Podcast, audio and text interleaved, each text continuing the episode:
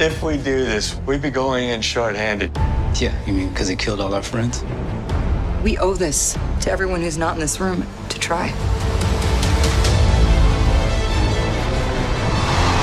It's not about how much we lost. It's about how much we have left. We're the Avengers. We gotta finish this. You trust me? I do. Bonjour et bienvenue dans le coin pop pour ce podcast spécial consacré à Avengers Endgame, euh, tout dernier Marvel Studios sorti et fin de la Infinity War saga, une saga de 22 films de, qui ont commencé en 2008 avec Iron Man. Euh, pour ce podcast, je suis pas tout seul puisque j'ai quelques invités de marque autour de la table. Euh, on va commencer avec Alfro. Salut Alfro. Salut. Straffer, Salut Manu, le, le plus fort des Avengers à main nue. toujours là. Jay. Salut. Et Alex Lecoq. Bonsoir. Comment ça va Alex? Bah ma foi, euh, ça va bien. J'ai été dans ma Batcave pendant un an, là. je ressors un peu. ma Batcave, qui s'appelle le chômage. Le chômage et ta PS4. Effectivement. T'es un peu tort en fait. Je suis, ah oui, je me suis un peu autorisé, c'est pour ça que je l'ai beaucoup aimé dans ce film, on va en reparler du coup. Oui, du coup, euh, j'annonce tout de suite, ça va être full spoiler. On va pas se prendre la tête à essayer de démarquer euh, deux, deux zones euh, spoiler dans spoiler. On va commencer par un avis général euh, sur ce qu'on a pensé du film, mais on va peut-être lâcher des spoilers pendant quand même. Et du coup, ça commence dès maintenant. On va commencer avec un petit tour de table de ce que vous attendiez du film, comment vous vous sentiez par rapport à Marvel Studios avant de rentrer en salle, comment vous avez vécu le film. Et voilà. Et éventuellement, ce que vous aviez pensé de Infinity War l'année dernière, parce que je sais qu'on avait à l'époque des avis plutôt partagés. Euh, qui veut commencer? Alex? Bah allez, j'ai le micro, je suis chaud. Bah écoute, euh, pour revenir sur Infinity War qui fera la transition, moi je, me souviens qu'à l'époque, euh, j'avais bien apprécié, mais sans plus, tu vois, j'avais... j'avais enfin c'est comme il y a beaucoup de films tu vois je connais je connaissais enfin je commençais à, à être fatigué de la formule Marvel Studios tu vois même si évidemment qualitativement bah c'est des films euh, assez corrects à chaque fois et tout euh, soit on les aime bien soit on les aime pas trop mais c'est toujours acceptable quoi. On peut pas le dire on peut pas dire le contraire. Mais euh, je commençais quand même à être un peu fatigué de cette formule. Même si Captain Marvel d'ailleurs que j'ai vu assez tard parce que c'était il y a deux semaines euh, m'a quand même bien surpris parce que je trouvais qu'il était un peu plus nerveux et tout il cassait un peu plus les codes. J'avais beaucoup aimé. Et il cassait un peu le schéma narratif de l'origin Exactement, story. et du coup je trouvais que c'était un peu cool. Et du coup, euh, bah, ça m'a plutôt hypé en fait pour, euh, pour Endgame, parce que même si de toute façon, euh, toute sur l'année, tu vois, j'y avais pas trop pensé, mais plus ça approchait et plus été chaud, parce que forcément, il y avait ce côté un petit peu du cœur, tu vois. finalement, bah, le MCU, ça, ça fait 11 ans maintenant que ça a commencé, du coup, en 2008 avec Iron Man. Et bah clairement, c'était la fin d'un chapitre qui se terminait, du coup, le film résume pas mal ça. Et du coup, franchement, une petite émotion en y allant, quoi. Même si euh, j'aurais bien voulu le découvrir avec vous, malheureusement, on n'était pas ensemble. Moi, j'ai vu une séance 2D, du coup, euh, en VO. Tant mieux pour toi, hein, parce que c'était un petit peu dur. Bah, après, la- les gars ont dit que ça avait pas Euh, trop moi- dérangé. moi, le début du film, j'ai eu un peu de mal. C'est surtout Ouais, qu'une bah, fois de plus, ça ouais. sert à rien la 3D quoi. T'as aucun fait gros plan où ça sert à quelque chose à Et part. après, euh, ouais, bah, un film, euh, je donne mon avis tout de suite sur Endgame, ça. Ouais, vas-y, ouais. Bah, le film, euh, ouais, bah, du coup, beaucoup apprécié. C'est vrai qu'en sortant, je l'ai trouvé un peu long et tout. Finalement, il y a quelques scènes que je, pense, euh, je trouve à redire. euh, et en le revoyant, peut-être qu'elles me feront un peu marrer. Mais c'est vrai que globalement, le film euh, est quand même. Bah, du coup, il a, il, a, il a un ressenti différent de tous les autres films du MCU aussi. Il a un côté aussi. bah, fermeture de, de chapitre clairement tu vois mais en même temps il fait dans la rétrospective intelligente tu vois parce que du coup ça sert son, son scénario donc ça permet quand même d'avoir de bien fermer la page de de- d'avoir cette nostalgie tout au long du film et en même temps je le trouve très comics dans l'approche donc c'est assez cool tu vois je trouve qu'il introduit plein de trucs euh, un peu nerd et C'est tout probablement le film le plus comics Ouais. qu'on a vu euh, chez Marvel Studios pour l'instant. Exactement du Parce coup que c'est bah, un, c'est un gros Ouais, il crossover prend d'été. plein de concepts et tout, en plus de mettre euh, plein de références ici et là. Et du coup, euh, c'est vrai que bah, au final, je, me, je suis en train de m'interroger. Peut-être j'aurai la réponse à la fin de ce podcast si c'est pas mon Avengers préféré. Et après, par contre, pour dire si c'est un de mes films du MCU préférés, je ne sais pas encore. Mais en tout cas, ouais, j'ai grosse sensation quand même. Parce que de toute façon, c'est difficile en plus de pas avoir d'émotion euh, vers la fin du film. Parce que clairement, de toute façon, c'est c'est fait exprès pour, pour les, fans de la première heure et tout, et tu le ressens euh, de A à Z. Donc euh, ouais, non, bah pour moi, un film euh, qui me. Tu vois, euh, il y a encore quelques heures, je disais, ouais, je, je le reverrai peut-être pas tout de suite parce que je venais de sortir des 3 heures. Mais déjà, euh, rien que, ouais, bah, du coup, ça va faire peut-être 8 heures que je suis sorti de la salle. Bah, en fait, je suis chaud pour le revoir une deuxième fois, quoi. Ok. Donc, c'est bon signe. On enchaîne avec Jay? Oui, oui, tout à fait. Alors, euh, mon état d'esprit avant d'y aller, euh, c'était plutôt euh, mitigé aussi, puisque moi, à l'époque de Infinity Wars, j'étais pas convaincu spécialement. Je, je sais pas, je sais pas que le film, je le trouvais mauvais. Il était plutôt bien écrit, même par rapport à d'autres et tout. Je voyais bien que ça introduisait un truc plus grand et j'avais, ça me poussait à avoir hâte de, de voir Endgame. Mais en même temps, en me disant, tu vois, ils reprennent euh, le côté le méchant et le l'acteur principal, le, personnage principal du film. Ce qui avait été un peu le cas, je sais pas par erreur ou pas, euh, dans Black Panther, ce qui était juste avant. Et le voir deux fois, je sais pas, ça m'avait un peu déjà lassé d'une nouvelle formule, j'avais l'impression, un petit peu en quelque sorte. Et une formule dans la formule, si on peut dire.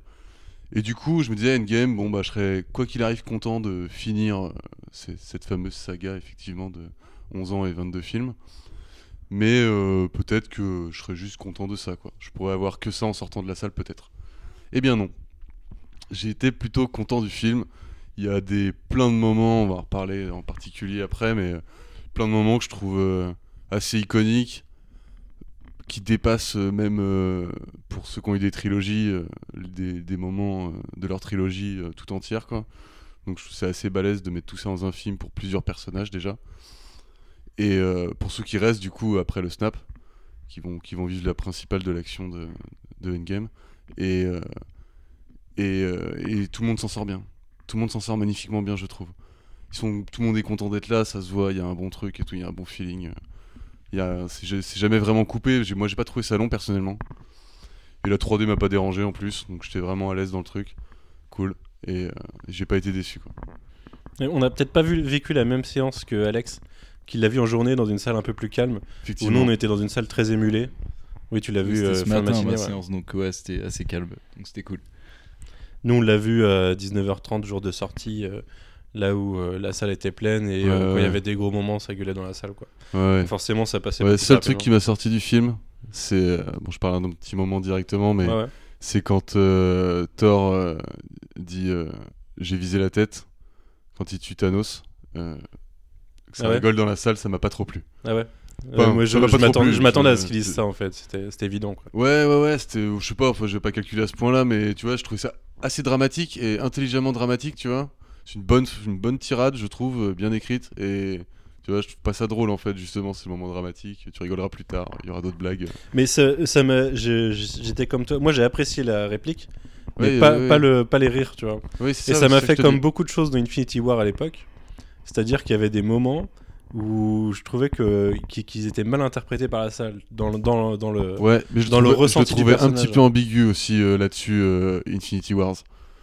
Il naviguait un peu entre deux eaux comme ça et je le trouvais pas franchement honnête euh, dans l'aboutissement quoi du truc. Mais après, ça a bien préparé le terrain pour un bon film après, donc. bon, quand même. quand Thor dit ça dans le film, lui il le dit pas de façon drôle quoi. Non, pas du tout. Parce que c'était un drame pour lui de Oui. s'être loupé. euh. Et ça continuera d'être un drame pour le et reste du film. euh. voilà, c'est ce qui crée sa, sa trajectoire dans la, dans la suite du film. Ouais, mais magnifique conclusion, je trouve. Pour une saga qu'on aime ou qu'on n'aime pas, il y a quand même, euh, je disais tout à l'heure, euh, c'est un record à la Federer un peu quoi. Même pour eux, ça va être dur à battre. ce qu'ils ce qu'ils viennent de faire, c'est quand même colossal. Je veux dire, t'imagines quand tu auras tous les Blu-ray, ce que tu tiens dans les mains, tu sais, les, les 22 films, un petit morceau d'histoire quoi. Ouais. Mais je suis pas sûr qu'ils veuillent refaire euh, quelque chose qui culmine comme ça. Ils avaient annoncé que pas. ils allaient pas partir sur quelque chose qui reculminerait dans, dans un méga crossover de tout le monde quoi. Ils repartent plutôt sur des trajectoires, sur plusieurs trajectoires d'un coup. Mais euh, Ouais, là, c'est là, un vrai morceau de l'histoire de Marvel Studios qu'on a vu du coup et de et de cinéma parce qu'on l'a- on verra ça très rarement euh, des, des sagas aussi longues. Je pense qu'on, je sais pas si on le reverra en fait, si quelqu'un d'autre Une, fera ça. une quoi. saga de 22 films. Bah, James Bond sur euh, sur 50 ans quoi. Bah, même James Bond, ça. Ils sont- Ouais, ils arrivent à pas 25 de continuité sur 22 Oui. ans. En plus, ouais. Mais ils arrivent à, ils arrivent à 25 films sur 50 ans. euh, C'est... On enchaîne avec toi, Alfro? Allez. Euh, euh, moi, euh, alors, euh, comment j'étais avant d'aller dans la salle, c'est ça? Ouais. euh, bah, J'ai pas vu Captain Marvel. C'est T'es le, t'es le gars le plus aigri de Marvel Studios autour de cette salle, hein, probablement. aigri, euh, peut-être pas aigri, mais lassé, ouais. Et euh, non, c'est pas aigri. hein. Ouais, non, Mais- ouais, très bien. Voilà. euh, du coup, je vais peut-être quand même mater Captain Marvel vu qu'on m'a dit que c'était Surtout que je pense que tu pourrais aimer parce que justement ce que tu reproches à Marvel Studios, bah, c'est un peu effacé dans Captain Marvel. Ouais, c'est ce que j'ai Je cru. comprends que c'est un peu dommage, je trouve moi son personnage euh, dans le film, mais on en reparlera. Ah ouais, on va en reparler tout à l'heure. ouais. Il y a une certaine logique, mais c'est un certain jeu de Marvel Studios d'avoir fait ça. Ouais, ouais, je- j'entends l'argument jeu, mais en même temps, je trouve ça quand même dommage. C'est un cheat code Captain Marvel, donc euh, Et du faut coup, l'utiliser avec ouais. parcimonie. Ouais, parce qu'elle est vraiment. Ouais. ça m'a- euh, du coup, moi, quand je la découvre dans le film, ça m'a. Ah ouais, c'est à ce point-là. Tu vois, c'est l'échelle de puissance. euh, Ouais, mais elle a pas que ça à foutre. Ouais, elle a pas que ça au foot. Elle le dit hein, dans le film, j'ai pas le temps. Il y a des galaxies partout, c'est la merde. Faut faire c'est avec, bien, c'est hein. comme ça. Ça veut dire qu'elle a une puissance décuplée par rapport aux autres, mais elle a aussi les responsabilités qui vont avec. Donc, euh, Ouais, très bien, ça bien ça, géré. ça permet de gérer l'équilibre du personnage. Mais bref, du coup, euh, ouais, euh, pour en revenir au comment j'étais, euh, bah, du coup, ouais, j'étais pas hyper euh, enthousiaste, mais euh, en même temps curieux. Pas enthousiaste à cause de, bah, de Infinity War, j'avais détesté. Carrément. Ouais, ouais, j'avais vraiment détesté. Détester, c'est le mot, Ah ouais, vraiment j'ai détesté ce film. Je crois qu'on en a jamais parlé, je Ouais. l'apprends, hein, vraiment. Oui, je crois aussi. Mais t'étais là au podcast av- après. Je sais plus si t'as participé au podcast, mais je me souviens qu'on en a discuté. euh, Ouais. Tout le monde était pas là au à ce podcast d'ailleurs autour de cette Bah table. non, Le non. podcast Comics Blog, euh, mon dernier podcast Comics Blog du coup.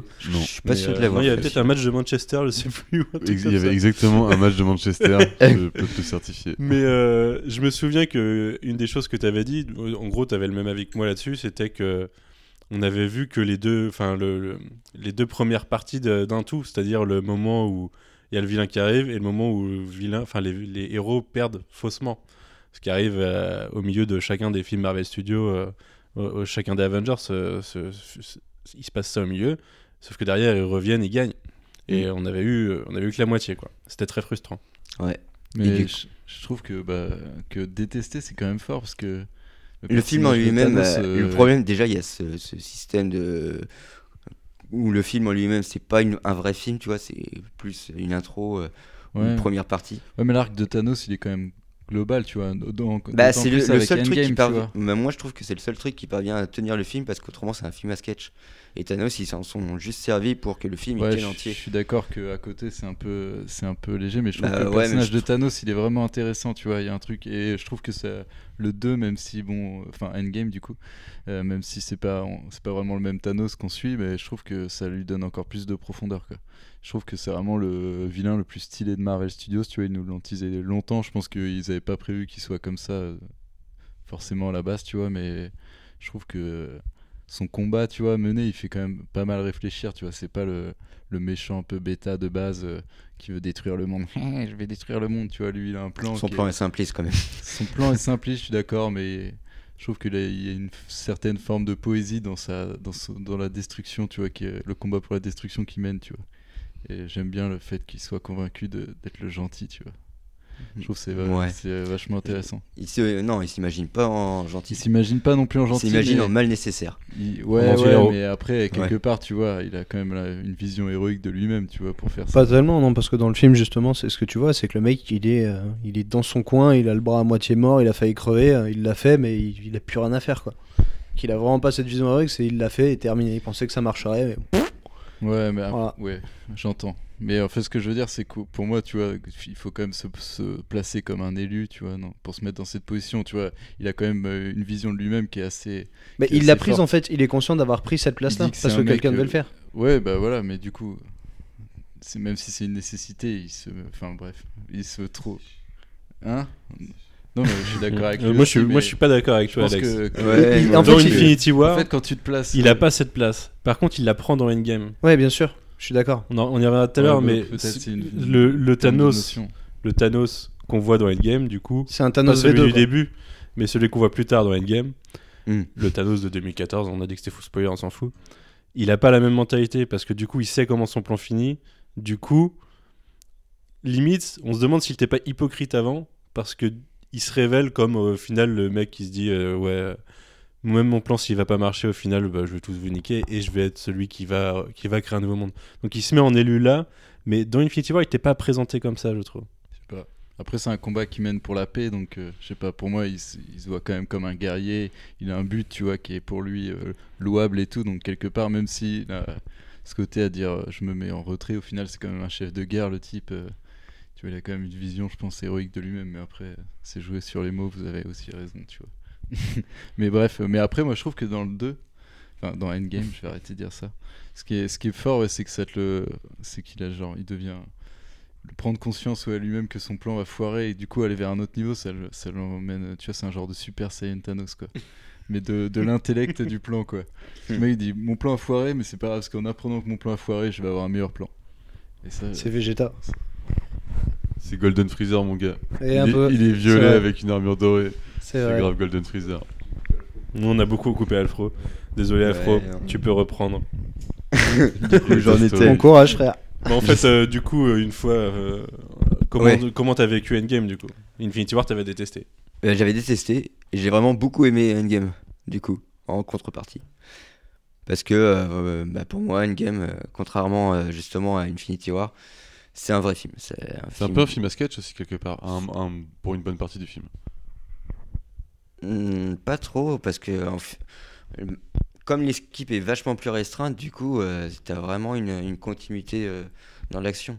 Il y a un bien meilleur rythme, je trouve, dans Mm. Endgame. Bah ouais, c'est... mais en même temps, c'est, euh, c'est ce qu'on se disait avant de voir Infinity War. hein, C'est tellement de personnages à gérer, ça va être un- injouable. La preuve, c'est injouable. Ils arrivent à la fin euh, pour le plan séquence en CGI, c'est sympa. Mais euh, Mais c'est assez drôle, hein, parce que bah, du en coup. termes de euh, narration, c'est pas gérable de mettre autant de personnages sur 3 heures et d'avoir un truc tenu. Quoi. C'est oui, ouais. Bah ouais, c'est compliqué, ouais. Moi, je, moi, c'est ce qui a fait que ça a tué le rythme d'Infinity. Mais ce que je voulais dire, c'est que ça c'est drôle qu'on a plutôt le même avis autour de cette table, alors que j'ai vu plein de gens sur Internet et des gens qu'on connaît entre autres, hein, euh, euh, des euh, Sullivan par exemple ou Arnaud ou euh, Corentin, qui ont préféré Infinity War et qui trouvent que Infinity War a un meilleur rythme. Et je, je moi, je j'arrive pas du tout à percuter dans ce sens-là, quoi. Ouais, Je- je, je, mais je peux, je peux comprendre, franchement. Non, mais je, je, je- Je peux aimer un cinéma plus lent, plus narratif, euh, comme il y a Infinity Wars. Là, euh, War. le- Infinity Wars, ouais, pardon. War. Là, Infinity War, ouais, du coup. le, le, le- le défilé de- d'action, de, blagues et tout, je peux comprendre que ça, ça agace encore jusque-là, hein, jusqu'à l'outrance, tu vois. Moi, je trouve que c'est un bel hommage. Après, c'est sûr que des fois, ça va tirer sur la corde sensible, c'est presque grossier, et que si t'es pas pris dans le truc, que t'as pas un minimum envie d'aimer, tu peux être très critique aussi envers ce film. Ça, ça paraît pas non plus euh, aberrant, quoi. Après, euh, moi, je l'ai pris pour ce qu'il est, et franchement, c'était quand même le meilleur dans ce qu'ils ont essayé de donner. Ils ont enfin réussi vraiment à donner tout ce qu'ils voulaient, euh, tout entier, quoi. Et ça, ça conclut le truc avec euh, regardez tout ce qu'on peut vous donner, euh, avec effectivement de la nostalgie et tout, mais pff, Et du coup, Alfro, au-delà du film, comment tu l'as vécu en tant que fin d'une saga de 22, de 22 épisodes et, et fin de certains personnages? Ouais, J'ai trouvé ça hyper bien foutu euh, parce qu'en fait, il y a le contrat, c'était on va vous donner plein de nostalgie. C'était annoncé. Et mais le- la façon dont ils l'ont géré, c'est pas trop putassier, c'est bien foutu. Que ce soit au niveau du voyage dans le temps, mais aussi euh, tout- toutes les répliques euh, à longueur de film. C'est Eh, regarde, ça fait 10 ans qu'on est ensemble. tu kiffes. Et, euh, et puis bon, bah, les morts iconiques qui sont quand même bien gérées, je trouvais. Bon, même si j'ai trop de pathos, hein, comme d'habitude. Mais euh, après, J'ai pas trouvé trop de pathos. Je trouvais qu'il y avait la dose qu'il fallait. J'étais j'étais bien. un peu quoi. la mort de Tony Stark, quand même, ouf, ça envoie. Mais bon, euh, T'es dur. Ouais, T'es je dur. trouve bien là-dessus. Mais dans le dans l'hommage dont tu parles et le enfin la nostalgie euh, pas totalement putassière, il y a un truc qui est assez marrant, c'est que je trouve que ça désacralise certains films quand même. Notamment Avengers, ça désacralise à mort la fin d'Avengers parce que tu reprends exactement juste après le plan iconique de ils sont devant Loki euh, qui demande son fameux euh, son fameux verre finalement et tu vois la suite. Et tu vois la suite qui s'est pas du tout passée comme tu l'imaginais. Et ça raccorde en plus avec des intrigues euh, que tu vois dans Winter Soldier, des choses comme ça. Ça, ça parodie une scène de Winter Soldier. On en reparlera après parce que cette scène, elle restera au firmament de Marvel Studios. Mais je trouve que c'est le, le film fait un, un certain pari quand même en n'allant pas dans, le, dans la sacralisation totale, mais en justement en détournant un peu sa propre histoire. quoi. après, euh, ils savent faire des blagues sur eux-mêmes. hein. Ouais, ouais. C'est- comme ça qu'ils tiennent. Il y en a des très bonnes des blagues sur eux-mêmes. Ah oui. Qui, qui d'ailleurs jouent sur l'évolution de certains personnages. Euh, On en reparlera encore dans cette timeline de 2012 avec Captain America, mais c'était. Enfin bref. Straffer, qu'est-ce que t'en as pensé toi? Quel était ton état d'esprit avant d'y aller? T'es le premier d'entre nous à l'avoir vu. Ouais, moi je l'ai vu le mardi à minuit euh, dans un état de fatigue euh, total. Euh, À minuit 30 même, tu m'as à dit. minuit tout à l'heure. 30, ouais, parce qu'on est sorti à Est-ce 3h30 que ça de t'a la salle. réveillé du coup? Euh, Est-ce que ça m'a réveillé? Oui. Euh, je te cache pas que du coup les phases un peu plus lentes, euh, je piquais un peu du nez, mais j'ai apprécié.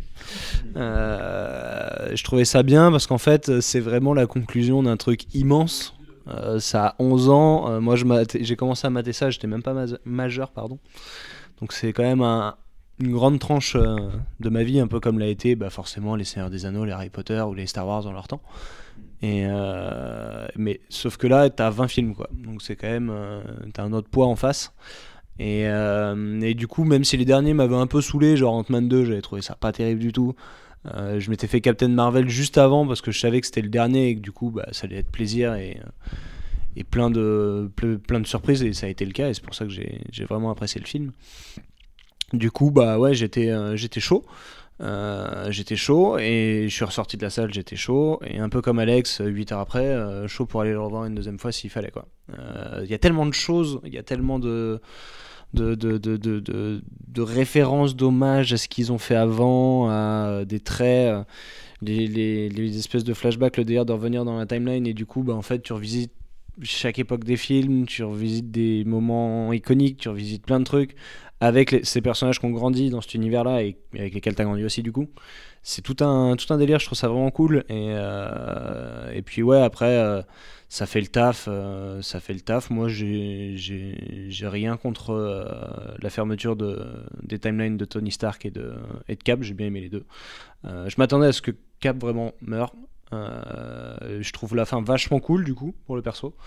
Et, puis Stark, bah, c'est fait. De toute façon, je le sentais venir à partir du moment où ils font une emphase sur le côté pa- paternel qu'il a avec Spider-Man. Tu sais que ça pue du cul, en plus il a sa gamine avant. Enfin bref, tu vois le truc arriver quand même.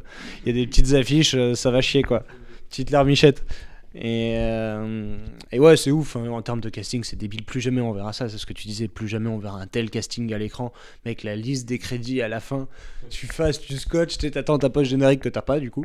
Mais t'as le temps de lire des trucs et tu vois les mecs. On notera que dans les crédits, ils ont mis des gens qui y sont pas, mais qui, qui ont fait partie de Marvel Studios. Nathalie Ah ouais Portman notamment. Nathalie Portman, on Après, la voit. Juste peut-être pour le droit à Mais- l'image. Ouais, Ouais, le droit à l'image, je pense, avec le flashback. Non, mais il y a- il d'autres personnages qu'on voit même pas dedans, mais qui ont été crédités parce qu'ils faisaient partie de l'histoire de Marvel Studios. Délire. Ouais, ils ont mis tout Il le me monde. semble qu'il y en a qu'on n'a pas vu, quoi. Mais euh, ouais, ouais, on a quand même des, des mecs comme Robert Redford qui sont revenus, retourner des nouvelles scènes euh, dans, le- dans, dans cet univers. Frank Grillo. Comment? Frank Grillo, ne l'oublions pas. Frank Grillo, ouais. Et euh, j'oublie tout le temps son nom, euh, Drazik. J'oublie son nom. euh, oui, son- oui, son nom, appelons-le Drazik. mais c'est Drazik, éternellement. Euh, bah écoutez, moi, euh, souvenez-vous, je n'avais pas aimé Infinity War. C'était ma grande tristesse. Euh, j'ai aimé, enfin j'ai apprécié aucun des Marvel Studios 2018. Donc mon état d'esprit, c'est que j'y allais en me disant, euh, voilà quoi. j'ai aimé Captain Marvel. J'ai, ouais, j'ai même plutôt beaucoup aimé euh, Captain Marvel cette année, donc ça m'avait redonné espoir. Mais euh, Avengers, j'y suis allé, j'avais j'avais, j'étais prêt à être déçu, j'étais prêt à apprécier le film, j'étais pas prêt à adorer le film comme j'ai adoré.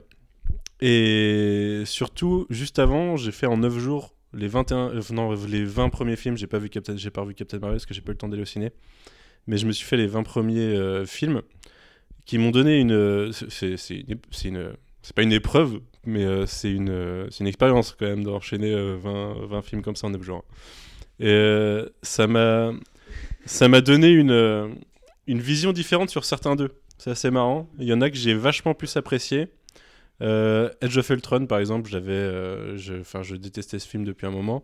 Je l'ai beaucoup plus apprécié en le revoyant, en enchaînant les arcs de Tony Stark. Putain, t'es la deuxième personne à me dire ça. Qu'apparemment, Age of Ultron, c'est bien si tu. Moi, je l'ai rematé, c'est- ça m'a un peu fait Enfin, c'est ça moins pire, quoi. Mais en fait, Ouais, déjà, ouais. revoir tous les films, ça veut dire que je les ai déjà vus et que je connais leurs défauts.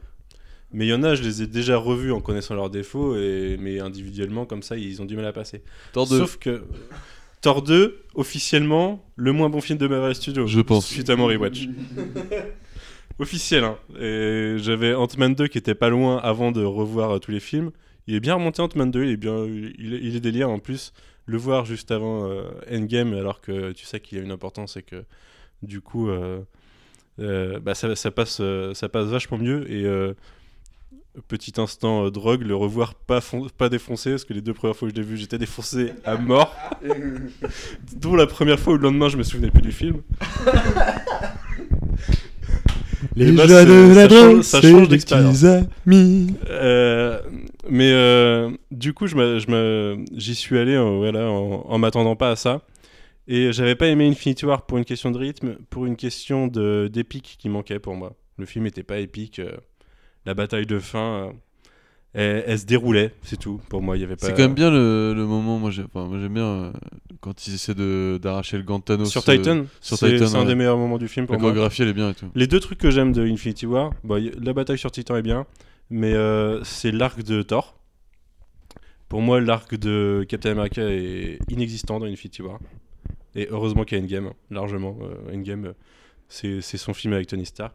L'arc de Tony Stark est un peu, un peu teasé en début de film, et il y a son arc avec Peter Parker qui fait que bon, bah, la fin du film lui donne, euh, du, lui donne euh, sa motivation pour la suite.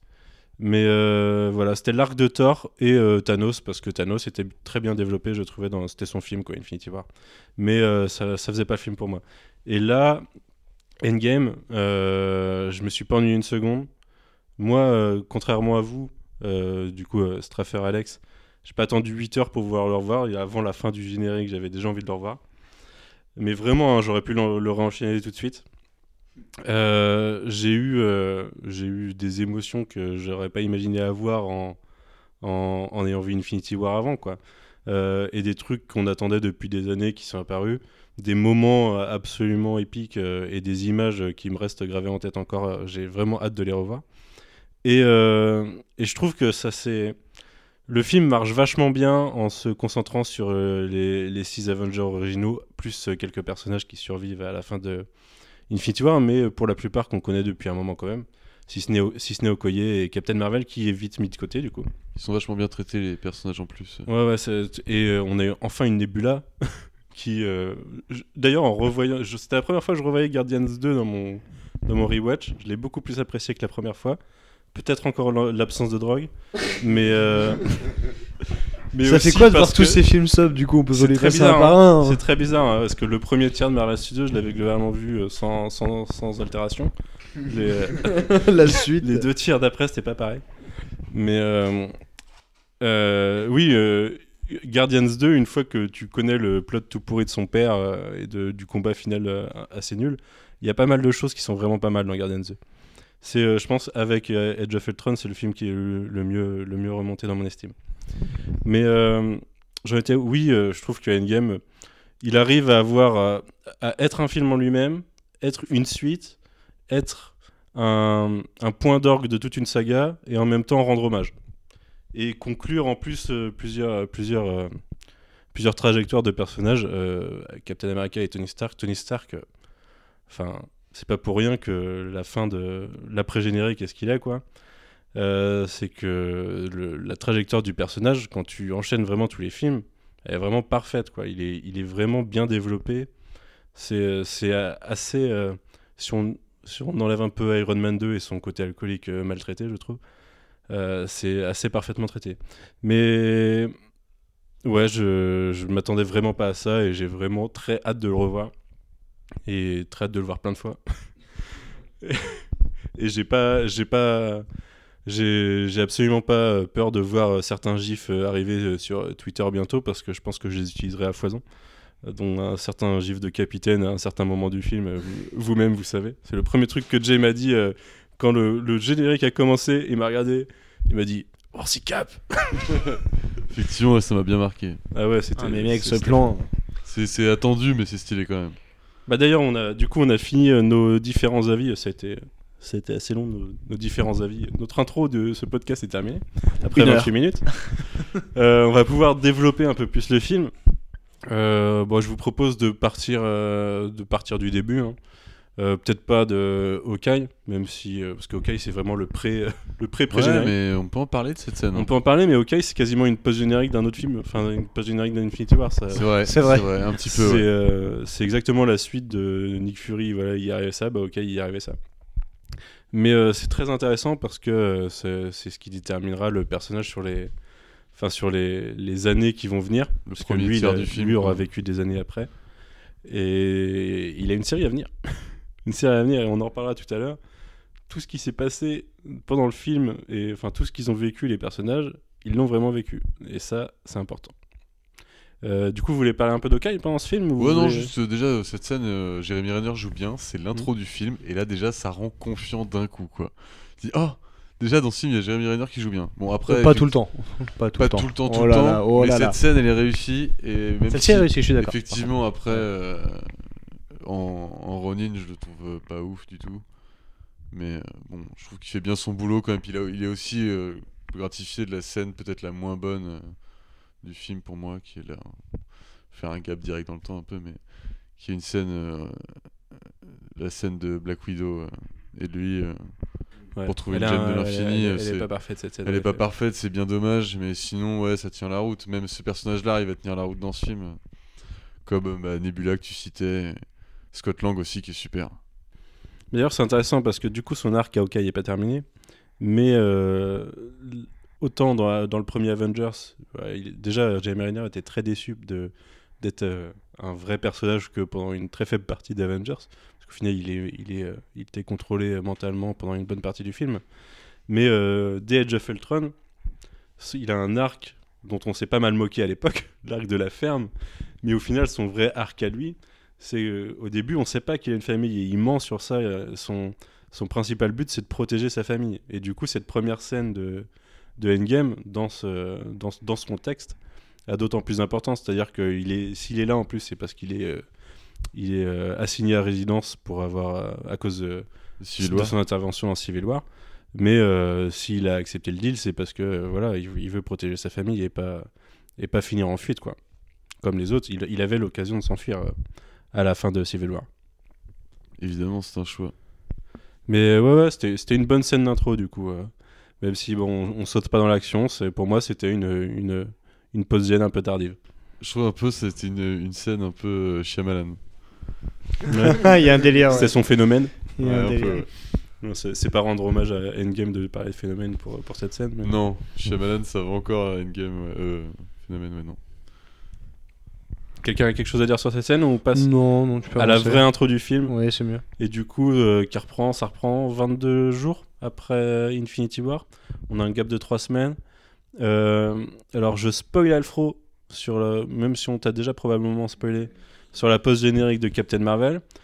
Moi, je, me, je pensais sincèrement que la post-générique de Captain Marvel était comme euh, la post-générique d'Ant-Man était une vraie scène de Civil War. Et euh, on a plusieurs scènes comme ça, post-génériques à travers le temps, qui étaient des, scènes de- des bouts de scènes d'autres films. Je pensais sincèrement qu'on verrait cette rencontre dans le film. Et en fait, non, on reprend trois semaines après et Captain Marvel est là. Et euh, Captain Marvel est le Deus Ex Machina de euh, Iron Man et Nebula, qui était destiné à mourir dans l'espace, qui permet à Tony Stark de, mourir, de pré-mourir plusieurs fois dans ce film. Puisque c'est- une saga dans le film, ça. ah ouais, il est, il est pré-mort euh, deux fois avant de mourir pour de vrai, je crois. Il est pré-mort deux fois en 10 minutes au début. Mais euh, et d'ailleurs, euh, il est complètement famélique quand il arrive au QG Oui, c'est un effet spécial. Ouais. Effectivement, ouais, on- quand on le voit, je pense que c'est fait exprès, il montre bien quand on le voit arracher son, son truc sur le torse, là. Il est complètement maigre et tout, on voit les côtes, tout ça. Vous avez pensé quoi de ce début de film où en fait on découvre, euh, bah, c'est le contre-coup de l'après, enfin du, du, du, snap de Thanos. Euh, C'est-à-dire, bah, ils sont ils sont face à l'inévitable et euh, ils aimeraient bien revenir en arrière, mais euh, ça, a l'air mort quoi. Ouais, c'est bien, moi je trouve ça bien fait, c'est un petit côté leftovers. C'est bien mieux réussi que la, la toute fin où du coup tu vois des petits bouts de ce que serait le monde si les, les gens revenaient 5 ans après. Et ouais, là c'est pas mal développé, c'est bien quand on a le temps de, on a le temps de bien comprendre euh, pour chaque personnage et tout, euh, qui, qui est resté. C'est... Ouais, moi j'ai bien aimé aussi le. Bon, ils en font pas trop, mais euh, ils montrent bien que ouais, l'effet, l'effet a été dramatique. comme normal, quoi. Et que du coup, c'est bien la merde partout. Tout le monde est déprimé, c'est bien.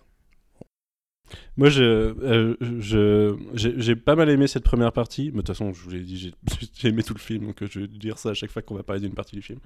Mais euh, déjà, la, partie Iron Man Nebula, en gros, ils sont globalement condamnés. Enfin, si ce n'est que Nebula, elle a l'air condamnée à survivre alors qu'elle sait que Tony Stark va mourir au final.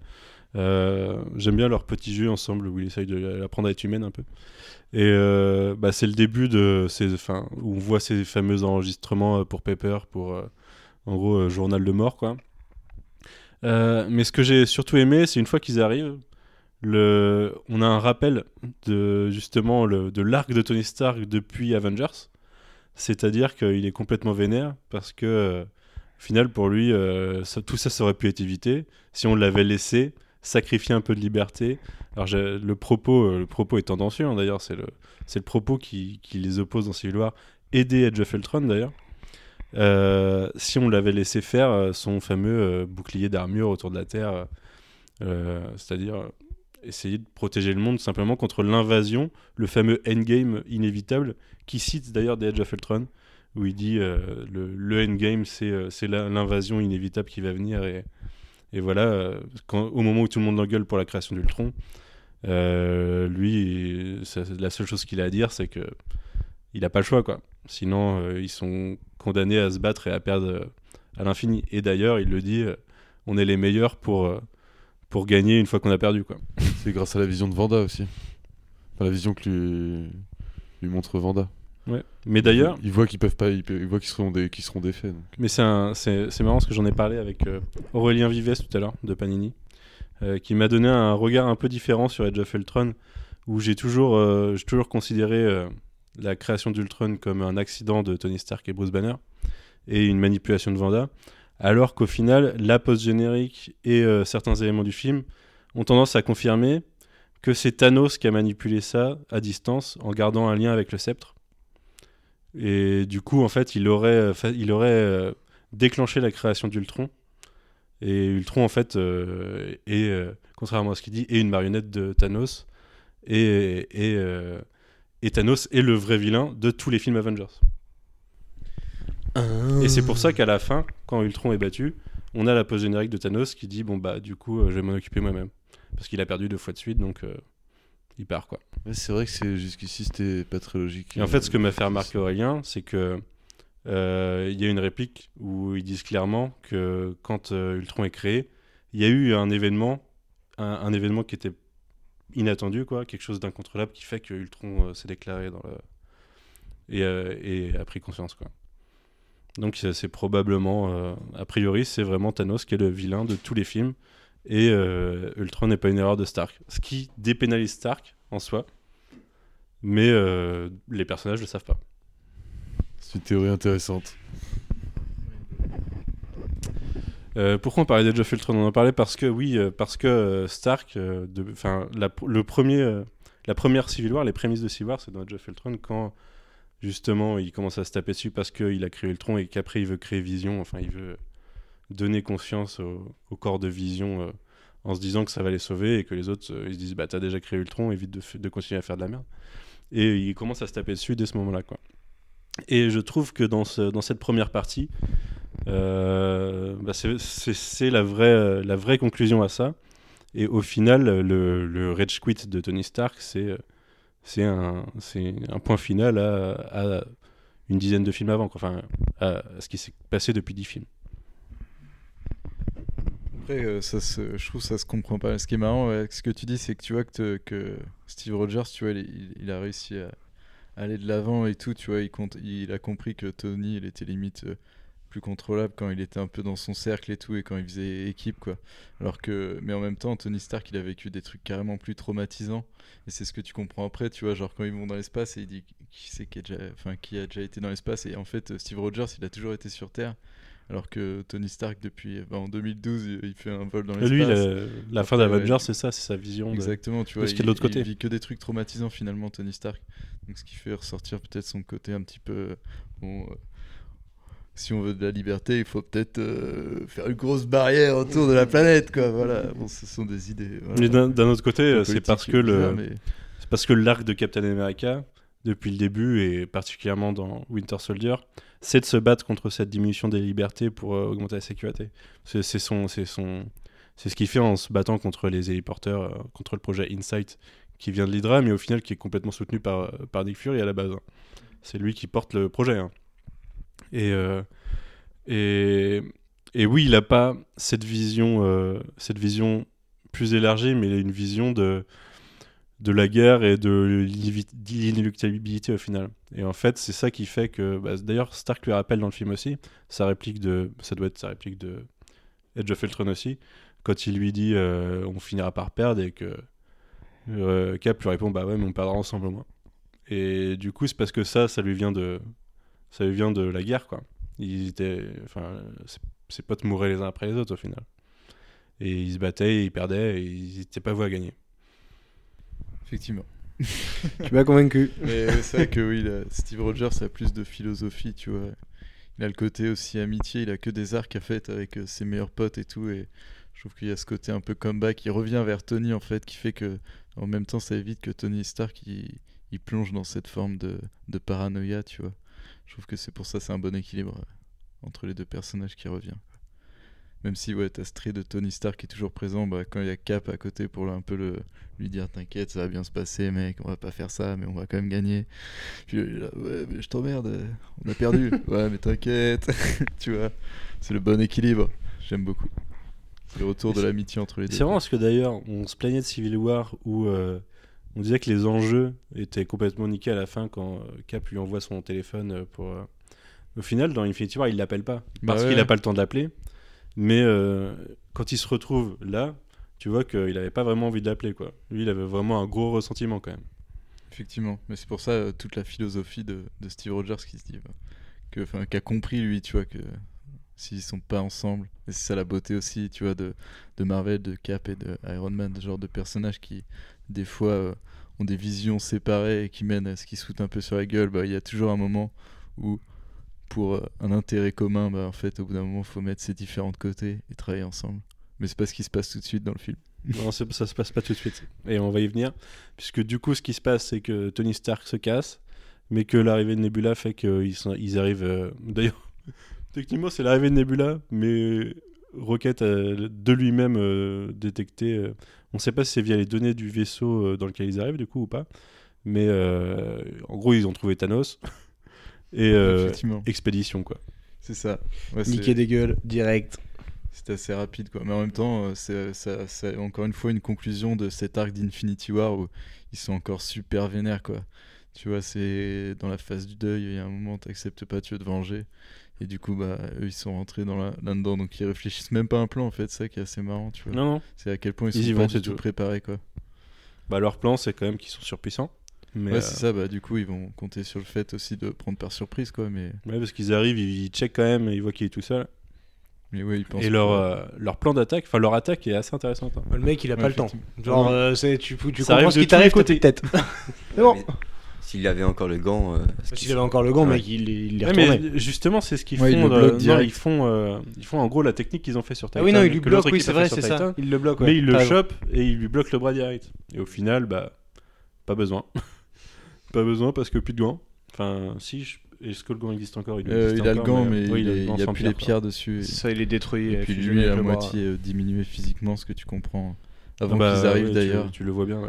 tu le vois traverser son champ. Il a pris cher. Ouais, il a pris tarif. D'ailleurs, on se posait la question à la fin d'Infinity War si les pierres avaient pété quand il avait euh, fait Eh le non. snap. On avait l'impression un peu, mais non. euh, C'était utilisable en tout cas. Et du coup, quand on fait un, un personnage, un, un méchant encore plus intéressant, tu vois, enfin, dans le sens où même, euh, même ça, tu vois, quelque part, même si il aura un plan plus loin, tu vois, avec un autre Thanos, au final, tu vois, il a quand même prévu euh, dans cette timeline euh, la fin de son plan, tu vois, il a fait en sorte que, que son plan fonctionne jusqu'au bout, quoi. Après, finalement, il a pas de chance, il y a d'autres moyens, mais il était pas au courant, le pauvre. Ouais, mais il le détruit du coup. Et c'est là où la réflexion de tout à l'heure sur sa place de l'élu, je trouve que il la prend pas justement. S'il le fait, il détruit le truc et derrière, euh, c'est juste il, paye- il pète pas un plomb. Il aurait pu euh, continuer de claquer des doigts, mais qui coupe à chaque fois par deux la, la population, ça va vite. hein. Mais euh, Ouais, c'est coup, infini, il- mais ça va très vite quand même. Ouais, ça, ça peut aller très vite, ouais. Et, euh, et du coup, ouais, c'est, c'est, c'est que le mec il casse tout, et puis après, bah, juste il se laisse, il se laisse crever, quoi. Il aurait fini dans son champ, je ce qu'il aurait branlé, mais, mais pas grand chose à mon avis. Ouais, profiter de la vie. hein. Il fait de la bouffe et puis il cultive. C'est ça. Il est posé, hein. Il, est Ouais, bien, il, hein. est, il est plutôt pisse. Comme Il manque une petite connexion, mais euh, Petite Cléopâtre, il est bien. ça aurait pu être lui, le, celui qui, qui niquait Thor euh, sur euh, Fortnite après. Mais non, Donc, il aurait fallu une putain Avec de ses grosses mains, très grosses manettes. il faut Clairement, ce, ce Thanos ne jouera plus aux jeux vidéo. Non, parce que non. ça finit mal Non, pour parce lui. qu'au début, il se fait couper le bras, Ouais, c'est ça. coup. Puis la tête. puis, euh, ouais, puis, la, tête, avec la fameuse réplique euh, du euh, j'ai visé la tête. Effectivement. Qui commence d'ailleurs euh, l'introduction d'un. Oui, c'est vrai que c'est assez dramatique puisque c'est l'introduction d'un arc assez stylé pour Thor. Toute va plonger sa scène, race. euh, J'aime bien d'ailleurs l'image de quand il part, du coup, on le voit sortir à travers. euh, On le voit en, en, ombre, quoi. ouais. Dans, le, dans, le, dans le pas de la porte, en mode euh, c'est fini, quoi. il est- Et là, cinq ans plus tard. Alors, je me souviens très bien, l'année dernière, après Infinity War, j'avais dit un truc qui serait intéressant éventuellement, ça serait de faire un saut dans le temps. Parce que Infinity War, pour moi, il n'y avait pas d'enjeu, on savait que les persos allaient revenir. Sauf que le seul, le principal intérêt, ça, aurait été de voir ce qui, a- ce qui allait advenir de ceux qui restent si jamais, euh, si jamais le statu quo euh, restait un peu de temps. Et du coup, ils nous l'ont fait, et ils nous ont fait un 5 ans plus tard qui justifie, en fait, c'était assez facilement devinable pour ceux qui avaient vu ne serait-ce que le premier trailer, où on voyait un peu le monde dévasté. euh, Enfin, il pouvait pas être dévasté euh, en mode post-apo comme ça, avec tous les bateaux au même endroit en, en- en deux semaines, quoi. Et, euh, et là, on découvre un, un- un Joe Russo déprimé, puisque Cap, euh, lui, fait des... enfin, mène un groupe de soutien. Parce qu'il a plus l'air, hein, on, on est d'accord qu'il est plus, il est plus vengeur dans l'histoire. hein, c'est, il fait plus partie de l'équipe, il est, bah, tout le monde. il euh, vient visiter quoi. Ouais. Mais je, je crois que les Vengeurs en, en eux-mêmes n'existent plus vraiment, tu vois. Ils continuent tous à faire leur truc. Il y a- Il se bah, il y a check quand de temps en temps, mais c'est tout. quoi. un peu tout le monde, mais tu vois, c'est plus Ouais, c'est genre une, une c'est une- entraide. c'est une- c'est une- une équipe de surveillance. C'est ça, ouais. Ouais. Ils sont plus aussi organisés qu'avant, quoi. Mais justement, ça, c'est pour jouer à fond sur le côté euh, un peu la vie pathétique de, de, de Black Widow après quoi. Du coup, euh, la meuf, elle sait pas quoi faire, c'est c'est pas comment gérer ses phases de deuil. euh. Elle fait ça, tu vois, elle s'occupe en faisant ça à fond, en se disant que peut-être ouais, ça va payer à un moment quoi. C'est c'est plutôt stylé, et puis ça, ça introduit bien. euh, bah, à ce moment-là, tu comprends qu'elle va mourir déjà. tu vois, ça, bon, même si c'était évident de toute façon, mais. Mais en fait, tu, tu comprends exactement ce qu'elle pense plus tard quand elle te dit que les Vengeurs lui ont donné une- une- un but dans la vie. Et que, Oui. C'était sa famille. et que voilà, pas- c'était sa famille, mais c'était un but aussi. Et Il du fait une petite Toretto un. Elle essaye de. la famille. Elle essaye de, de continuer le truc. Et du coup, de coordonner. euh, bah, du coup, on a des Vengeurs qui sont très restreints. On a War Machine, Okoye, Captain Marvel, mais Captain Marvel qui passe pas mal de temps ailleurs. Oui, c'est explicité directement qu'ils ont pas que ça à foutre non plus. De mener un groupe pour pas grand chose en fait. J'aime bien la, la réplique d'Okoye sur, euh, sur euh, comment vous en occupez. Bah, on s'en occupe, on s'en occupera pas. c'est un truc qu'on contrôle pas. À propos d'une faille dans la mer, je sais plus, un truc comme ça. C'est ça, c'est une éruption volcanique euh, marine.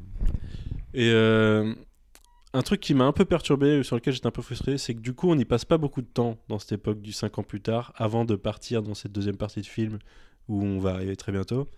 Euh, la mission, euh, enfin Scott Lang revient très vite.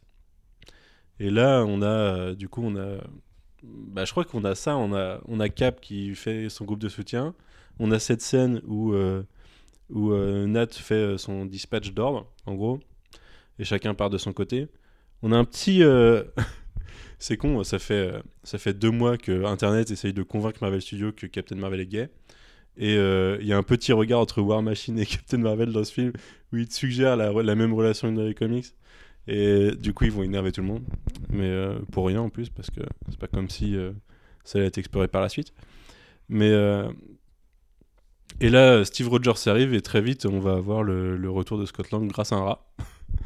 parce que c'est un rat qui. euh, Appuie sur le bouton. qui appuie sur un bouton par hasard au bon moment, hein, parce que on sait jamais, ça Peut-être se qu'il y aura un film sur le rat. peut-être. Contrôlé par un autre Thanos qui avait calculé qu'il perdrait dans cette timeline. Quelqu'un sur Twitter qui m'a dit aujourd'hui, c'est le même rat que dans le premier Ant-Man qui lui fait peur quand il devient tout petit pour la première fois, et il a voulu se racheter et du coup il vient pour le libérer. Ah, c'est mignon, c'est une mignonne théorie. C'est c'est très bien. J'achète. C'est pas ça, mais euh, pourquoi pas Pourquoi pas Du coup, je veux le spin-off sur la vie du rat, comment il atterrit jusqu'à là. Peut-être un what if de la série What if de Marvel Studios. euh. Déjà, on peut avoir un what if, le rat n'était pas là. Bah, c'est fini. Terminé. C'est fini, mais. euh, euh, ouais, pourquoi pas. Peut-être que c'est un, un super-héros comme les, tu vois, les, les super pets, je sais plus comment ils s'appellent. euh, les Pet Avengers dans, dans Marvel Comics. Peut-être que c'en est un. On sait pas. Et du coup, c'est le retour de Scott Lang qui découvre un monde et qui, du coup, nous fait découvrir le monde comme il est vraiment. Parce qu'à travers les autres personnages, on le voit pas.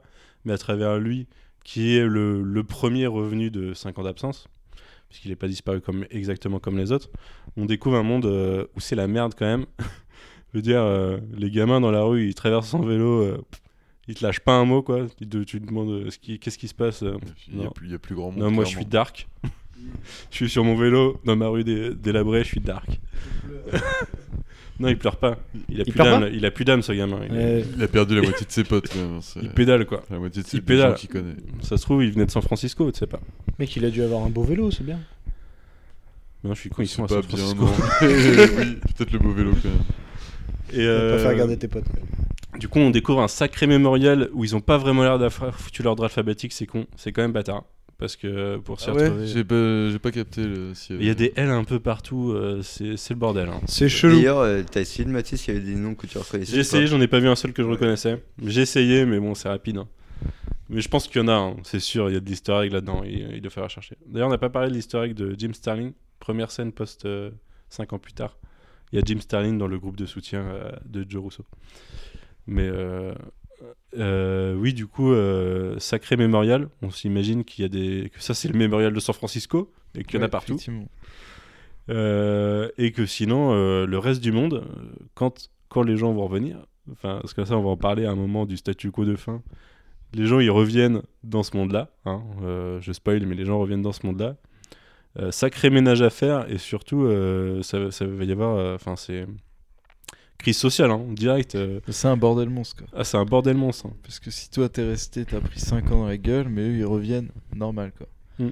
Donc euh, clairement ça peut Ouais, j'avoue, j'avais pas pensé à l'impact. Comment ils vont gérer ça? Ah, mais mec, Mais bis- essaye de pas trop y réfléchir parce que dis-toi, si tu te souviens de la post-générique d'Infinity War, quand Nick Fury disparaît, tout ça, avant qu'il disparaisse, tu vois des avions tomber. C'est-à-dire que les gens, ils ont disparu de leur avion. Est-ce qu'ils reviennent au même endroit déjà? Ah qu'ils reviennent dans une logique. euh, Allez, Manu. Faut réfléchir. Parce que s'ils reviennent au même endroit, parce que Parle Peter de Parker il est comics, revenu sur sérieux. Titan et tout, hein, donc euh, Non, mais c'est quand il claque des doigts. C'est la réalisation de sa pensée. Il les met en sécurité mentalement, tu vois. Peter Parker est revenu sur Titan. En toute logique, s'il avait voulu les faire revenir sur Terre, il revenait sur Terre. Là, ils reviennent exactement quand ils sont partis. Donc, tu vois, ils arrivent, ils sont en l'air. Mais tous les gens qui étaient encore là, parce que si l'avion s'écrase, c'est que le pilote il, s'est- il est parti. Mais du Tu- coup, tu vas eux, trop loin. eux, ils sont vraiment Tu vas morts. trop loin, mec. Tu vas Non, mais trop ça veut loin. dire qu'il y a quand même eu un paquet d'accidents au moment du snap, de gens qui sont morts à cause de ça. Et eux, ils sont morts. Donc, les gens, ils reviennent dans un monde où euh, non seulement leurs potes, ils ont 50 plus, mais il y en a pas mal qui sont morts. Il y en a pas mal Ouais, qui ont dû se suicider. Il y en a pas mal qui ont dû se remarier. C'est gros bordel. hein. Euh, J'attends de voir comment ils vont gérer ça, si- bordel. s'ils veulent le gérer. Mais l'émotion de retrouver tous ces gens dépasse euh, jusqu'à la fin du film, tu vois. Ah oui, non, pas- non, mais- t'as aucune piste sur comment vous allez gérer ça, quoi. Ah non, mais Ouais. Il y a un truc qu'on n'a pas compris, ils vont gérer et puis ça va passer crème. Oui, non, mais c'est comme. euh, je- j'en rigole, mais c'est comme euh, un crossover Marvel où t'as une ville qui est détruite et puis, euh, bon, euh, deux mois après, elle est là, la Ouais, ville. Ils vont quoi. passer un coup de balai et puis c'est bon.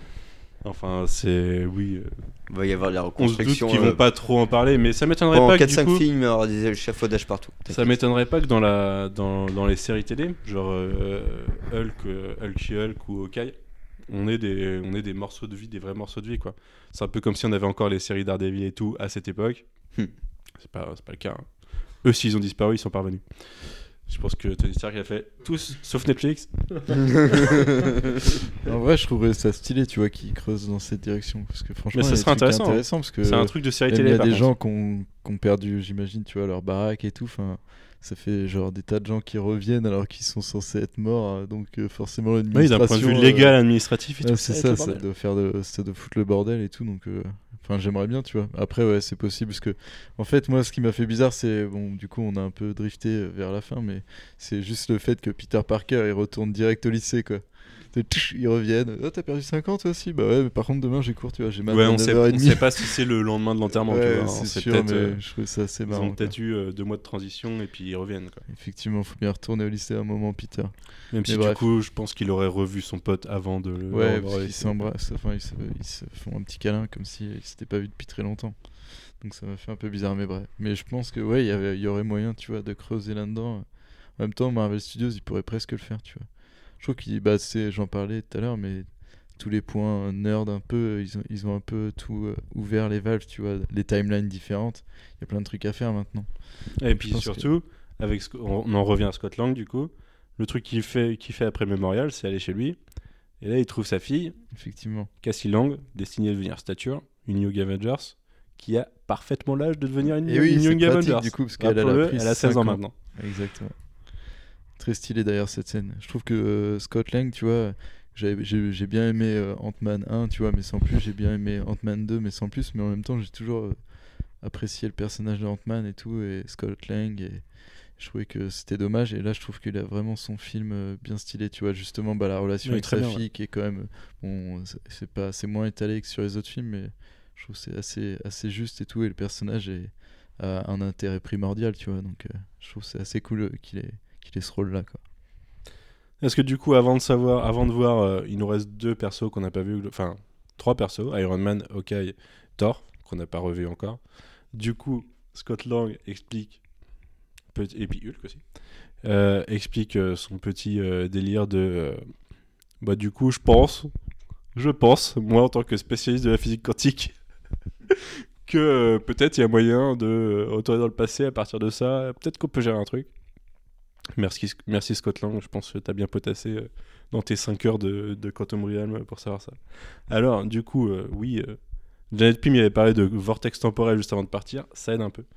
Mais euh, techniquement, dans les trois qui discutent, il n'y en a aucun qui est scientifique. hein. il n'y en a aucun qui a les connaissances. Mais bon, ils vont aller voir Ouais, ce... C'est leur problème principal d'ailleurs, parce qu'ils vont voir Bruce Banner direct.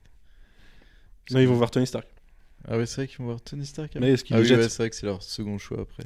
Du coup, on découvre que Tony qui Stark, en euh, dernier le film. cinq ans plus tard, bah, il a enfin abandonné Iron Man. Et... Enfin, il continue à faire des armures du coup, mais il a abandonné euh, sa vie de super-héros et il vit euh, sa, vie, sa petite vie paisible avec euh, sa femme et sa fille à la campagne. Au bord du lac. Et là, c'est un petit peu le déchirant parce que du coup, tu vois, tu sais qu'il a eu sa conclusion parfaite. Enfin, tu sais qu'il va mourir, hein, c'est sûr. Il a eu sa conclusion parfaite avant le début de l'intrigue, il va mourir. Il va payer. Mais euh, du coup, tu découvres qu'il a une fille de 5 ans et tout, euh, et que il- la seule chose qu'il veut, c'est qu'il veut bien discuter avec ses anciens potes, mais il veut pas discuter de boulot, quoi. Et ce qui les amène à Hulk, là, c'est le seul truc où je m'étais fait spoiler par Marvel parce que ces bâtards, ils font un one shot sur, euh, sur Hulk intelligent dans 3 mois. Ah. Et du coup, je me suis dit, bon, il y a des chances qu'on voit Hulk intelligent dans le film, et oui. Euh, je sais pas ce que vous en avez pensé. J'étais sceptique euh, quelques secondes. Moi, il m'a fait marrer. Il m'a fait Ah, marrer. non, mais le, le perso lui-même, euh, je me suis bien marré. Ah, le rendu, tu veux dire Le rendu, à un moment, Le rendu est euh, chelou dans tout le film, je trouve. a- C'est un truc qui a mal vieillir avec le temps. bah, je trouve qu'on s'y habitue vite, mais au début, j'avais l'impression qu'il y avait une sorte de désynchro entre. euh, Bah, c'est peut-être la 3D. En 2D, c'était choquant. Ah non, du tout. Je sais pas, j'ai pas fait trop fait attention. Il y a toujours ouais, ce rendu 3D de façon de base, mais après, ça m'a pas dérangé. Ouais, ouais, je suis d'accord, c'est un peu bizarre au début quand même. Tu vois, Moi, j'avais l'impression qu'il y avait une désynchro entre euh, quand il ouais, parlait. ouais, et- mais peut-être que c'est la vision avec la 3D et tout, je sais pas. Mais, Mais après, mais- je l'ai plus. Mais ouais, c'est juste la- vachement sur mieux. la Dans Infinity Wars, Banner, c'était tellement ridicule quoi. Puis avec les mauvais CGI, là, quand il était collé dans l'armure de, de Stark, euh, Ouais, ouais, ça faisait très mauvais ça. ça, ça marchait très mal. euh, Un là, mauvais effet de profondeur. là, ils lui mettent un vrai truc, qui était effectivement un peu une surprise pour moi déjà. Et euh, bah, ça, ça marche bien quoi. Ça lui permet d'être constant dans le film et de pas avoir un Mark Ruffalo qui traîne des pieds ou un Hulk euh, qui est dur à gérer parce que c'est forcément que de la baston une fois que Hulk il rentre en scène quoi. Tu peux pas le poser, tu peux rien faire avec lui d'autre. Donc euh, c'est un, c'est un bon équilibre, c'est bien. Bah, c'est ouais, c'est un- c'est une complète fusion des deux qui crée un nouveau personnage au final. Ouais, c'est ça, parce que du coup, ils changent tous, évidemment, tu vois, comme il y a 5 ans de gap, ils changent tous un peu de statu quo. Et là où t'as ce Bruce Banner euh, qui avait pas du tout confiance en lui, bah du coup dans Infinity War il arrivait même plus à se transformer en Hulk. Bah il est surconfiant et tout. euh, tu vois, Mais est-ce que c'est une temps. évolution de Banner ou est-ce que c'est la fusion des deux qui change le Je personnage pense que c'est ça, ouais, carrément.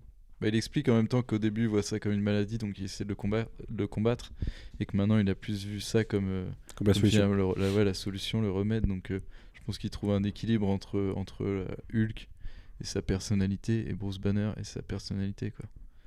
On sait même pas, tu vois, il l'appelle Bruce, des fois il l'appelle Hulk, même eux ils savent pas. T'as pensé quoi, est toi, Hulk, Je ne sais pas. Ouais, moi c'est pareil, j'ai trouvé que. bah, c'est- du coup, c'était intéressant de mélanger les deux parce que ça retirait tout ce qui était le côté euh, culpabilité de Bruce Banner en fait. Et ce qui était vachement. euh, toute sa timeline jusque-là.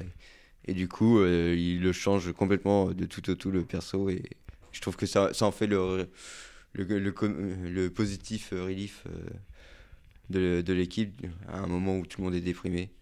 Et- Mais il avait déjà changé dans Ragnarok, techniquement. Ouais, mais c'est c'était pas le même. C'est encore une euh, évolution. Ouais. Ouais. Pas la même façon d'être marrant quoi. Moi j'aime bien et je, je comprends. euh, je sais qu'il y a plein de gens qui ont détesté, pas forcément Hulk, mais Thor principalement. Parce que euh, ils sont pas. Enfin, il y a une décorrélation totale entre la vision de Thor dans les comics et la vision de Thor depuis Ragnarok. Et même à la rigueur, du coup, la version Thor ever dans Marvel Studios. C'était pas la même avant, mais ça collait pas non plus aux comics. Mais euh, je, on va y venir très vite, mais euh, je, je, peux comprendre qu'il y ait des lecteurs de comics qui soient choqués par ça, mais je trouve que dans l'univers Marvel Studios, ça marche quoi. C'est la découverte du pouvoir comique de Chris Hemsworth. Quoi. Ça a été avec sa carrière, c'est tout un ensemble où il a fait aussi des films sérieux. Genre, il a fait un Michael Mann quand même. Mais euh, c'est bien, c'est bien, il, co- il continue comme ça. Moi, je trouve ça bien. Tu peux pas, tu peux pas revenir en arrière et redire euh, non, faut qu'on le recolle à l'image des comics pour un grand final et tout. Ce serait foiré quoi. Je trouve que c'est ils l'ont pris vraiment par le bon bout, Thor dans celui-là. Et euh, ça n'empêche pas d'avoir des moments émouvants en vrai, malgré que. Enfin, malgré que. Malgré, pardon. qui. Il peut. Pardon? Tu veux dire malgré, pardon, kill. Ah ouais, ouais. Tu viens de la refaire du coup. Ouais, je le C'est pas refais, grave, c'est pas Effectivement. Je suis un petit peu perdu. Non, et puis ça donne une, une pure scène. euh, tu l'as teasé un peu tout à l'heure. euh, Une La pure scène jeu vidéo. de- jeu vidéo à New Asgard. Mais en fait, euh, un des trucs qu'en plus, je pense, les gens ont, ont pris ça trop premier degré, mais c'est son comportement, c'est c'est une carapace du, de la tragédie qu'il a vécue, quoi. C'est-à-dire, dans Infinity War, on le voit, c'est pour ça que, pour moi, c'est le meilleur perso du, du, du film avec Thanos. Il est... euh, le mec, il te, il te raconte toutes les tragédies qu'il a vécues les unes après les autres. Il est toujours là, c'est, il est solide, quoi. Il est solide, et au final, il se craque sur Thanos, il vise pas la tête. Et, euh, et du coup, bah, tout le monde meurt. Enfin, la moitié de l'univers meurt parce qu'il a pas visé la tête. C'est de sa faute. Très difficile à vivre, je pense. Et derrière, euh, bah, derrière, il abandonne, il fait une dépression nerveuse, en fait, tout simplement. Et il devient The Big Lebowski. Ouais, clairement. C'est presque un peu forcé avec le peignoir et tout. Ah bah, la, ouais. vanne est forcée, mais parce que oui, ils ont fait le, ils ont fait le visuel, hein, clairement. C'est recherché, ouais. ah, c'est très recherché. Non, c'est pas recherché, en fait. C'est copier-coller. enfin, oui. L'intention de faire un Big Lebowski est complètement là. Du coup, ça, ce qui m'a fait comprendre une vanne de gens, euh, de ce que j'avais vu euh, l'avis de, de Corentin sur Comedy Blog avant, il parlait de ventre mou au milieu du film pour la deuxième moitié. J'avais vu des gens parler de vrai ventre mou au milieu du film. Du coup, j'ai compris à ce moment-là, je fais Ah Euh, Oui, du coup, on a un peu zappé. euh, on, on refait pas du scène à scène, hein, mais. euh, parce qu'ils ont recruté Hulk, mais c'est pas, sa- pas sa spécialité. Ils recrutent au final. je sais plus s'ils y vont avant Thor ou en même temps, mais en gros, Stark vient. Parce que. Parce qu'il trouve un truc miraculeusement. Parce qu'il trouve. Mais est-ce qu'il cherchait pas déjà en parallèle, tu vois Si, c'est euh, ce que je me suis dit pour me rassurer un peu. C'est Ouais, que. il a un il- côté, il- euh, Ouais, il a l'air de dire, bon, une petite dernière fois, il, il, je- il check un peu tous les soirs euh, s'il trouve pas un truc. une quoi. totale désillusion. hein. Tony Stark aussi à dire tout le temps qu'il veut arrêter de les aider tout le monde, mais au final, Ouais, il est toujours, euh, tu vois. Au final, euh, il, est, il est content en le- d'être cette parce qu'on a- de voûte, tu vois. Genre, il a un côté jouissif pour lui. De... On parle de l'évolution de Tony, mais c'est un peu l'évolution du couple parce que c'est. Enfin, tu vois bien que c'est Pepper au final qui le, qui le pousse à revenir parce qu'elle sait qu'il n'acceptera pas finalement de parvenir et de pas aider les gens. Et à la fin, c'est elle qui lui dit Bah, c'est bon, t'inquiète, euh, on va s'en sortir sans toi, euh, repose-toi. Mais euh, Elle voulait clairement divorcer. elle voulait le bif. L'héritage direct. T'inquiète, y a pas de souci. Tout peux est, partir tout est tranquille. géré. Chut, ferme les yeux, ferme les yeux. Chut. Maintenant qu'elle a son armure, c'est bon quoi. Ouais, exactement. Non, respectons un peu Mais oui, oui, bien Pepper. sûr. Parce que très bonne, euh, très bon personnage. Ouais, non, en plus, c'est- c'est c'est effectivement très stylé parce qu'elle, elle prend conscience, enfin, elle a conscience que eux, ils ont eu de la chance, qu'au final, euh, ils ont pu rester en couple et avoir un enfant, mais que au final, c'est juste euh, une façade par rapport à tout ce qu'ont vécu les autres. quoi. D'ailleurs, c'est assez stylé cette, cette phase de recrutement parce que ça permet un peu de voir le niveau du deuil de tout le monde. euh, Parce que tu as la scène avec Lynn Barton aussi qui se cale, je sais plus, dans cet ordre-là ou c'est après? Euh, Clint, c'est à peu près euh, en même temps que, que, revient, que revient Tony, en fait, qui vient accepter. Exactement. Ils, ils font les tests sur, euh, sur euh, Ant-Man, du coup. Test un peu foiré sur Ant-Man. Et euh, pendant ce temps-là, Natasha euh, va recruter Clint. Mais, euh, mais oui, euh, je voulais aussi euh, parler de rien que la. Je parle beaucoup, c'est ça? D'accord, ok. Tout le monde n'a pas une vision neuve des films en 2019. Je, voulais aussi euh, revenir sur le fait que la maison de Tony et Pepper dans leur, euh, dans leur forêt est là pour contraster. En fait, tu vois que leur vie, leur petite vie euh, idyllique, isolée dans le monde, dans, dans, une forêt, est en contraste total avec ce que vit le monde à côté, en fait. Et du coup, c'est un peu la remarque que fait Pepper, c'est qu'ils sont dans un microcosme qui est pas qui pas la vie normale des gens et il, sont- enfin, il, il regrettera si au final il, il reste là dans son coin et il fait rien pour aider, aider le reste du monde. Ce qu'il il essayait de faire depuis 10 ans quand même. hein. On va pas lui retirer ça. Surtout que c'est complètement contraire à la mentalité de tout le reste de l'équipe qui est en train de s'unifier. C'est Ouais. on a une moindre chance, on y va quoi. On s'en fout. euh, Whatever it takes. Exactement. Euh, bah du coup on parle euh, on, on a parlé on a commencé sur Thor euh, Thor du coup c'est la décadence hein. il est avec est avec euh, Mick et euh, et merde euh, ah j'ai perdu son nom Ateika c'est Korg. et Korg et Korg. Dans Mick. sa dans sa Thor cave Ouais. il descend chercher des bières de temps en temps et Il sinon il joue à Fortnite C'est pas dans Ultimate, euh, dans l'univers Ultimate qu'il est comme ça. À un moment, Thor. euh, si si à un et moment oui dans les moi, au début enfin dans la dans Ultimate 2 ouais Ouais. il est un peu en mode euh, en mode comme ça mais euh, moins décadent quand même Oui, effectivement. Puis il a pas de potes. Mais- Non, il là, a il, pas a, il a ses, Mick. il a ses potos là. Il a pas Fortnite. Il peut non. pas menacer euh, les pauvres adolescents. euh, Effectivement. je sais plus quoi 69 sur, euh, dans, la, dans la, la cave de sa mère. Très- moi j'ai particulièrement apprécié ce moment, j'ai trouvé ça très drôle. Même si euh, entre le dab de Hulk et le Fortnite de, de Thor, c'est très daté 2018 pour un film qui se passe en 2023. Ouais, un peu, ouais. Le... Et encore le dab c'était déjà daté mais, en tu- mais 2018. tu peux dire qu'ils ont perdu du temps. euh, Tu vois. Effectivement. Ouais, ouais. Même quand même deux la- fois moins. la mode euh, du dab. Ouais. Le Je sais pas si les mecs mis sont en moins de dessus. 5 ans, ils se sont remis à inventer de nouveaux jeux vidéo, tu vois. Déjà que Non, Fortnite tourne encore, c'est ils, ont, incroyable. ils, ont, ils ont probablement perdu quelques équipes de dev au passage. Je pense. Je pense que Rockstar a pris cher. hein. Ça se trouve, euh, Quoi, eux en particulier GTA, GTA 6, euh, il est pas sorti là-bas. Ah bah non, du coup.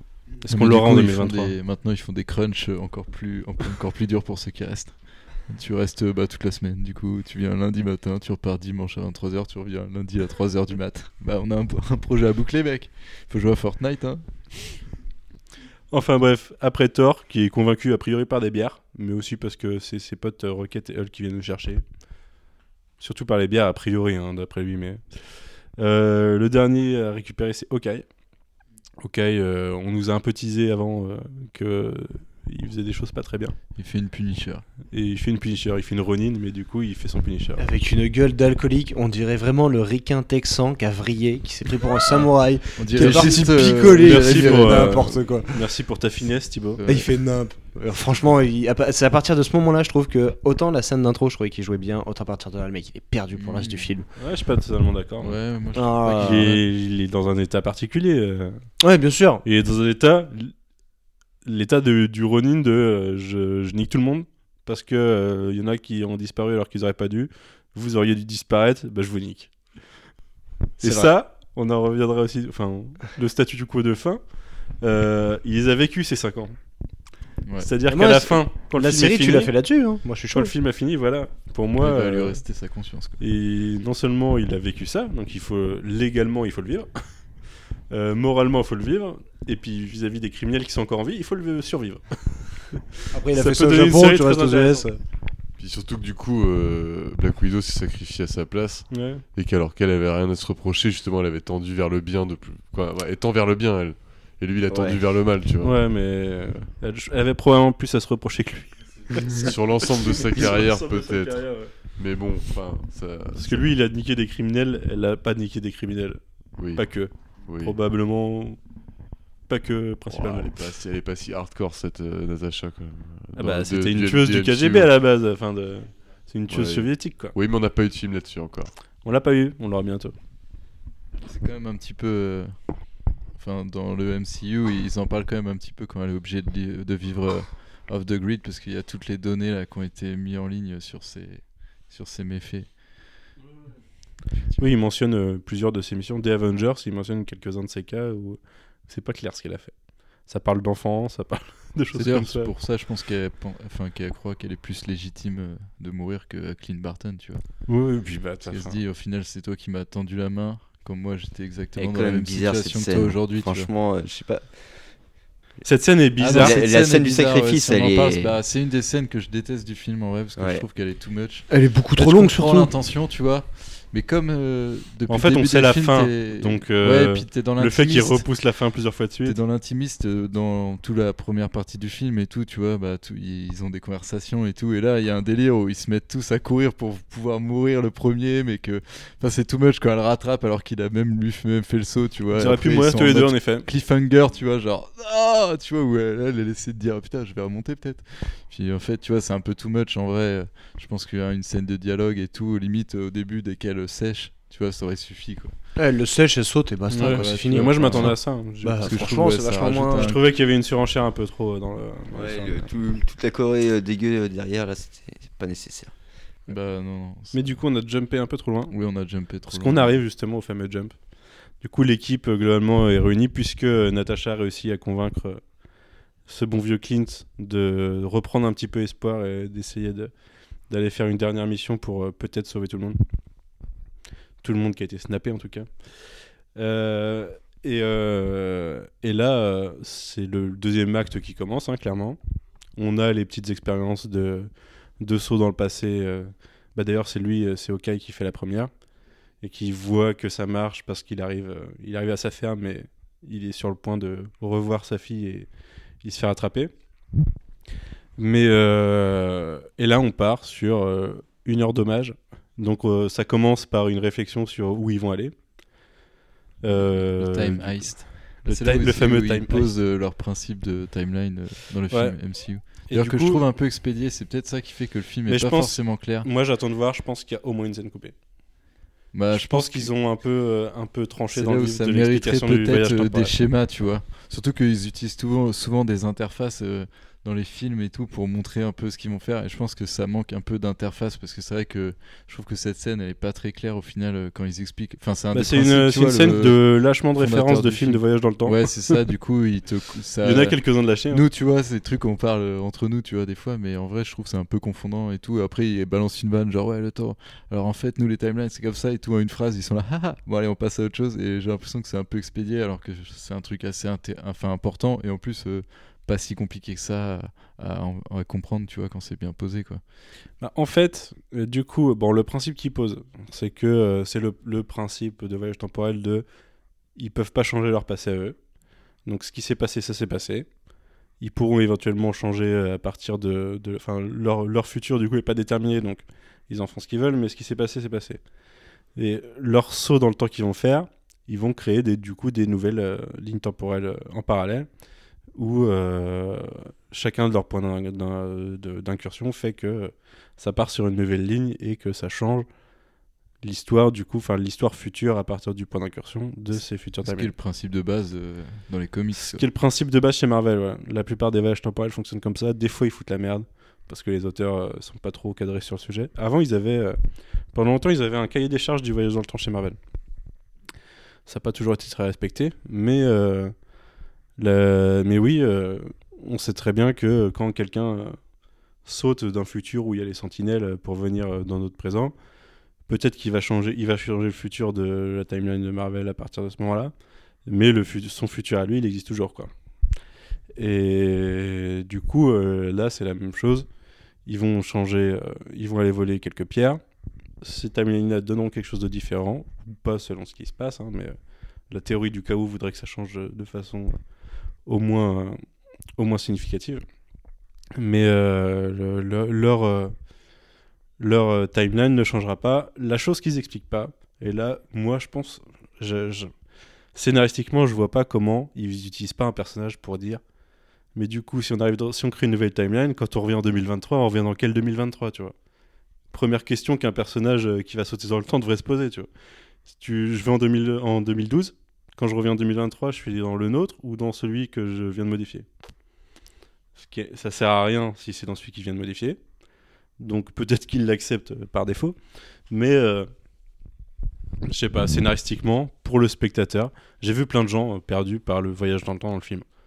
Et j'ai fait un article sur Comic Blog pour ça parce que j'ai vu que Bah, pourtant, les gens étaient perdus. Tout Mais le reste euh, du film, tu vois, se suit en partant de ce principe, mais je pense qu'il est juste mal explicité et c'est un peu dommage parce que c'est un truc aussi qui fait que, enfin, que- ouais, c'est un point d'ancrage euh, important et tout même pour, euh, bah, même si on n'est pas lecteur de comics, quand même, c'est un, un principe euh, des comics qui est assez fort et tout et l'introduire c'est assez mortel, mais c'est vrai que quand c'est un peu fait de cette manière, je pense qu'il y a plein de gens qui sortent du cinéma sans forcément avoir saisi, tu vois.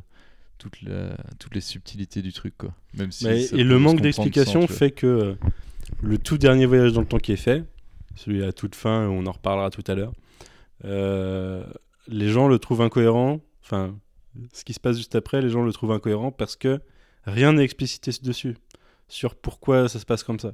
Ça donne l'impression que ça viole les règles qui, qui donnent au moment, au début des voyages dans le temps. En même temps, ils font une grosse, eux-mêmes, ils font une grosse euh, incohérence avec Cap du coup, qui permet de pas très bien euh, expliquer leur, euh, leur principe. Comment ça? Parce que quand un Cap euh, il revient dans le passé, il est vieux. Oui, c'est exactement de ça dont je parle. Et ben en fait, c'est pas incohérent parce qu'il suffit. Enfin, ça s'explique parfaitement. C'est juste que c'est pas expliqué dans le film. C'est ça. Ok.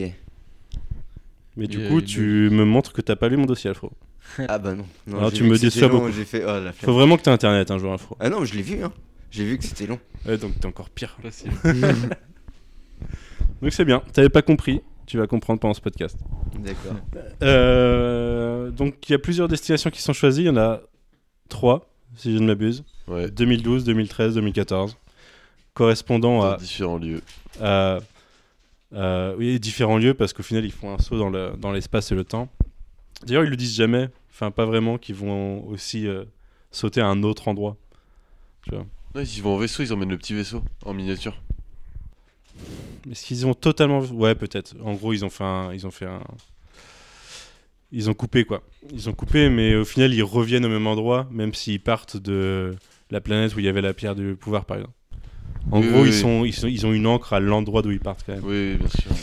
Mais oui, euh, oui, pro- probablement qu'au final ils arrivent au même endroit. Enfin, ils arrivent de là où Ouais, ils ils emmènent le Milano euh, en miniature. Ouais, Ils vrai. le montrent à un moment, je sais plus quel personnage là dans la main. euh. T'as raison.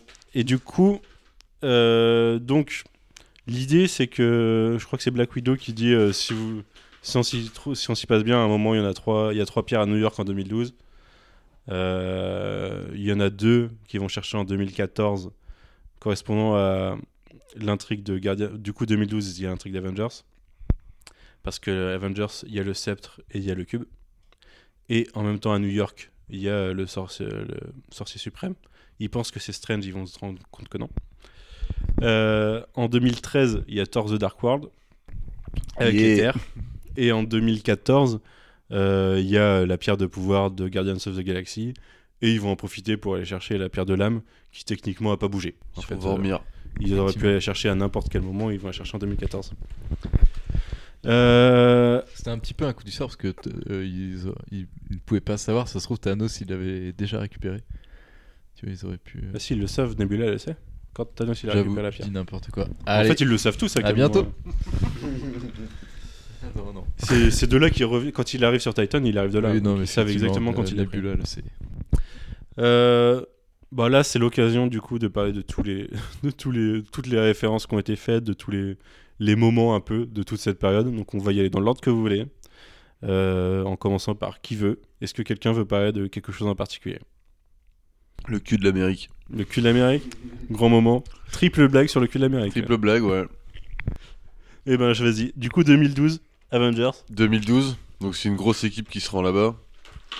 C'est du coup euh, bah déjà Tony et Cap. Tony Cap, Ant-Man et euh, Banner, mais enfin Hulk, mais qui va sur la voir le sorcier suprême du coup. lui. Ouais, lui va avoir le sorcier suprême, donc il tombe sur l'ancien à la place, qui sait, qui déjà défend New York à ce moment-là de, de l'invasion, et euh, qui sait que Stephen Strange sera, euh, sera le plus grand des sorciers suprêmes. sera le plus grand des sorciers suprêmes dans 5 ans. Mais euh, Hulk ne le, sait, ne le sait pas. Du coup, là, il y a toute une révélation. Il se fait sortir de son corps, donc on le voit un peu en spectre banner euh, normal. C'est la seule fois où on voit Mark Ruffalo, du coup, euh, dans le film euh, en, en tant que lui-même. Et, euh, et c'est vachement bien ça d'ailleurs. Quand tu la vois défendre New York et tout, j'étais surpris, je m'attendais vraiment pas à ça. Et je sais pas, ça, ça, ça raccroche bien. Et j'étais content déjà que dans les flashbacks, au tout départ, j'ai eu peur. Je me suis dit, putain, j'espère qu'on va pas. exactement les mêmes scènes. Ouais, les mêmes scènes avec on les voit se déplacer en mode fond vert et tout, tu vois, un peu dégueu quoi. Et non, pas du tout, ils ont recréé plein de trucs. J'ai eu peur sur leur arrivée où ils voient Hulk dans la rue. Oui, bah ouais, ouais. Et j'ai eu peur que ce soit que ça, où ils croisent des bouts de scène. exactement, ouais, des trucs mal, euh, enfin, euh, grossièrement euh, re- euh, recollés quoi. Et non, non, non, c'est très bien, il y a plein de trucs originaux, euh, franchement, euh, t'en as pour ton argent à ce niveau-là. Il y a même un autre voyage dans le temps dans cette euh, timeline là. On va y arriver après. On va y arriver, mais ouais, du coup, c'est. Puis du coup, il y a, il y a Tony et Cap qui partent ensemble. Première mission de retour ensemble, les deux, donc hyper bien quoi. Et du coup, ouais, cette fameuse blague sur le cul de l'Amérique, euh, c'est bah, c'est Scott Lang, je crois, qui fait cette blague. Non? Euh, je En fait, à la base, je crois que c'est c'est Tony Stark qui, en fait, il se regarde, il se regarde dans la fin, de- du coup, ce dont je parlais tout à l'heure, la fin d'Avengers, quand ils sont en train de pointer Loki. euh, et euh, ils font une blague genre euh, bon c'est bon on lâche la pause ou je sais plus quoi. Et du- je crois que c'est Stark qui dit euh, c'est le moment de se rendre compte que ce que ce costume lui faisait un terrible enfin un très mauvais un très mauvais cul quoi. Enfin un, très, un, un cul très moche. Et oui euh, Lang doit répondre qu'est-ce que tu racontes c'est le cul de l'Amérique quoi qui, sera repris après dans une scène de Captain America versus Captain America. Euh, du coup là c'est le moment de c'est là quand je parlais de désacraliser un peu Avengers tout à l'heure c'est que on, a cette euh, cette a posteriori direct à Avengers où euh, entre le moment où il chope Loki et le moment où Loki et Thor repartent sur Asgard la toute fin d'Avengers on a qu'est-ce qui s'est passé? Et du coup on a euh, bah, on a on, a cette scène là et le moment où les autres gens euh, le Shield arrive le Shield Hydra du coup arrive pour récupérer le cube et le sceptre. Et euh, du coup on sait pas dans la timeline originale comment ils ont comment ils ont convaincu de récupérer le cube parce qu'au final c'est Thor qui repart avec le cube. Enfin au final Thor repart avec le cube alors qu'à la base l'Hydra part avec. Mais ça nous donne lieu à une scène d'ascenseur. Où, où du coup c'est euh, l'agent Sitwell je crois qui a récupéré le sceptre et qui prend l'ascenseur avec euh, la Strike Team. La Strike Team de Avec Drazik et Rob avec Drazik et Frank Grillo. Euh, et ils prennent l'ascenseur. Le meilleur. ils prennent l'ascenseur et c'est une euh, c'est une parodie de la scène de l'ascenseur de enfin c'est une quasi reconstruction inversée de la scène de l'ascenseur de Winter Soldier où là c'est Cap qui arrive en mode euh, comme eux quand ils arrivent dans l'ascenseur dans Winter Soldier où ils viennent et ils ont des dialogues en mode euh, on a reçu l'ordre de je sais plus quoi enfin voilà quoi. Tu te demandes s'il va sortir son si jamais il y en a qui veulent euh, sortir c'est le moment tu vois. T'attends t'attends la scène de bataille de l'ascenseur. Au final non il, il- il- part en mode euh, c'est une des scènes que j'ai adoré dans le film il part en mode il y a le chef qui m'a demandé de récupérer le sceptre et quand il faut, quand il faut pas confiance il se penche et il lâche son Hy- Hydra la, la, la salle euh, c'est bien marré à ce moment là Euh, ça recolle, c'est le vilain Captain. euh. Ouais, ça, ça, ça fait en plus référence à la polémique du Hail Hydra de Captain America et de Nick Spencer il y a quoi, il y a 3 ans? Ouais, tout à fait. Polémique qui a fait une shitstorm pas possible euh, aux États-Unis. Du coup, moi, je- moi, ça m'a fait marrer parce que, et je pense que ça fait marrer la France. Je sais pas si ça fait marrer les États-Unis d'ailleurs. Ça serait intéressant de le savoir. Parce que nous, on s'est bien marré de cette polémique à l'époque. Mais eux, il y, a des- il y a des rednecks qui l'ont très mal pris. Et tu, tu sens euh, Marvel Studios qui se dit Allez, on en remet une couche, niquez-vous. niquez-vous, on le refait. Et derrière. Donald Trump, c'est un peu Hail Hail Hydra, quoi. Mais oui, mais Donald Trump, c'est euh, le sénateur Stern dans Marvel Studios, c'est sûr. Le, le mec tout refait, euh, Hail Hydra, qui est un gros connard, euh, enfin. qui. enfin, On le connaît pas personnellement. mais- non, mais. il y a des, il y a- ça pointe, il y a des indices. Ouais, ça, ça pointe pas mal. Euh, et euh, derrière cette scène de l'ascenseur, on a. De quoi ça passe? Ça pointe. D'accord. Derrière, de- derrière cette scène de l'ascenseur, il y a la scène où, au final, euh, ils vont essayer de récupérer le cube et ils vont se louper et ça va amener à la merde plus tard. Et où, du coup, euh, Loki, dans cette timeline, se casse avec le cube. Et c'est là qu'on revoit Robert Redford, notamment. Est-ce qu'on revoit pas d'autres mondes à ce moment-là? Je sais plus, mais en, gros, on se rend compte que le personnage de, de Alexander Pierce est là, proche des événements de, des Avengers euh, juste après quoi. Alors qu'on le voit pas du tout dans Avengers, le Shield c'est Nick Fury et il a sa direction qui est le, le le Conseil de sécurité mondiale, un truc comme ça, je sais plus comment il s'appelle, qu'on revoit dans Winter Soldier auquel obéit Pierce, mais là euh, mais dans Avengers euh, il obéissait directement à eux. Enfin bref, c'est un peu euh, particulier. Mais euh, et ça enchaîne avec une autre de mes scènes préférées. c'est le Cap versus Cap. Alors le Cap versus Cap, c'est pépite d'évolution de Steve Rogers. Déjà, il arrive, c'est en mode euh, You're shitting me, euh, c'est pas possible quoi. Comment comment c'est possible que ça arrive? Et après, la bataille entre les deux en mode euh, où t'as t'as Cap qui joue, qui est Cap, qui te sort les répliques de Cap, et t'as t'as Rogers, enfin le, le Cap euh, 2023 du coup qui est, qui est fatigué de lui-même en fait. et Parce qu'il a vachement changé. Mais oui. Déjà, cette, euh, cette fameuse vanne où euh, le cap qui dit pas d'insulte, on en parlait tout à l'heure. euh, laisse- Lâche, lâche une grosse insulte bah, avant d'aller euh, buter Thanos. Quoi. Donc, Qu'est-ce qu'il lâche avant d'aller buter Thanos C'est euh, avant le, le Avengers Endgame, euh, l'écran titre. C'est plutôt dans le film où il dit euh, Let's get this son of a bitch.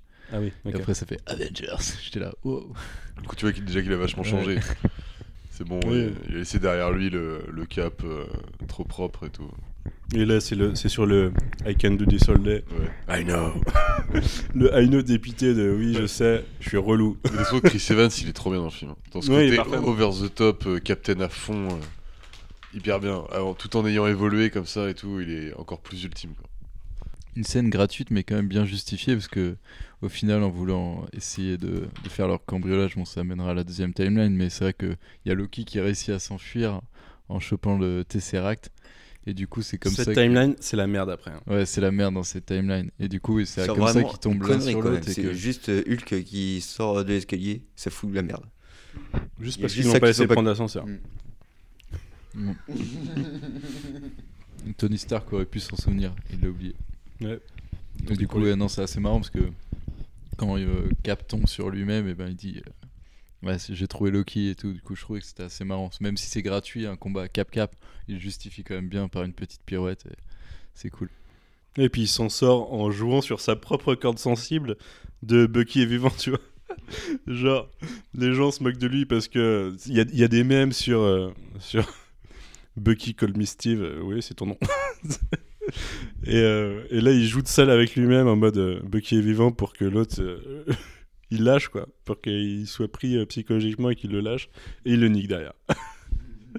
Aucun respect pour lui-même. Et du coup, il, laisse un cap qui est aussi, euh, dans une sorte de coma contrôlé par la pierre de, l'esprit. C'est vraiment. euh, je pense qu'il va s'en sortir, mais deux, trois coups dans la gueule comme Hawkeye et puis c'est bon. Mais ouais, ils ont pas fait du bien à cette timeline. Non, c'est. Il laisse ça en friche, quoi.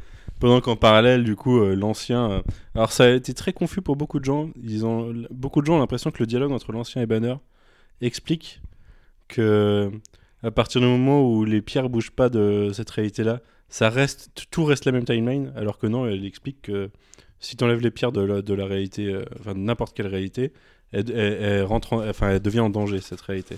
Ça qu'elle explique en fait. C'est que s'ils ramènent pas les pierres, parce qu'au final, à la base, ils y vont pour prendre des pierres. Pas sûr qu'ils aient l'intention de les ramener. Ouais. Mais euh, et c'est pour ça qu'à la fin, c'est Banner qui est, qui est absolument euh, en mode euh, faut les ramener exactement quand on les a prises. Parce que sinon, ça fout la nouvelle réalité en danger. Enfin, n'importe quelle réalité dans laquelle Effectivement, ça crée un, un déséquilibre quoi. Une Mais c'est assez confus et je me, je me demande vraiment si la VF enfin, fait pas un peu de contresens sur les mots utilisés parce que j'ai vu beaucoup de gens penser que cette, euh, ce dialogue-là euh, disait que les pierres euh, figeaient une seule et même réalité. Ce qui n'a pas de sens avec le principe de voyage temporel qu'ils ont expliqué 10 minutes avant. Mais euh, enfin, soit. Au final, euh, au final euh, c'est. Ouais, c'est.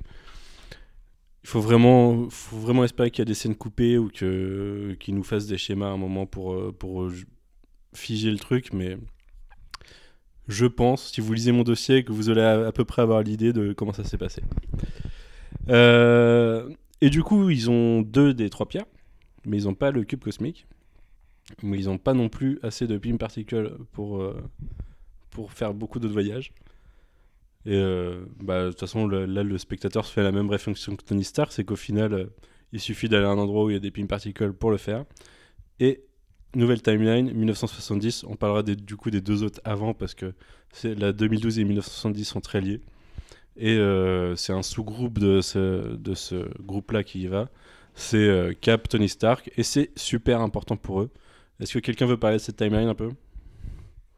Pas forcément, ça fait un reflet à leur histoire personnelle, puisqu'ils arrivent. D'ailleurs, c'est la fameuse euh, base euh, du Shield De Winter Soldier. de- dans Winter Soldier, effectivement. Et euh, du coup, euh, la mission est de récupérer du coup les particules pour. euh, c'est Steve Rogers qui s'occupe de ça et Tony Stark doit récupérer le Tesseract. Et évidemment, ils vont passer face à l'ombre de leur passé, visiblement, puisque euh, Tony Stark euh, va tomber sur son père, Howard Stark, du coup, dont John Slattery euh, qui est encore de retour. Et du coup, Steve Rogers va tomber sur Peggy Carter. Donc est Atwell, qui est évidemment une place forte dans l'histoire du personnage, puisque c'est son grand amour. Et du coup, non, une scène assez stylée, parce que en plus, forcément, Howard Stark rencontre Tony Stark, mais avant, euh, d'ailleurs, il dit qu'il s'appelle Howard Potts, du coup. Ouais, ça, ouais. Et euh, du coup, euh, oui, Un il- petit moment de panique il quand il dit Howard. Juste avant la naissance euh, de, Tony, lui-même. tu vois, de lui-même.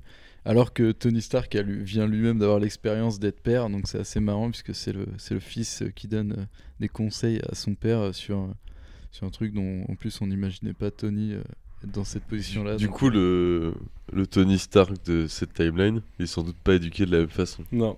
oui, puisque peut-être- Peut-être qu'avec un Howard plus gentil, eh ben, il n'y a pas d'Iron Man dans le futur. Exactement.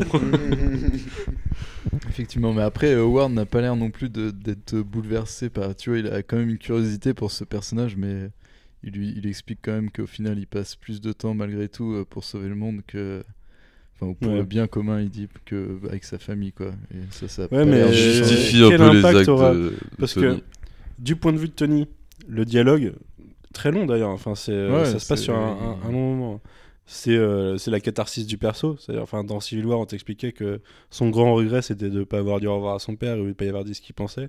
Et là, bah, il a, il a l'occasion. Si t'as pas compris à ce moment-là qu'il va mourir, mais de toute Petit rappel. t'as pas trop suivi le film. C'était évident. Mais euh, et, euh, et du coup, oui, c'est c'est c'est vraiment la, la catharsis ultime du perso. Et du point de vue de Ward, euh, quel est l'impact qu'il va avoir sur lui? Euh, Moi, je suis pas sûr que ce soit négligeable, hein, parce que il a quand même tendance à tu oui, vois, euh, effectivement. il- il- essayer d'aller dans une direction plus douce dans ce dans qu'il lance. Mais euh, même si il lâche quand même, Tony lâche le parce qu'on sait qu'il a pas eu une enfance facile avec son père. Il lâche quand même le je me rappelle que des bons moments. Donc soit euh, il justifie un peu le fait que Mais Fais comme tu pas, veux, au tu final, euh, Ouais, ça se passera vois, bien. Il occulte pas non plus euh, la sévérité de son père et tout. Je pense qu'il a, même- il a finalement, il a pas trop envie de changer, tu vois, l'éducation qu'il a reçue et tout. Final, ça fait qu'il était, tu vois. bah, je pense qu'il a conscience plus, de il- que enfin le- les basiques de la psychologie, il est comme il est de ses expériences passées. Donc Effectivement. si jamais il les avait pas eu, il serait pas comme il est. Donc Après, ça a forcément, peut-être forcément changé le Tony de cette timeline du coup euh, années 70. quoi. peut-être ouais. On ne le saura Ça, que dans un spin-off. Le saura-t-on Je ne sais 10 pas. Avec un Peut-être pas Robert tout Downey faire non Jr. plus, toutes les, euh, toutes les après possibilités. être revenu chez le MCU. Je me demandais d'ailleurs, c'est les débuts du Shield à ce moment-là, globalement. Ouais. Parce qu'avant, ça restait encore la SSR, je pense. euh. Et c'est les débuts, dans, mais euh, pas encore Dominique Cooper, Howard Stark, tu vois. Mais oui, mais justement, dans Winter Soldier, quand on voit cette base, les photos sur le mur, c'est Dominique Cooper, Ah le, ouais le Ouais, c'est bien possible. Et du coup, Ouais, bah après, c'était ils avant- ont choisi, avant le- ou après ils ont choisi la cohérence, euh, cohérence d'âge des acteurs, on va dire. Alors qu'ils se ressemblent tellement pas les deux. Ils se ressemblent pas du tout. C'est hein. dramatique. Non, mais de toute façon, la timeline du, du MCU sur Dominique Cooper, euh, John Slattery. C'est Cooper. très, c'est très, c'est très douteux. Hein. C'est qu'à un moment, oh, il prend sa douche, il ressort, c'est John Slattery. Chérie, t'as changé. Non, pas du tout. Ça va. Je suis devenu stylé. J'étais stylé d'une autre façon. Je suis devenu style. Je suis devenu stylé euh, d'une autre façon. D'une autre façon. Ouais. Et Mais, pendant euh, ce temps-là, du coup, euh, il n'y a pas de contact direct. Non. Parce même que si, là, ça bon, elle est plus aveugle, Peggy Carter, mais- c'est pas possible. Ouais, il est à 2 cm Ouais, c'est un peu gros ça quand même. Vraiment, je dis, elle va le voir, tu sais, puis il va s'effacer moitié, puis il va croire que c'est genre euh, une vision, tu vois. Et pas du tout, non, non, c'est juste, elle voit pas du tout ce qui se passe. Elle est dans ses dossiers ou je sais pas quoi. Ouais. Du coup, c'est pas le même moment. ouais. C'est, enfin, c'est pas la même intensité, mais c'est aussi l'importance qu'on sait pour la suite. Du coup, Effectivement. ça l'a sûrement décidé à faire euh, ce qu'il fait après. Euh, petite remarque, on voit du coup le casque Ant-Man des comics Ouais. dans les premiers casques Ant-Man, de... enfin le premier casque Ant-Man du coup dans le labo de Pym. Euh, on a la petite référence à Arnim Zola, on a on a le Michael Douglas encore plus jeune que quand il était plus jeune.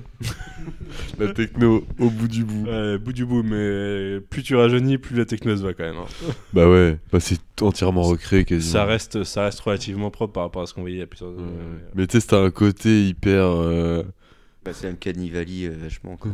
Ouais, ouais, ça. Et puis, je sais pas, ça accentue les, dé... je trouve les défauts des coiffures et toute l'époque à fond. C'est presque parodique, quoi. Ça, un peu, ça fait presque pastiche, quoi. Tu vois, la coupe de Michael Douglas, bon, ok, c'est réaliste un peu pour l'époque, mais bon, là, c'est trop. Dernière remarque sur cette timeline, et là vous le savez pas forcément. C'est le seul élément que Marvel, euh, Marvel Studios a pris de la télévision.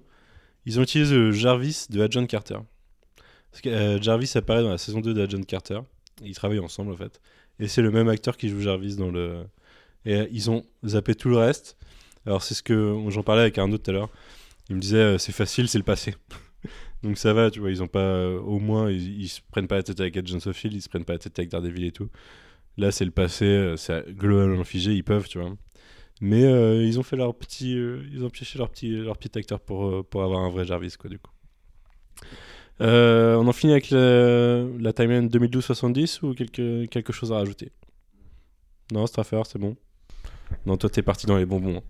J'adore le moment où, où Cap il valide Tony. Où il est un peu au loin comme ça, et quand Tony parle avec son père. Mais je croyais qu'il il valide ou je croyais qu'il disait genre. Ouais, il dit euh, plus. Il lui dit euh, son j'ai réussi quoi. ma mission. Ouais. Pour, pour moi, c'est ça. hein. Ah ouais? Ouais, ouais. Ah ouais. Il lui fait. euh, Je ok, crois que c'était un peu aller, genre, quoi. tu vois, il le voit parler avec son père et vu que lui, bah, il vient du passé, Cap, tu vois, il a toute une relation lui aussi avec ses. Ah non, je l'ai pas vu comme ça du tout. Ah, Ah ouais Du coup, euh, j'avais même pas pensé que ça pouvait être interprété comme ça. Non, oui, pour- après, j'ai pour peut-être moi, euh, surinterprété. Mais... Il validait sa mission, quoi. Ouais, ouais, c'est vrai que c'est plus logique presque. Mais- Mais euh, super smooth quand même ce, ce vol dans le, au shield, quoi. Enfin, Ouais. Bah, Howard, il aurait pu voir que le truc du, cube s'était ouvert et tout. Euh, se demander plus qui easy, est quoi. ce mec qui a un visiteur qui est à l'endroit où il y a des trucs un peu Tu vois que c'est un autre monde, tu vois, ils s'en battent un peu les couilles et tout, mais même c'est un peu paru. En même temps, il y a la moitié du shield, c'est l'Hydra, ils savent même pas. Shirley de Community là qui, qui reconnaît à moitié. En fait, Shirley. en fait, tu te rends compte Avec qu'elle son est badge du FBI du shield. Surtout qu'elle est suspicieuse de, de Steve Rogers, tu vois, qui est dans l'ascenseur. Du coup, tu te dis, ah, va reconnaître que c'est Captain America. Mais au final, elle- quand elle, prend, elle demande aux deux gardes, euh, parce qu'elle dit qu'il y a des intrus, elle parle plutôt de Tony Stark parce qu'il a une moustache trop bizarre. Enfin, il a un bouc chelou et tout. Elle est là, ouais, il a, une, il a un bouc communiste à moitié, c'est limite ça, quoi. Et du coup, ils sont en train de le chercher, genre, ouais, c'est pas possible qu'il y ait un mec comme ça qui existe. Mais c'est vrai qu'il a, c'était plus Tony Stark qui a un look euh, chelou avec ses lunettes aussi euh, technologiques qui marchent. euh, on s'en fout, mais ouais, je me- il manque d'infrastructure quand même pour que ça marche. Où est le Wi-Fi Du coup, on part en 2013 Ouais. avec le pire film de Marvel Studios, on l'a établi en début de qui sont podcast. obligés d'assumer dans ce film. Euh, Thor The Dark World, parce qu'ils avaient placé une des pierres dans ce film-là, donc euh, forcément, bah, fallait y repasser. ils, ils sont peut-être regrettés, hein, je sais pas. Mais euh, Ils s'en sortent bien quand même. ils s'en sortent bien parce que euh, ils ont réussi à jouer avec les images de Nathalie Portman. Alors on est d'accord, elle a rien retourné. hein. Ouais, bah, toi qui as vu, revu Thor 2 il y a pas longtemps. euh. Pour moi, c'est que des scènes du film. hein. Ouais, c'est bien possible. Et puis quand, euh, quand euh, Rocket. De toute façon, a c'est c'est fugace. hein. Puis étant donné qu'elle sort aucune ligne de dialogue, Ouais. euh, on peut partir du principe que c'est que des plans du film où ça se trouve des plans inutilisés, tu vois, de, de Dark World qu'ils ont, qu'ils ont re- repompé quoi. À un moment, il y a une ligne de dialogue d'un autre angle, mais on la voit pas. Du coup, Mm. c'est la- c'est, tu vois, c'est une réutilisation avec un autre angle. Et euh, il y a une scène où Rocket est inséré, mais du coup, on la voit avant. Et quand Rocket est inséré, on voit, on voit pas sa tête. Ouais, c'est ça, c'est de dos et, et c'est bien fait avec le montage. Je Ouais, c'est bon, c'est grillé. hein. Tu sais que, tu sais qu'elle a pas retourné dans le film. Elle était sur le tapis rouge d'ailleurs de l'avant-première quand même. Ouais, bah. Quand même crédité, elle a touché quand même du bif, j'imagine. Mm. Mais euh, du coup, cette timeline, petite mission. Parce que c'est juste euh, une pierre et c'est Rocket Thor. Et ça aurait pu se passer très vite. hein. Ouais, bah pourtant, ça aurait pu tort se passer très mal aussi. Parce Ça aurait pu que- se passer très mal. ouais. que ouais, bizarrement, euh, c'est 5 ans après, mais ils sont pas plus préparés que quand ils sont partis voir Thanos. Et au final, euh, ils acceptent Thor alors que le mec est tout le temps bourré, tu vois. Et que ça va être une catastrophe, c'est sûr. Mais limite, Rocket, il se dit, ouais, j'ai l'habitude des gros boulets, donc il va venir avec moi. Et il l'accepte ça se passe parce que euh, il est indispensable pour trouver une des pierres au final. Effectivement. Ouais, et puis Rocket, il a un rôle dans ce film, je trouve, vachement plus. Il est beaucoup moins dans le côté délire des gardiens, il est plus dans le mode euh, c'est la déprime quoi. Bah, De toute façon, il est toujours comme ça. Et même dans Guardians 1, Rocket, je trouve qu'il est vachement cynique, tu vois. Il, il est limite marrant malgré lui, mais déjà, ça lui casse les couilles. Tout le monde Bah, euh, rigole de son apparence, mais il- lui, il déconne jamais presque. C'est son arc de Guardians 2 d'ailleurs au final. Enfin, Ouais, c'est euh, c'est se rendre compte. Enfin, il, il est aigri contre tout le monde et au final, il se rend compte que c'est pas, ça, ça repousse pas les gens et qu'ils sont quand même une famille. Et du coup, enfin. Euh, mais du coup, oui, euh, c'est euh, la partie qui est là pour la catharsis émotionnelle de Thor et le faire revenir un peu. Euh, J'étais content que sa mère se rende compte que c'était pas le même. Parce que quand même, si, si physiquement... Enfin, elle l'a vu le matin, je pense, tu vois. Euh, Elle a vu le beau gosse rasé, euh, pas bedonnant. je pense que, enfin, il fallait pas être sorcière, en fait, pour s'en rendre compte. Mais ça, ça lui permettait un petit dialogue. euh, et puis elle accepte son sort, en plus. Mais c'était euh, c'était un c'était une fin d'arc aussi pour Thor mais beaucoup moins importante que les deux autres parce qu'au final son arc il a beaucoup plus évolué dans Infinity War je pense qu'ils ont enfin on est d'accord qu'ils ont donné une moins bonne importance que les deux autres carrément ils ont un peu déséquilibré entre les deux films les, les trois persos Euh, mais euh, ouais c'était euh, au final c'était le passage le plus euh, insignifiant de, Ouais, de, de pas tous les jumps si- quoi. Pas si si insignifiant ça, parce insignifiant. qu'il récupère au il passage récupère euh, Mjolnir Mjolnir, effectivement. Donc, euh, il fout dans la merde un Thor bon, pendant quelques, quelques mois, enfin un peu quelques semaines. Non, quelques secondes. Quelques secondes, ouais. Vraiment. ramène- ah oui, ouais, c'est vrai qu'il au moment où ramène ils, partent techniquement ils partent et ils reviennent enfin et Cap Effectivement. revient. Pendant quelques secondes, un Thor n'aura pas eu son Mjolnir. Peut-être que ça foutra dans la merde. D'ailleurs, c'est pas expliqué à la fin. J'ai vu des gens penser qu'il partait juste avec Mjolnir parce que. Non, il lui rend du coup. parce que oui, mais qu'il partait avec Mjolnir parce qu'il pouvait porter Mjolnir et du coup euh, Thor en veut plus de qu'il le prenait. Mais non, c'est Oui, juste qu'il va le redéposer euh, parce que. Sinon, c'est la merde dans cette timeline aussi, hein. Effectivement, ouais, Parce que je suis pas sûr qu'en 2013 Thor il soit capable de niquer les elfes noirs sans Mjolnir. Non, non, bah non, il serait un peu dans la merde pour. euh, en plus, il peut pas canaliser les Ça aurait été une- dark timeline, ça, hein. Ouais, effectivement. Parce que direct euh, modification de la réalité avec les elfes noirs, euh, ouais, Darkest Timeline, je pense. Euh, du coup, on passe à 2014. Effectivement. 2014, euh, on va. Alors, techniquement, on voit la partie euh, Nebula War Machine avant, mais elle, Ouais. elle a un impact beaucoup plus loin dans le temps, donc on va parler euh, Hawkeye Black Widow, même On si a on en déjà a parlé, ouais. déjà parlé. Effectivement. ouais. Il y a Red Skull, à la limite. Il y a Red Encore. Toujours. ouais. Et moi, je trouve ça super important qu'il y ait Red Skull parce que dans mon, dans mon cerveau, je suis quand même resté bloqué sur le fait que Cap, quand il ramène la putain de pierre de l'âme, bah, il se retrouve face à Red Skull. Et, et ça, c'est pas dit, c'est arrivé. On peut, c'est, là pour qu'on dessus. Qu'est-ce qui s'est passé quand il a ramené la pierre de l'âme? Parce qu'il a jumpé direct après. Enfin, du coup, la pierre a disparu lui, il est réapparu. Donc déjà, il est arrivé, il a dû croiser le cadavre de Black Widow. Bonne ambiance. Et là, il a levé la tête et il y avait Red Skull en haut. euh, Eh, je suis le gardien. Parce que Red Skull, il est là depuis euh, qu'il a disparu du. De... Enfin, on suppose, ça se trouve, il a eu un arc avant, mais. Et comment il est techniquement Red Skull euh, par rapport à. Enfin, dans Bah, son état il- d'esprit Il revoit Cap, qu'est-ce qui, se- qu'est-ce qui se passe Je pense Bah, qu'il est là depuis euh, a- des, des milliers d'années, moi. Tu penses que, Ouais, de il- son point de vue, ça, ça fait des milliers d'années Techniquement, de- c'est la pierre de l'espace, il a Après, été. il connaît tout le monde et tout, il est omniscient de, des noms. Ouais, Il c'est est- un peu le- Steve Il est Rogers. devenu autre chose, quoi.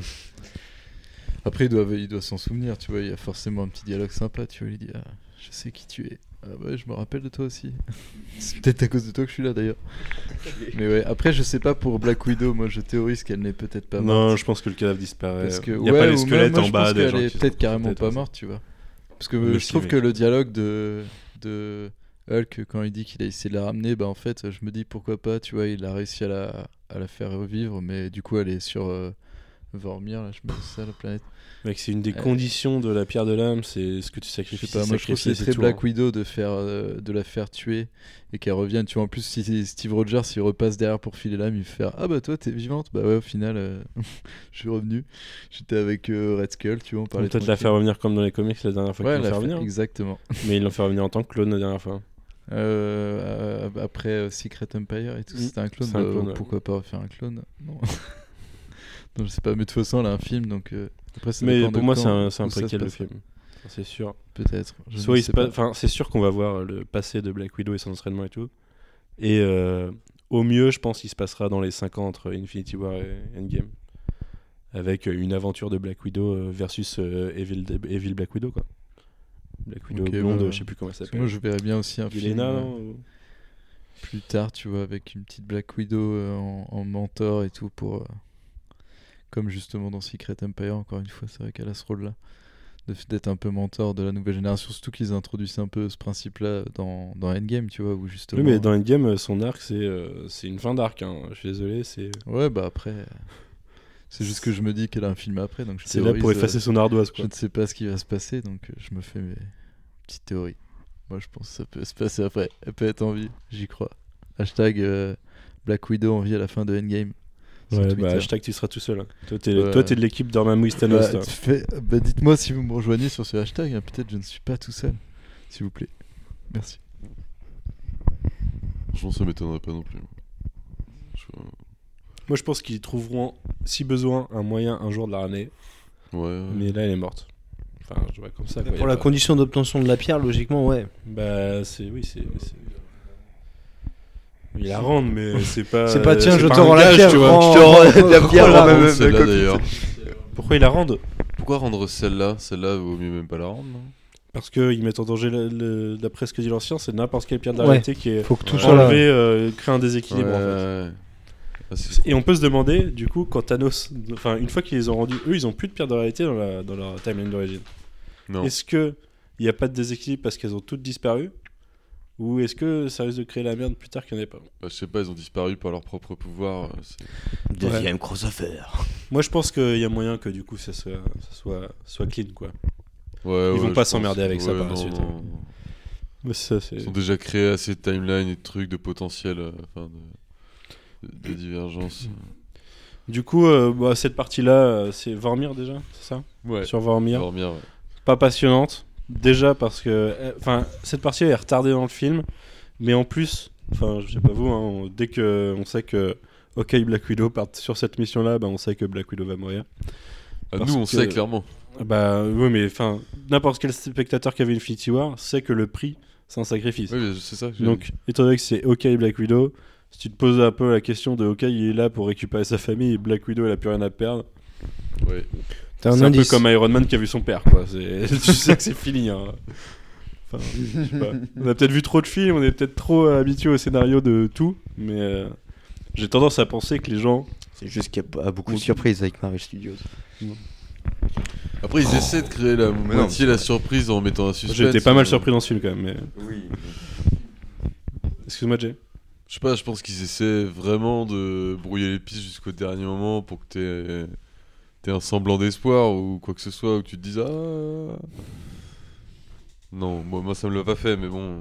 Ouais, moi j'étais pas convaincu du tout. hein. J'étais On sûr dirait que cette scène un peu gênante, elle sert à ça quand même. Ouais, mais justement pour moi elle est gênante parce que tu sais que ça va finir comme ça quoi. Ouais, tu peux peut-être que ça amène certaines personnes à douter, je sais pas. C'est trop long, Peut-être. ouais, mec. C'est la seule scène, le seul moment que j'ai trouvé trop long, c'est euh, et ça dure pas si longtemps que ça en plus. Ouais, c'est clair. En même temps, sinon cette partie euh, sur Vomir était très rapide, il y a eu un gros gros déséquilibre. hein, mais, euh, et du coup la dernière partie, en même temps, ça allait pas être. Euh... Pas de sacrifice? Bon, allez, je saute. En faisant le saumon, tu sais. non mais si euh, t'enlèves les euh, 1 minute 30 où ils se ils se rattrapent les uns les autres et tout. Ouais, c'est pas ça qui crée le gros déséquilibre, mais D'ailleurs, je trouve que ça a twist un peu l'interprétation de qu'on a que qu'on a de ce passage dans Infinity moi War je où suis d'accord aussi. ouais. qu'il doit sacrifier ce qu'il aime le plus. Et Ouais, du parce coup, que là, c'est un peu un sacrifice, Ouais. Alors que là, c'est un peu sacrifié. Bah... Ou alors, ils aiment tous les deux vivre le plus. J'aime beaucoup vivre. Non mais ils, ils sont super importants l'un pour l'autre quand même. Ouais, c'est sûr, mais du coup, c'est pas vraiment ce qu'ils aiment le plus non plus. tu Ouais, vois. mais si tu, si, tu, si tu te places dans ce moment de l'histoire, le truc qui compte le, la personne en vie qui compte le plus pour Hawkeye, c'est Black Widow. La personne en vie qui compte le plus pour Black Widow, c'est Hawkeye. Sa famille, elle est morte à Hawkeye. J'entends. C'est vrai. Mais c'est ceux qu'il aime le plus. C'est pas forcément la personne que t'aimes le plus, tu vois. Enfin, Ouais, mais pas, si, c'est ceux qui t'aiment je le plus, si t'es censé mes- sacrifier des morts, ça marche pas. Oui, bah après, je me suis dit, peut-être tu pouvais sacrifier autre Ouais, y a- chose. tu y a vois, un tu twist. pouvais- Il y aurait pu y avoir un twist en mode euh, j'ai déjà sacrifié ce qui comptait le plus pour moi de Hawkeye, tu vois, et puis bon, ok, je te donne la pierre. Mais Ouais. euh, ça aurait été facile. Bah, Non, mais du coup, ça aurait justifié c'est ça, que Black je le comprenais. Enfin, en tout cas, dans un, un genre plus Moi général, aussi, tu je vas pas trouve- forcément Je trouve sacrifier qu'il twiste un peu l'idée, mais euh, Tu dis, il faut sacrifier ce que t'aimes le ça plus. reste bah, acceptable. oui, je le comprends plus généralement que juste euh, tuer quelqu'un et la personne euh, en général qui est venue avec toi. Quoi. Euh, bon, bah, je l'aime pas forcément le plus, mais il est venu avec moi, ça fait ou pas? C'est mon copain. tu peux y aller.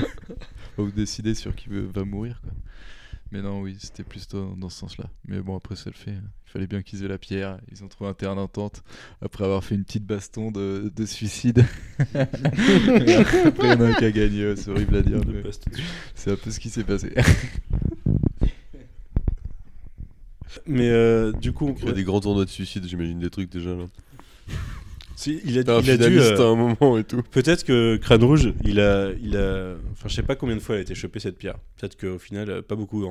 probablement pas beaucoup. Mais ça se trouve, il a, il a vécu très longtemps à cet endroit-là, à voir que des gens euh, tuer des gens qu'ils aimaient, tu vois. Peut-être que ça a changé quelque chose au fond de lui et qu'il est vraiment transformé ce Crâne Rouge. C'est, c'est quand même dark comme euh, destinée de juste. euh, Ouais, c'est trop bizarre. Ouais. c'est le mec qui est là pour dire aux gens euh, sacrifie ce que t'aimes le plus. quoi. Surtout un mec qui avait de l'ambition, quoi. Tu vois Ah ouais, ouais. C'était clairement mu par l'ambition, donc. euh, Ouais, c'est c'est étonnant. Tu Bah, te dis, techniquement, lui, il a sacrifié le truc, qui est- enfin, son, son ambition, il l'a sacrifié pour être juste là. euh, Gardien, ouais. voilà, gardien, quoi. Bon, Enfin, gardien. Explicat... expli- Le mec explique, Ouais. quoi. Ouais, Le mais. mec Ouais, est- Ouais, c'est ça.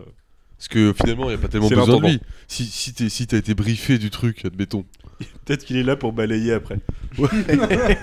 C'est lui qui ramasse les cadavres en fait et qui nettoie en bas. euh. Non, mais c'est vrai, parce que t'imagines, t'y vas. Le mec, il te dit, faut faire ça, faut faire ça. T'es tout seul. Tu fais, bah. bah, Je vais revenir peut-être avec quelqu'un, tu vois. tu repars, tu racontes ça à des gens. Ils le savent, du coup, tu vois. Eux, ils arrivent. Il faut, tu vois, ils... ils ont même pas besoin de lui. Ils peuvent, le mec, il peut aller, puis direct, il saute, puis voilà, ils ont le truc, tu vois. Imagine, rien de tout ça est vrai. Il a juste la pierre dans sa poche. à chaque Il fois, la il jette. attend qu'il y ait quelqu'un qui meurt. Il file du rohypnol à l'autre. Il va balayer en bas. Il fout l'autre dans l'eau. Il met la pierre et c'est bon. tu vois le, le Marvel one shot où tu le vois, tu le vois juste faire ça. Organiser son petit bis tout seul. Je suis encore méchant. Euh, Sacré twist. sacré twist. hein. Et du coup, on passe sur la Et dernière Black équipe. Widow, elle est pas morte, il la, vit, il la retient captive euh, dans, sa, dans sa tanière. Il y a une cage quelque part, euh, il y a une grotte avec euh, tous ces. Il y a un matelas C'est du ketchup qu'il y avait Les effets spéciaux sont au top. Euh, oui, du coup, on en passe à la dernière partie, équipe Nebula War Machine. Euh, tout début de Guardians of the Galaxy, du coup, avec euh, l'arrivée de. Je sais plus comment s'appelle la planète encore, j'ai pas le nom. La planète sur laquelle il y a la, Power Stone. Euh, où on voit le point de vue extérieur de quand, quand Peter Quill danse, et du coup il a juste l'air d'un con. et où le problème est réglé avec un bon coup de poing dans la gueule de War Machine, à peu près parfait, de pff, il est par terre. Euh, il récupère la pierre, War Machine part, enfin ils essayent de partir tous les deux, et c'est là que twist du film, euh, Nebula peut pas partir parce que euh, bah, son système fonctionne de, enfin son, son système d'exploitation fonctionne de façon un peu, euh, un peu étrange et du coup elle se synchronise avec elle-même. Et ça nous amène à- au plot twist du film en fait, hein, ce qui fait que Complètement. ce qui va amener le, le troisième acte. Qui est un, qui est un vrai, euh, un une vraie bouffée d'oxygène dans le film. Ah, et moi je trouve que, que- c'est une vraie bonne idée. Ouais, parce que tu suis un rythme qui aurait pu être un peu comme celui de Infinity War finalement. Très euh, chacun son tour, euh, on voit quoi, ce qui se passe pour leur action. Et ça, ça t'arrête le truc, ça te remet tout en question. Tu fais ouais, non, là c'est bon, les nouveaux Thanos, attention. Ouais, T'es pas sur des rails euh, en mode euh, non, ça, te- autoguidé. ça et te, ça laisse-toi te sort du truc, c'est vachement bien, c'est pile poil bien dans le film. Attention, ça va être la merde et c'est bien la merde. Ouais, puis c'est bien pensé parce que au final, toi t'es surpris en tant que spectateur parce qu'ils ont niqué Thanos au début. Et tu te dis, mais ils devaient quand même se battre contre Thanos, euh, qu'est-ce qui va se passer quoi? Ils t'ont dit, ils peuvent pas modifier le passé, ils ont tué Thanos. euh. Donc, enfin pour moi, il y avait, enfin et voilà, il y avait, il y avait surprise. Je me, je me demandais comment ça allait se passer. Parce que je m'attendais à ce que ils retrouvent le Thanos original à la base à la fin, malgré leur voyage dans le temps et tout. Je savais qu'il allait y avoir du voyage dans le temps, donc. euh. Mais euh, oui, du coup, euh, ce nébula, cette nébula devient un point central complet de l'intrigue. Déjà, c'est elle qui les a amenés à Tha- à Thanos au début, mais en plus, là, c'est elle qui fait twister le truc. Thanos découvre par là que il y a une future version de Nebula et de super-héros qui sont venus et que son plan a été. Enfin, son plan. Il découvre que son plan a marché, mais que les gars n'ont pas lâché l'affaire. il découvre que son destin c'est de mourir et euh, bah, il décide de changer les choses et de, re- de se servir de, de cet ancrage qu'ils ont avec euh, leur réalité d'origine pour, euh, pour y aller et finir, finir les choses comme il faut. Quoi. Euh, et c'est l'occasion de revoir Gamora, du coup, qu'on pensait perdue à jamais. Alors oui, elle est morte. Et là, euh, je pense, du coup, enfin pour moi, c'est pour ça que Black Widow est morte, c'est que la Gamora originale, euh, elle est morte et c'est tout, quoi. Il n'y a, pas- il y a, y a- y a pas à revenir là-dessus. Oui, mais quand Banner claque des doigts, il ne pense pas à ressusciter Gamora. D'ailleurs, la question de quand Tony Stark claque les doigts, est-ce qu'il considère que Gamora, c'était une alliée de Thanos? J'espère que non, c'est parce qu'ils la connaissent pas trop en plus. Bah, Elle a euh, disparu à la fin du film. Du coup, il laisse euh, officiellement le... Ah, il y a un suspense. Bah ouais. Bah ouais, à la fin du film, on voit que Peter, il la cherche. On, voit, on sait qu'elle a disparu. c'est vrai, ouais. Elle est pas là à la fin du film. Du coup, bon, c'est probablement pour faire un Guardian 3 pour rechercher Gamora. Mais euh, Le coup de Nebula aussi qui se qui s'infiltre grâce juste à un petit carénage. changement de son- plaque, c'est le seul, seul truc qui a changé chez elle. Du Ouais, c'est un petit peu ridicule, mais le fait est que ça marche. Ça marche, hein. Bah en ouais. temps, ils la connaissent pas si bien que ça. euh, Bah non. c'est, euh, Et elle a ses souvenirs. Enfin, elle a, Ouais, elle a tout l'historique quoi. elle a l'historique d'ailleurs. Mais Mhm. c'est marrant parce que c'est là que tu vois que Nebula est, par- est partiellement machine, partiellement, euh, Humain, ouais. partiellement euh, vivante, pas humaine du coup. Mais euh, Organique. parce que euh, elle a ses souvenirs, mais elle a pas l'évolution émotive qui va avec. Elle reste méchante avec les souvenirs de Nebula originale.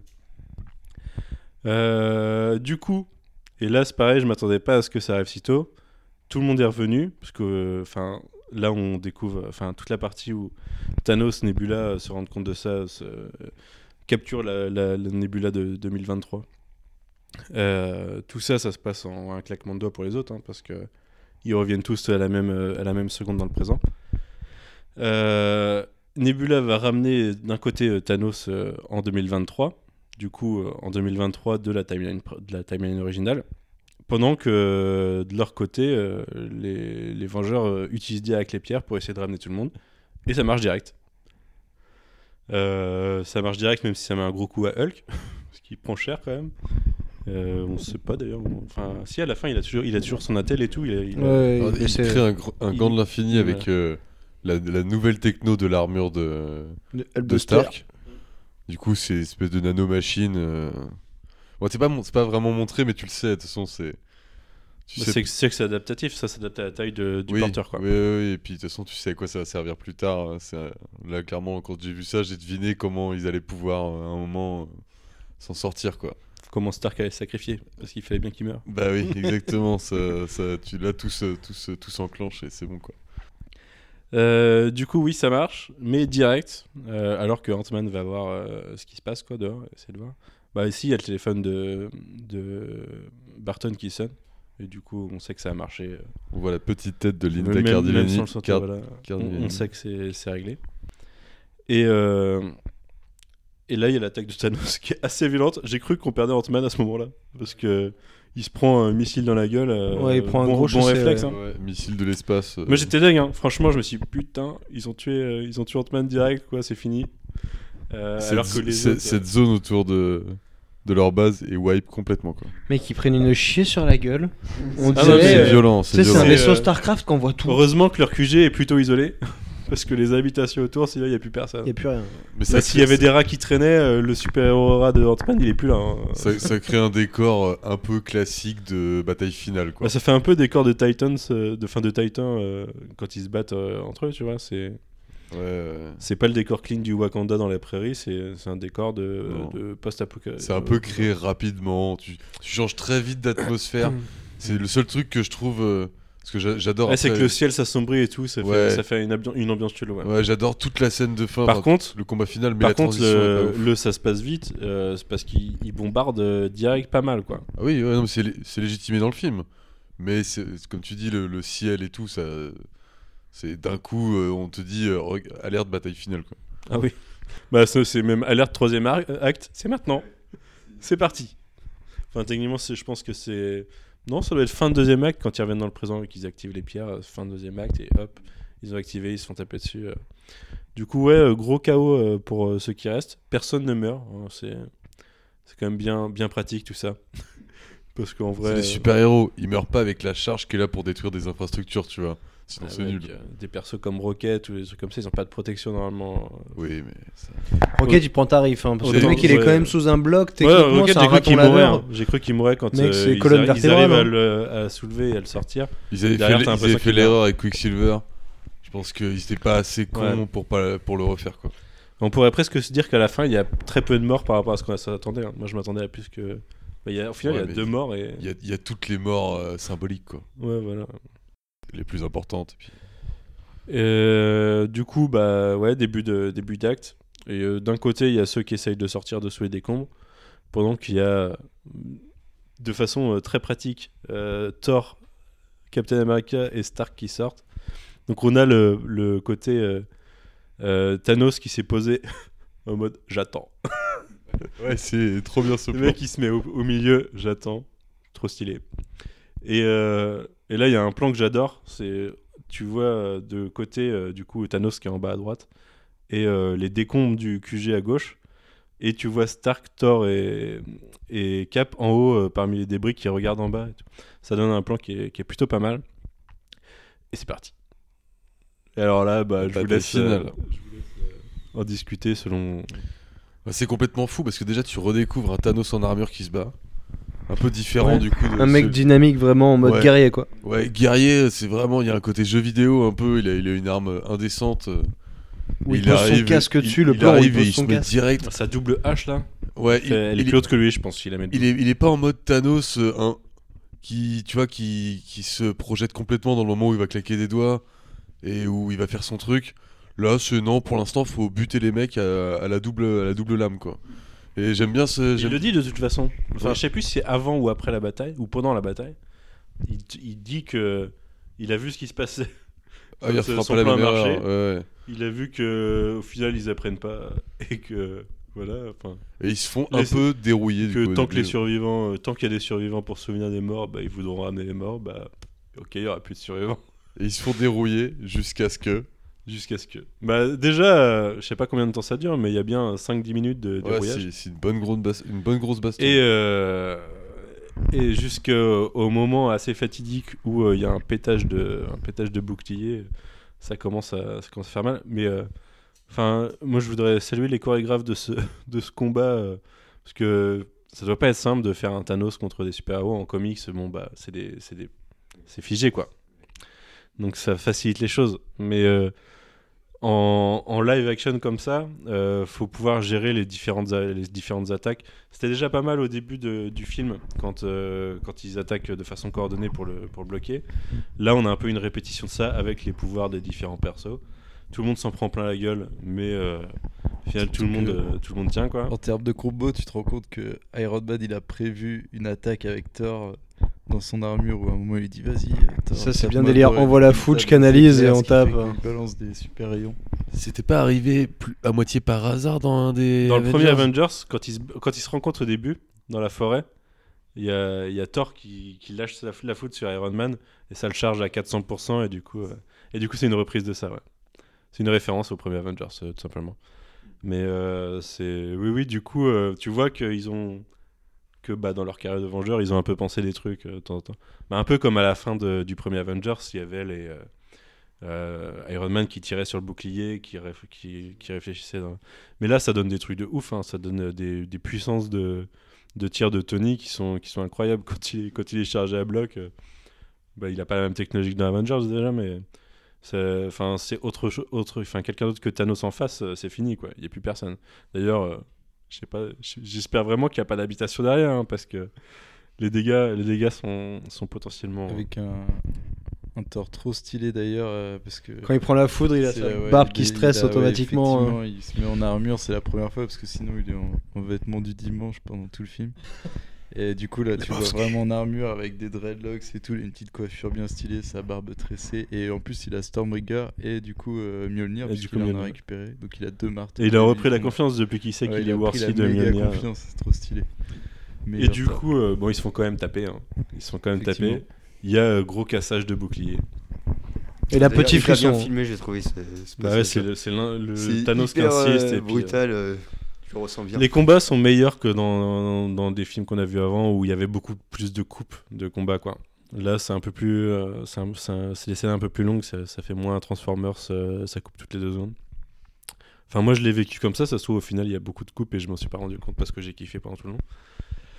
Euh, du coup, euh, c'est branlé jusqu'à ce que, comme disait Jay tout à l'heure, jusqu'à ce que. euh, c'est qui? C'est euh, bah, Thor. C'est Thor qui, là, euh, bah, Thanos vise pas la tête, il vise la poitrine aussi. Et Oui, exactement, ouais. Il commence à y, En mode soldat Ryan, un peu. à y écraser, euh, à y écraser sa, sa- son, son, enfin, il- près de lui rentrer dans le thorax, quoi. Avec Jusqu'à ce que, avec Stormbreaker, du coup. avec Stormbreaker, jusqu'à ce que Mjolnir réagisse. Et alors là, Voir si cap. voir si cap. Ouais, à ce moment-là. Alors je sais qu'il y a des gens, enfin c'est le moment qui divise, hein. c'est le moment qui a aussi fait exploser la salle. Euh. Enfin, je sais pas Moi, toi. C'était euh, l'implosion. Ouais, Ah bah nous c'est pareil. C'est mon le moment du film. Où... Oh là là là là. Bah moi, enfin, je pense que euh, la moitié de la salle, quand ils ont vu euh, Mjolnir bouger, ils savaient. Mais Mais le moment où du coup tu le vois, et tu vois Cap. euh, bah, le plan est marqué en plus de. euh, ça dure 2-3 secondes. Ouais. Bien figé avec le marteau dans la main, le bouclier devant. Ouais, non, mais- Magnifique. Hein, c'est l'orgie. C'est c'est l'orgie. C'est ce Ah, que- c'est le, le fan service x 3000. Ouais, mais c'est la promesse d'un crossover aussi. C'est que justement, à un moment, au-delà de voilà des petits combos de pouvoir comme on parlait tout à l'heure, qui d'ailleurs me fait, pour revenir là-dessus, me fait vraiment penser à un Final Flash dans le côté euh, peu importe ce que je vais détruire derrière, je vise l'ennemi avec tout ce que j'ai et ça part tout droit quoi. On, on verra, c'est exactement le Final Flash de Vegeta. Sauf que lui, il a pas besoin d'aide. et euh, Calme-toi. bref. Et, euh, et ouais, là, le côté. euh, Je l'ai vu à terre plus d'une fois, Vegeta. oh, ça va. Il s'est toujours relais. Bien sûr.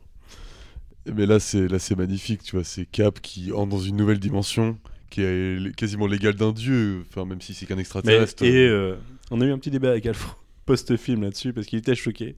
La foudre. Il était choqué qu'il utilise la foudre, mais c'est c'est euh, C'est écrit sur. Mjolnir. C'est marqué.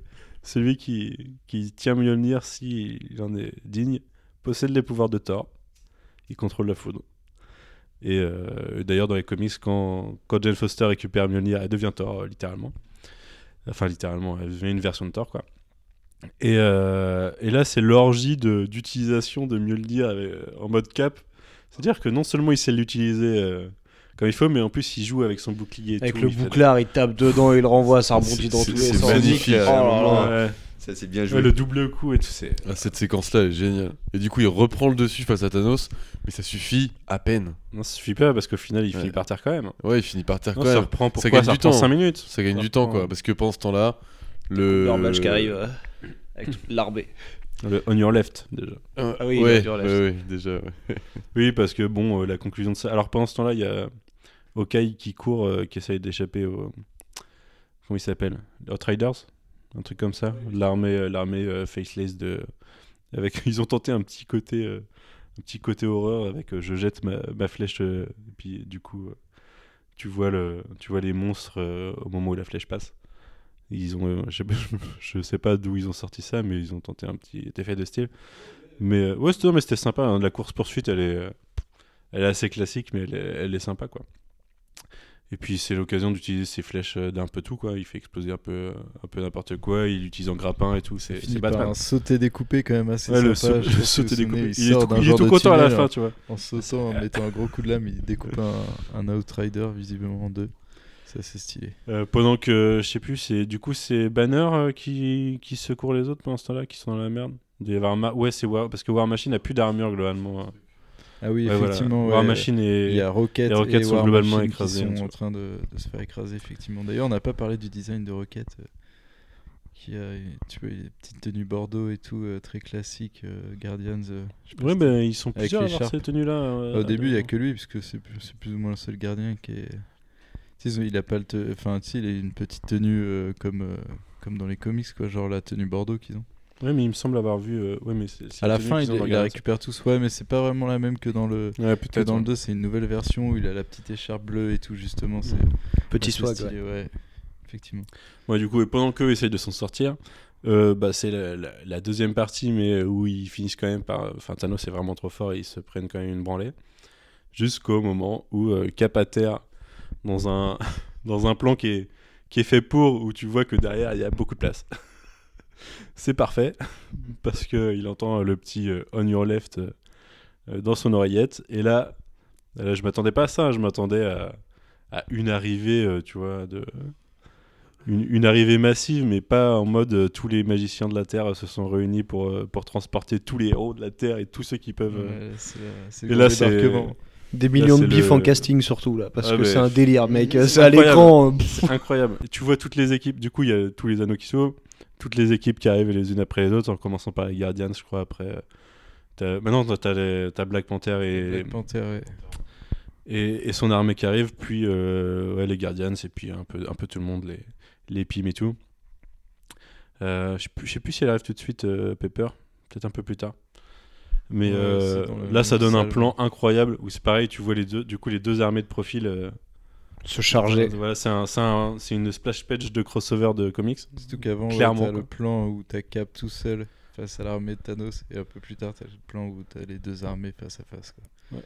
C'est trop stylé. Et du coup, en plus, la, enfin, la, la, la perspective qu'ils ont donnée avec un Giant Man en fond qui marque, tu vois, la fin, ça, ça, ça marque la, la profondeur du truc. Parce qu'il est loin, Giant Man. Il est loin, il est grand, mais il, il est peut-être même encore plus loin que dans Ant-Man 2, je sais pas. Il est très grand. il est loin. Il y a des massif, vaisseaux. quoi. Je reconnais même pas ouais. tous les vaisseaux. je sais pas d'où ils arrivent. Il y en a, enfin, je suis sûr, je me souviens de les avoir vus, mais je sais pas d'où. Je pense qu'il doit y avoir des vaisseaux de Nova dans l'histoire, Il y a en fait. peut-être- a Stallone et tout, tu vois. Ouais, c'est possible qu'il y ait des, des vaisseaux de Stallone et tout, mais on voit pas les personnes. Donc c'est orgie. euh, alors, euh, je pense qu'on s'amusera à compter les super-héros. On peut pas compter tout le monde parce qu'il y a les armées de- du Wakanda et tout, donc de toute façon, euh, c'est c'est infini. C'est la plus grosse bataille du MCU. Et, euh, et Avengers Assemble, là, je vous explique pas. Enfin, mon cœur, mon cœur attendait ça depuis des années, donc euh, petite larme à ce moment-là, je vous le cache pas. Et euh, derrière, euh, voilà, orgie de, orgie de retrouvailles et de bataille, quoi. Ouais, puis même ouais. là, tu découvres toutes les, les progrès des costumes des persos. T'as le Spider-Man qui déboule avec euh, toutes les pinces dans le dos qu'enchaînent des types. euh, Cette fois, il se met en T'as mode. Pepper euh, qui arrive pareil, l'armure de Pepper euh, qui En combine avec Iron ouais. Man et ça part dans tous les sens. hein. Rescue, Rescue, c'est c'est transformation là, c'est Ouais, incroyable, stylé. super bien quoi. Ouais, puis t'as la retrouvaille aussi, bah, du coup, Peter avec. euh, Avec Tony son mode, euh, son mode euh, kill. Ouais, il met son mode instant, instant kill pour la première kill, fois. ouais. Et oui, du coup, il y a la retrouvaille avec Tony Stark qui est quand même assez, assez cool aussi, tu vois, parce que clairement, ça fait partie du. Même s'il a ce rôle de père, tu vois, il a quand même euh, le traumatisme d'avoir perdu Peter d'ailleurs. Et en plus, il, a la- moteur, il, il y a- il place comme ça la ligne de dialogue de. euh, il se souvient être mort, enfin, il se souvient de sa disparition. Ils sont revenus au même endroit. Et Strange leur a expliqué qu'il s'est passé 5 ans. Mais euh, ils reviennent, euh, eux, il s'est passé 5 ans, il Ouais. s'est passé 2 secondes eux, quoi. Mais du coup, ça te permet de- d'expliquer ce qui s'est passé de leur point de vue. Effectivement. Ça se passe très vite, avec les petites retrouvailles, et puis c'est parti. Après, Puis du coup, t'as la bataille avec le, le gant qui passe de, de perso en Effectivement, perso. parce que le but du- de la bataille, c'est de, de mettre les pierres le plus loin possible, évidemment, en passant en plein centre de la bataille. évidemment, parce que voilà, c'est plus simple euh, scénaristiquement, mais c'est vrai que du coup, bah, ça permet de voir un peu plusieurs personnages, il se passe le gant et tout, c'est assez dynamique euh, comme mise en scène. Non, donc puis c'est cool. enfin, c'est l'orgie de perso, quoi. Ouais. On a même, euh, du coup, Valkyrie, Valkyrie à son, à son cheval ailé. C'est, on sait pas d'où où il était, mais euh, là, il est là. Il broutait de l'herbe euh, dans la campagne Il entre s'avait deux monté fûts de une bière. petite écurie à New Asgard, il est revenu finalement, tu Ouais. vois, il était pas mort. euh. Là, il est bien. Parce Et, que euh, lui, et tant tu- mieux. T'as, t'as connaissance de son existence dans, dans cet univers que sur un souvenir Ouais, ça. ouais. vaguement raconté de quand elle était Valkyrie sur une ancienne version d'Asgard et tout. Enfin, euh, Ouais, c'est. Non, mais là, c'est fan service à fond. Et c'est euh, avalanche de références aux anciens films. Euh, tout le monde a un peu son petit moment. petit team-up féminin. T'as le team-up féminin, mais avant, du coup, t'as le combat euh, Thanos versus, euh, versus Scarlet Witch. En mode, Oui. euh, je sais Oui, pas qui t'es, tu vas le savoir. Parce que du coup, bien vénère. Du coup, c'est ouais, c'est rappel du, de la fin d'Infinity War quand euh, elle le retenait et tout. Ouais, euh, on, on en parlait en sortie de film. Moi, je trouve ça bien mieux de la filmer comme ça, Scarlet Witch. Ah oui, oui, mais. De voir enchaîner des pralines de magie plutôt que des gros plans euh, à la Joss Whedon sur ses mains là, ce qui donnait vraiment le plus mauvais effet. C'est forcément que c'est des positions euh, sur une planche de comics où c'est stylé parce que il n'y a pas de mouvement, tu vois juste la position particulière des mains qui te dit ah ouais la magie ça se passe comme ça tu vois.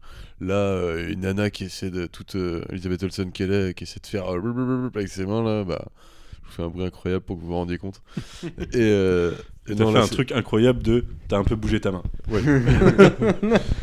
et là, tu vois, t'as un espèce de petit, euh, petit plan. euh, petit plan, c'est cool, quoi. Tu la vois, ça, ça balance, ça balance Ouais, à fond. et- Et, et tu te mets à la place de Thanos, tu te dis, ah ouais, euh, même tout titan qu'il est, euh, j'aimerais pas commencer à me prendre des rafales de magie comme ça, ça va hyper vite. t'sais. Ça a l'air de faire mal. hein. Ça a l'air de faire assez Ah, mais mal. lui, Ouais, il- qui déclenche Lui, s'il sa a pas deuxième ses forme. armées derrière, Ouais, déjà, il parce n'existe que- plus. Hein. Du coup, c'est. euh, Enfin, c'est- Ah oui, non, face à tout ça, il est incapable de résister tout seul, je pense. Il, euh, il est- il est balèze quand même. hein. Mais c'est- c'est c'est trop bien parce que c'est un méchant qui a pas été facile à, à avoir. Et enfin, pas facile dans le sens très long, beaucoup de plantes, et beaucoup d'incertitudes, euh, bah, beaucoup de morts, même s'ils reviennent.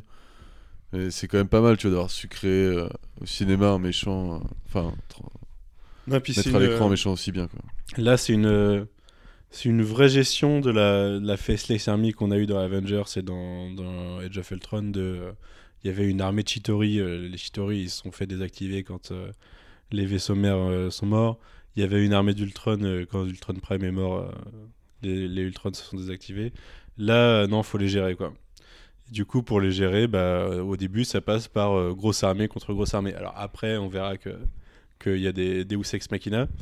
Et que notamment c'est pour ça que je trouve pas ça totalement con qu'ils ont fait qu'ils aient fait ce qu'ils aient fait de Captain Marvel. Ils l'ont teasé comme le personnage le plus puissant game changer et tout. Au final elle est game changer dans le film à la fin. Et si elle avait été là plus tôt elle aurait été game changer trop tôt en fait et du coup le fait qu'elle ait ces autres euh, ces autres réalités à gérer euh, enfin ces autres mondes à gérer bah tant mieux ça permet de ça permet d'alléger un peu la charge quoi ça se répartit D'ailleurs, je, je me suis fait la réflexion tout à l'heure. Elle, elle doit, du coup, euh, dans les, les autres planètes où elle est, elle doit voir les gens repoper. Mais ça veut dire qu'à la fin d'Infinity War, elle avait dû aussi voir les gens euh, disparaître. Parce que la moitié de, de partout avait disparu. Bien sûr. Du coup, le, quasiment, le message de Nick Fury, il était euh, presque inutile. À un moment, elle serait arrivée, quoi. Il aurait suffi qu'elle cherche la source du truc. Et puis, euh, D'ailleurs, en échelle de puissance, quand elle prend un coup de tête de Thanos et qu'elle moufte pas, c'était quand même de là en mode. Ah et là, ouais, c'est pareil, la, choré- la chorégraphie du truc où euh, elle retient le gant, il est, prêt, il est prêt à le faire. Il chope la pierre de pouvoir, il lui colle, Une immense mandale. Tout ça, tout ça se fait très vite et tout. C'est Ouais. une pure idée. tout s'enchaîne très bien et tout. je- Pure technique de combat, quoi. Ouais. Je peux jouer les, je peux jouer les pierres une par une aussi. On a, euh, on a quoi Pff, sais pas, euh, dites-moi si vous avez dit. On a bah du coup on a la scène, euh, la scène du, Huff- euh, du Huffington Post. Je sais pas si vous avez vu, mais le Huffington Post qui a sorti, le film serait parfait sans cette scène féministe. Un peu lourde, s'il te plaît. Ouais, Ok. c'est- ridicule, ça prend pas longtemps. Ça prend pas longtemps Et et surtout qu'en plus c'est un, rappel de. Enfin, ça reste un team-up d'héroïnes de ouf. Ouais, Tu regardes les persos, Déjà, ah c'est un- ouais. c'est un, rappel de la même scène dans Infinity War, en, du coup, avec 6 fois moins de persos.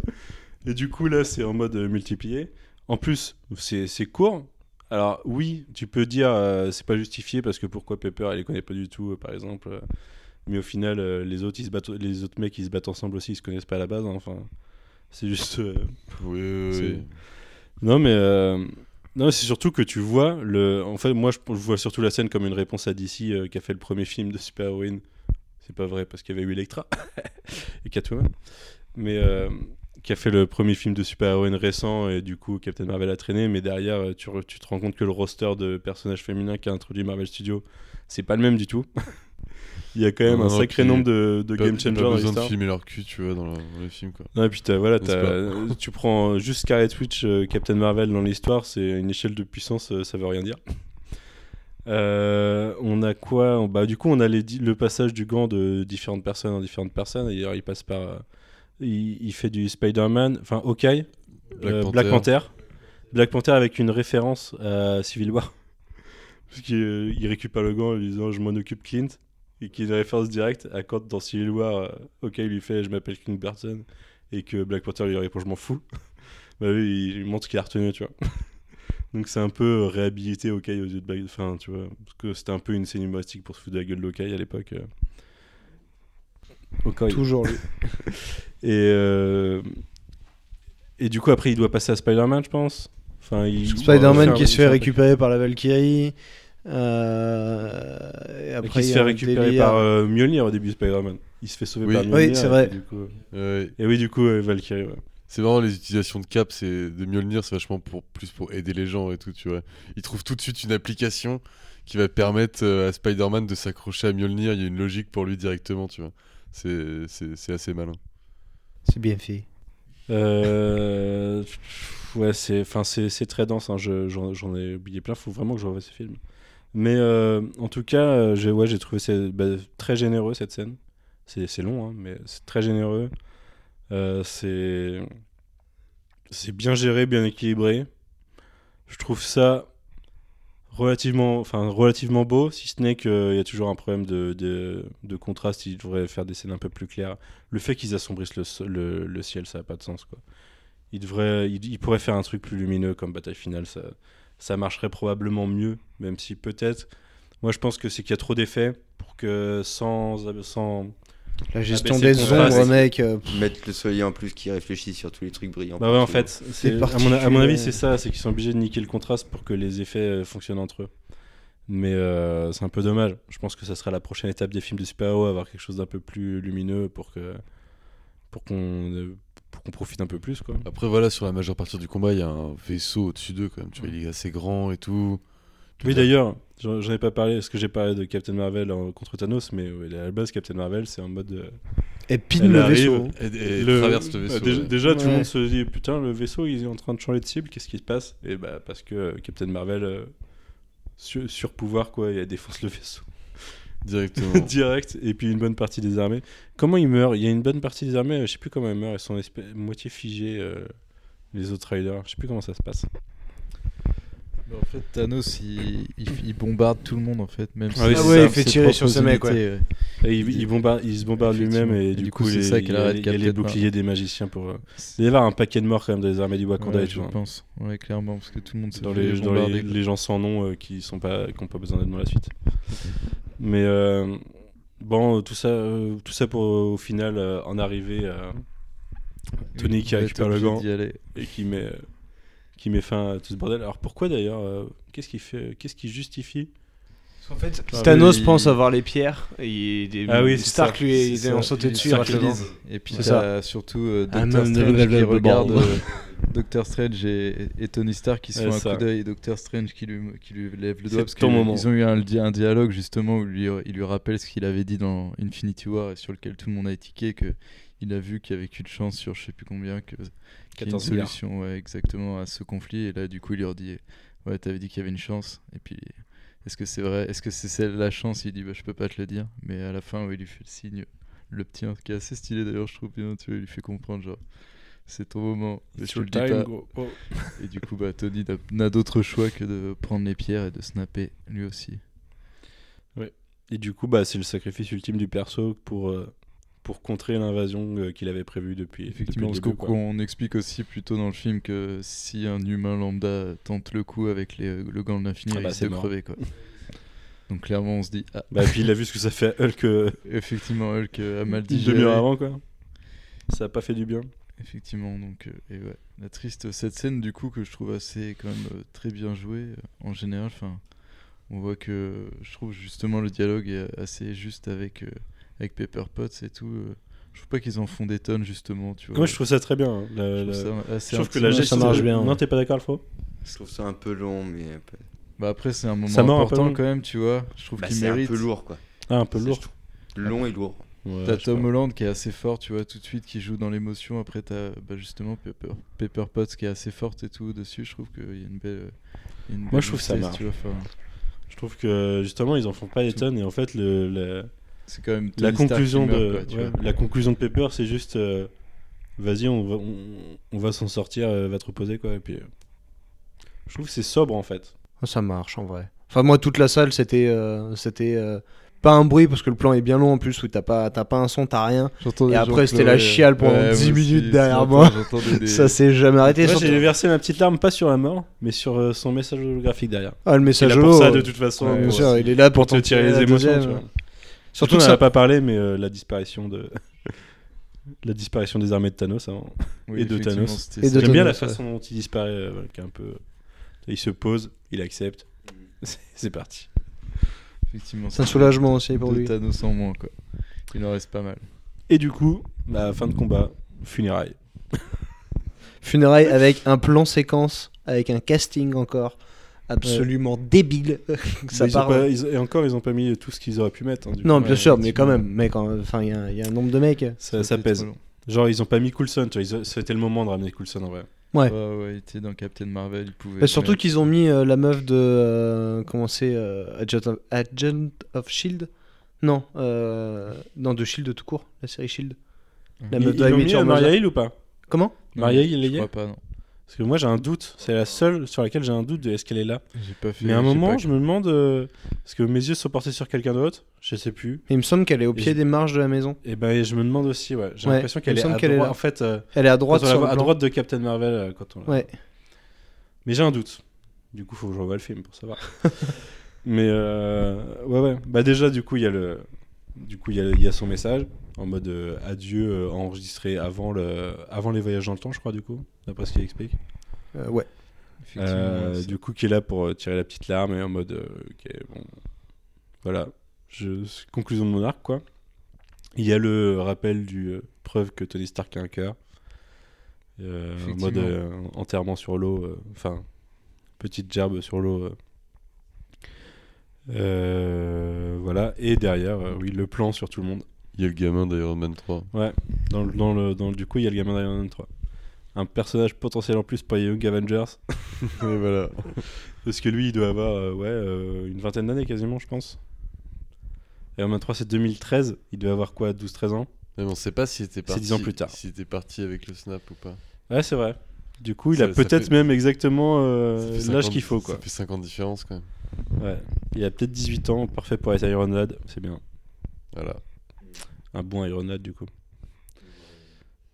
Mais entre, entre Cassie Sand, euh, euh, Cassie Lang, euh, lui et Kate Bishop dans la future série Hawkeye, il y a les bases. Moi je dis ça, il y a les bases. Oui, du coup, qui on voit? On voit, on voit les Guardians, on, voit à peu près tout, hein, les, les Vengeurs, les Guardians, les Strange, les le Wakanda, euh, Captain Marvel toute seule, histoire d'introduire Nick Fury un peu plus loin derrière, euh, en mode le dernier qu'on voit. Ouais, discret. Discret, ouais. Mais il, il, a pas une ligne de dialogue, il est juste là d'ailleurs. ouais, ouais, ouais, juste là. Euh, ouais, je pense que j'oublie plein de monde, hein, mais euh, en gros, c'est assez exhaustif sur le parcours du perso. Il y a Bucky, euh, il y a Ouais. Sam aussi. Classique. Ils sont par groupe thématique, quoi. Effectivement. c'est un peu. C'est le placement au mariage des persos, euh, c'est bon, bah, le placement enterrement. Euh, Il y a d'ailleurs derrière du coup euh, le petit dialogue euh, Scarlet Witch Hawkeye pour rappeler que c'est Hawkeye qui a convaincu Scarlet Witch de, coup, de rejoindre les Vengeurs dans Age of Ultron. Ils ont été assez cohérents sur tout en fait dans ce film je trouve dans, le, dans les relations entre les persos ils ont bien Ouais, j'avais pas revu en détail les films, mais t'as bien fait de le faire parce que tu soulèves plein de points Bah, De intéressants. toute façon, cette relation-là, elle a été aussi remise en avant dans, dans Civil War. C'est pour elle qui vient, qui vient, qui sort de sa retraite. C'est pour la, pour la, la sauver, enfin la, la Ça sortir de sa prison. mais pour euh, une raison autre, c'est que j'ai vu le film euh, il y a pas longtemps qu'ils ont fait ensemble, là, tu sais, dans le. le River euh, Comment ça s'appelle? Wayne River? Cold River Wayne River. Wild River, ouais, ça, Wild River. Toujours pas vu. Avec c'est Jeremy River, c'est Renner sûr. et- Ouais, si, c'est ça. Il y, y a Wind dedans. Wind River, ouais, c'est ça, Wind River. Sûr et certain. Et Ouais, sur ma ça. liste de films à regarder depuis 3 ans. Et du coup, euh, je- ça m'a fait rigoler parce que la dernière fois je les avais vus ensemble, c'était là-dedans. Alors du coup, j'étais là, ah, c'est la même timeline. Bref. Non. Me- Non, bah les, les timelines de persos, euh, enfin d'acteurs du MCU, sinon euh, tu peux en faire. euh, Ouais, tu peux en faire plein. Bah, pareil, en même temps, elle était mariée avec son frère dans des Godzilla, sinon, timelines différentes. Du coup, on peut envisager que c'est une timeline du MCU ou une. Ouais, mais ça devient chelou. Ça devient chelou, mais. Euh, Laisse-moi rêver. du coup, je sais plus si. Ah si, bah il y a la petite scène de, du coup où justement Banner dit que il a essayé de la ramener, de ramener Natasha, mais ça n'a pas marché. C'est un peu euh, voilà la scène de. Mais je sais pas, Elle est vois, morte. moi je trouve le fait qu'ils disent déjà. C'est pour de vrai. Pour de vrai, elle est morte ça, peut sous-entendre quelque chose, quoi. Sinon, ils prendraient pas la peine de le dire, tu vois. Ouais, non. Ouais, à mon avis, c'est juste un Pour point. moi, euh, Ils prennent la peine de le dire pour dire elle est vraiment morte. Peut-être Ouais, aussi. pareil. Genre, euh, bon, il a essayé, t'as- ça le pas plan marché. où elle a la gueule par terre avec du sang. Je me suis dit, elle est vraiment morte à ce moment-là. Mais après, c'est les comics. hein, Je me dis aussi, tout le monde peut revenir. Ouais, tout le monde peut revenir. Donc, mais- euh, Tout le monde peut revenir, mais pas les contrats. Que ce soit une Ah, si, regarde pas. Thor. Oui, mais Thor, il, il avait jamais fermé la porte, c'est ça le truc. Ok, je pensais que. Euh, et on en arrive à la toute fin. Le retour, le fameux retour dans le temps des différentes pierres. Donc l'idée, c'est qu'en gros, euh, elles retournent exactement au moment où elles sont parties. Donc quand il y en a qui ont jumpé dans un sens, bah, Capi revient juste derrière. Euh, il va redéposer Mjolnir aussi. Donc il fait son petit voyage en promettant de revenir euh, tout de suite. Normalement, ça dure 5 secondes. Et ben non. Et du coup, Et là, du coup, il, il promet de revenir tout de suite et il revient tout de suite. il revient tout de suite. Ouais, Mais, tenu sa promesse, mais il a fait un petit détour. mais je crois qu'il a dit je serai pas long. Mais techniquement, de son point de vue, ça a été très long. Parce que ça a duré 80 ans. Ouais, mais il a toujours pas menti. hein. 78 C'est pas long, ans. Il a pas été long. 5 secondes. Euh, scène qui a du coup euh, beaucoup fait parler parce que la plupart des gens pensent que. Bah, Alfro le pensait tout à l'heure, mais on va en discuter. Que c'était une incohérence par rapport à la façon dont fonctionnent les timelines. Alors techniquement, le- je pense que le principal problème c'est que la scène l'explicite pas, mais parce que la scène, pour moi, elle est faite pour l'émotion tout simplement. Ouais. Elle est pas faite pour autre chose, elle est pas faite pour expliquer que je suis revenu euh, parce que j'avais un banner dans mon univers et que j'ai demandé de me ramener euh, voilà, en utilisant le GPS de Tony euh, pour me ramener à ce moment-là euh, quand je suis parti. Je pense que la plupart des gens ont vu Retour vers le futur 2 et, ou Retour vers le futur et savent qu'à la fin, quand Marty il revient exactement au moment où il est parti, euh, enfin, voilà quoi. Il aurait pu le faire lui-même s'il a le GPS, tu vois. S'il lui Il a reste le une zone, tu vois. Une dose, pardon, tu vois, de, mais il a peut-être. euh, il s'est passé quel- 78 ans, on sait pas ce qui s'est passé. Ouais, bah, il a gardé ça, tu vois, au chaud, et puis Moi, ça je a pense- marché quand il en il l'a- Je pense soit il a eu un problème, soit euh, il voulait juste créer son petit effet dramatique. Il a fait en sorte de revenir un petit peu plus loin et pas sur le, pas sur le portail de téléportation. Et voilà. Mais ça veut pas dire qu'il a vécu dans la même timeline. Tout simplement parce qu'il a vécu avec Peggy Carter et qu'on sait très bien que dans cette timeline, ça peut pas être du euh, il était là depuis le début. Euh, c'est juste euh, Peggy Carter, on sait qu'elle a vécu son cap quoi. C'est figé. Donc c'est juste impossible. Effectivement. Du coup, il a été dans. Oui, il a profité d'une autre timeline pendant que. Cap... que Bah, on sait qu'au final, il nous explique qu'il est retourné en Même on peut 45. après- envisager qu'il a pris le bouclier d'un d'une autre timeline en fait puisqu'il revient avec un bouclier qui donne à Sam euh, Ouais. tu vois en même temps il fait c'est la transition du nouveau Captain America du coup qui sera Sam Wilson comme euh, Ouais. pendant un moment dans Et les comics qui est très stylé et pas Bucky Putain, Sébastien Stan, le niveau d'acteur zéro peu- encore. Oh, t'es dur. les Oh deux non, sont mec, Il lui donne pas grand chose à faire au moins. Ah, justement, heureusement. Et du coup, ouais, c'est stylé parce qu'en plus, les deux sont dans la Moi, je hein, que ça, a euh, J'essaye de le défendre depuis le- Cette ambiance de finale, Ah tu vois, qui va être Captain. America, qui va être Captain America. Allez, c'est toi, Sam, tu as gagné. Ouais, pour moi, c'était évident parce que ils ont développé Bucky comme un soldat, tu vois, un soldat, Ouais, c'est ouais, le soldat d'hiver. Il était tellement en recul, Et, ça euh, fait trois films. et du coup, euh, ça m'a c'est plus la mentalité dans le MCU d'être euh, Captain America. Il a plus les valeurs. Effectivement. Puis le cap Et du coup, ouais, le euh, bouclier quand même. qu'il a, qui lui Ouais. file, normalement, c'est le bouclier de la timeline euh, dans laquelle il a été. C'est compliqué. Ah, ça doit être ça, je pense. Mais oui, mais techniquement, il retourne en pété. 1945. Et du coup, en 1945, bah, qu'est-ce qui s'est passé? Il s'est craché avec son bouclier. Ouais, ah ouais, du... bah oui, mais du coup. euh, Du coup, si il a récupéré son bouclier, c'est qu'il a récupéré lui-même aussi. Ouais, mais il l'a caché, tu vois, pour éviter qu'on le découvre trop tôt, je pense.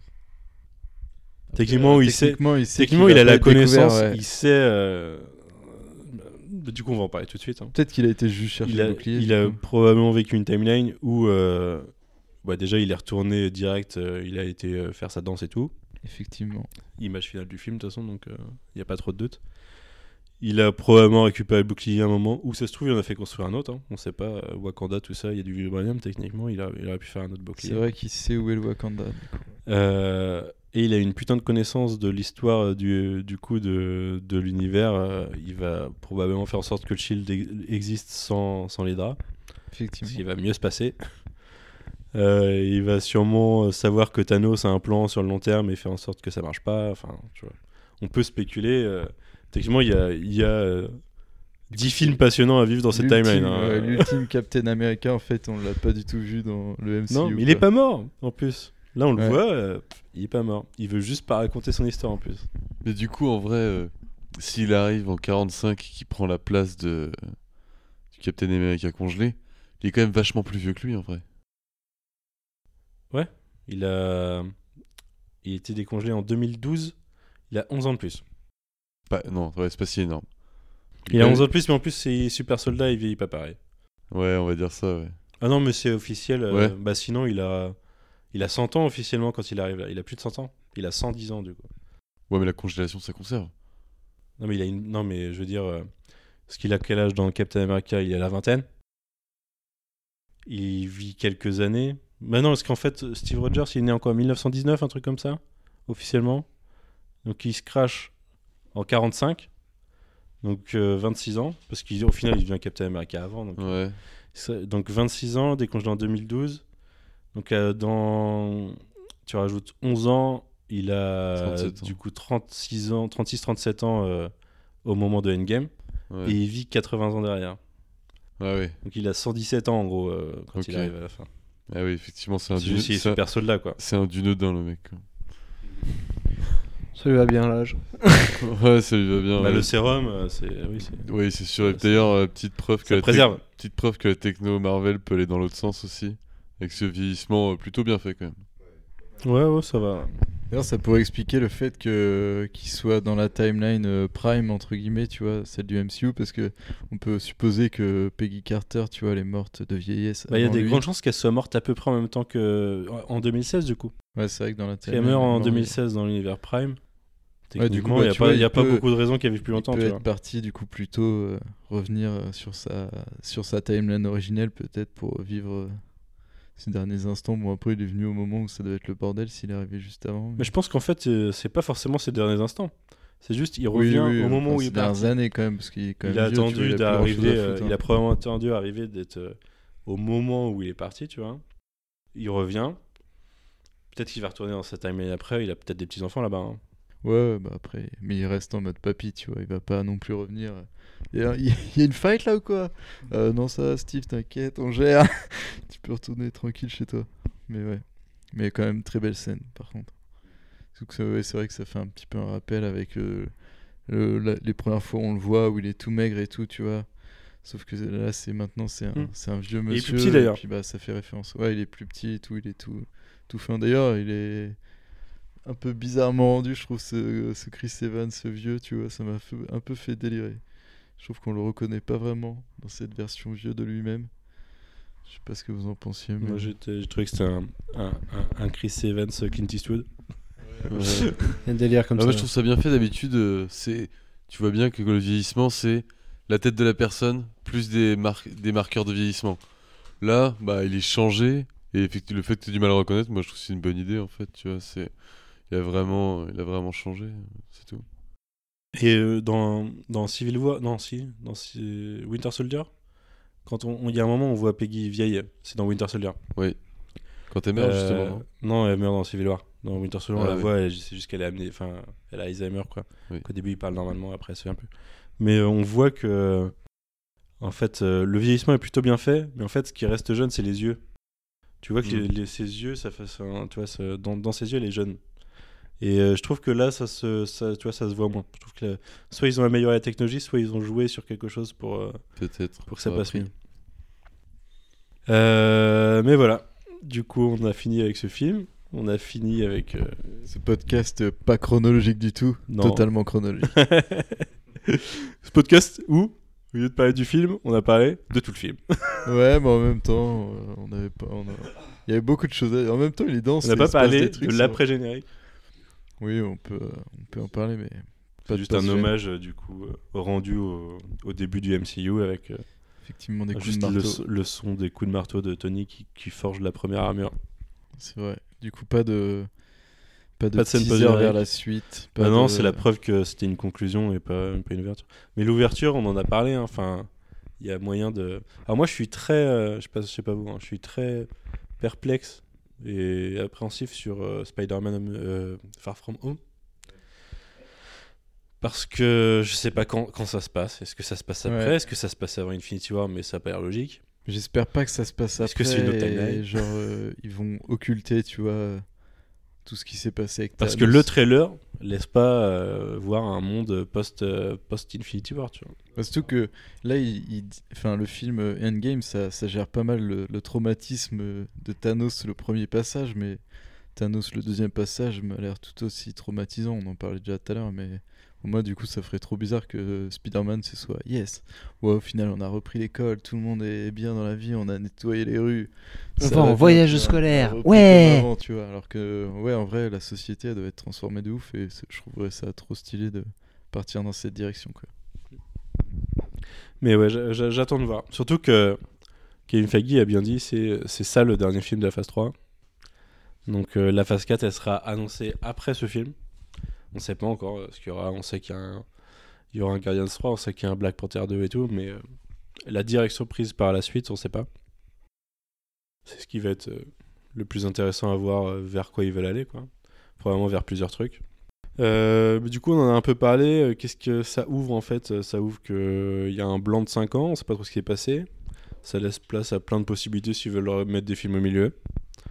Ça laisse éventuellement place à, à développer euh, sur plus de longueur euh, des mutants euh, par la suite, en profitant d'un trou scénaristique où ils peuvent placer des trucs avec des films préquels ou des choses comme ça. Ils peuvent se servir de d'avoir ramené les persos pour dire bah tiens il y a eu un truc quand Banner a claqué des doigts ils ont été un peu modifiés il y en a qui ont un peu muté tu vois ça peut être ça moi je alors je pense que ça se fera pas mais un truc que je trouverais pertinent c'est d'introduire les FF en mode Reed Richards euh, s'est rendu compte qu'il y avait un peu des incursions dans le multivers et qu'il y a des, des réalités alternatives qui se créent et tiens je vais voir ce qui se passe. Ça serait enfin ça me paraîtrait pas con en fait. Ça permettrait de rattacher tout ça au futur de futur de- du MCU je vois bien les Young Avengers dans les prochaines années hein. pour moi c'est un des trucs qui va être annoncé euh, cet été probablement. Je sais pas ce que vous en pensez vous hein. Je suis peut-être un peu trop sur mon idée mais ça me paraîtrait trop con de pas profiter de l'âge de tous ces persos. Bah, c'est surtout que ouais, ils font vraiment exprès euh, des- de nous les introduire euh, au bon âge. surtout nous ramener bah alors c'est un- en même temps c'est un hommage donc c'est facile. Nous ramener euh, le perso de Iron Man 3 le gamin d'Iron Man 3 oui il a été important à ce moment là on n'a pas parlé de John Favreau d'ailleurs. Ouais, c'est vrai. totalement zappé John Favreau le petit hommage à John Favreau euh, avec euh, Morgan Stark du coup. Très bon moment. Soit dit en passant Euh, mais oui je trouve ça con de ne pas profiter de ça et un max de séries qu'on sait déjà qui vont arriver. euh, on va voir euh, dans quel contexte ça se place. Quoi. Je sais pas si vous voyez à peu près toutes les séries que je vous en ai déjà parlé, je pense. On sait qu'il y a Loki sur Disney+. Il y a Hawkeye. Il y a Hawkeye avec euh, Kate Bishop, enfin les deux quoi. Ouais. Un passage de relais. Il y a Hulk avec She-Hulk. Il y a Vendavision, mais Vision est mort. Qu'est-ce qui va se passer, dans quel contexte. Loki serait stylé que ce soit celui qui s'enfuit, tu vois. Ouais. Il peut faire ça, ou ils Ce peuvent. euh, ce qu'ils ont annoncé, c'est Loki à travers l'histoire, en gros.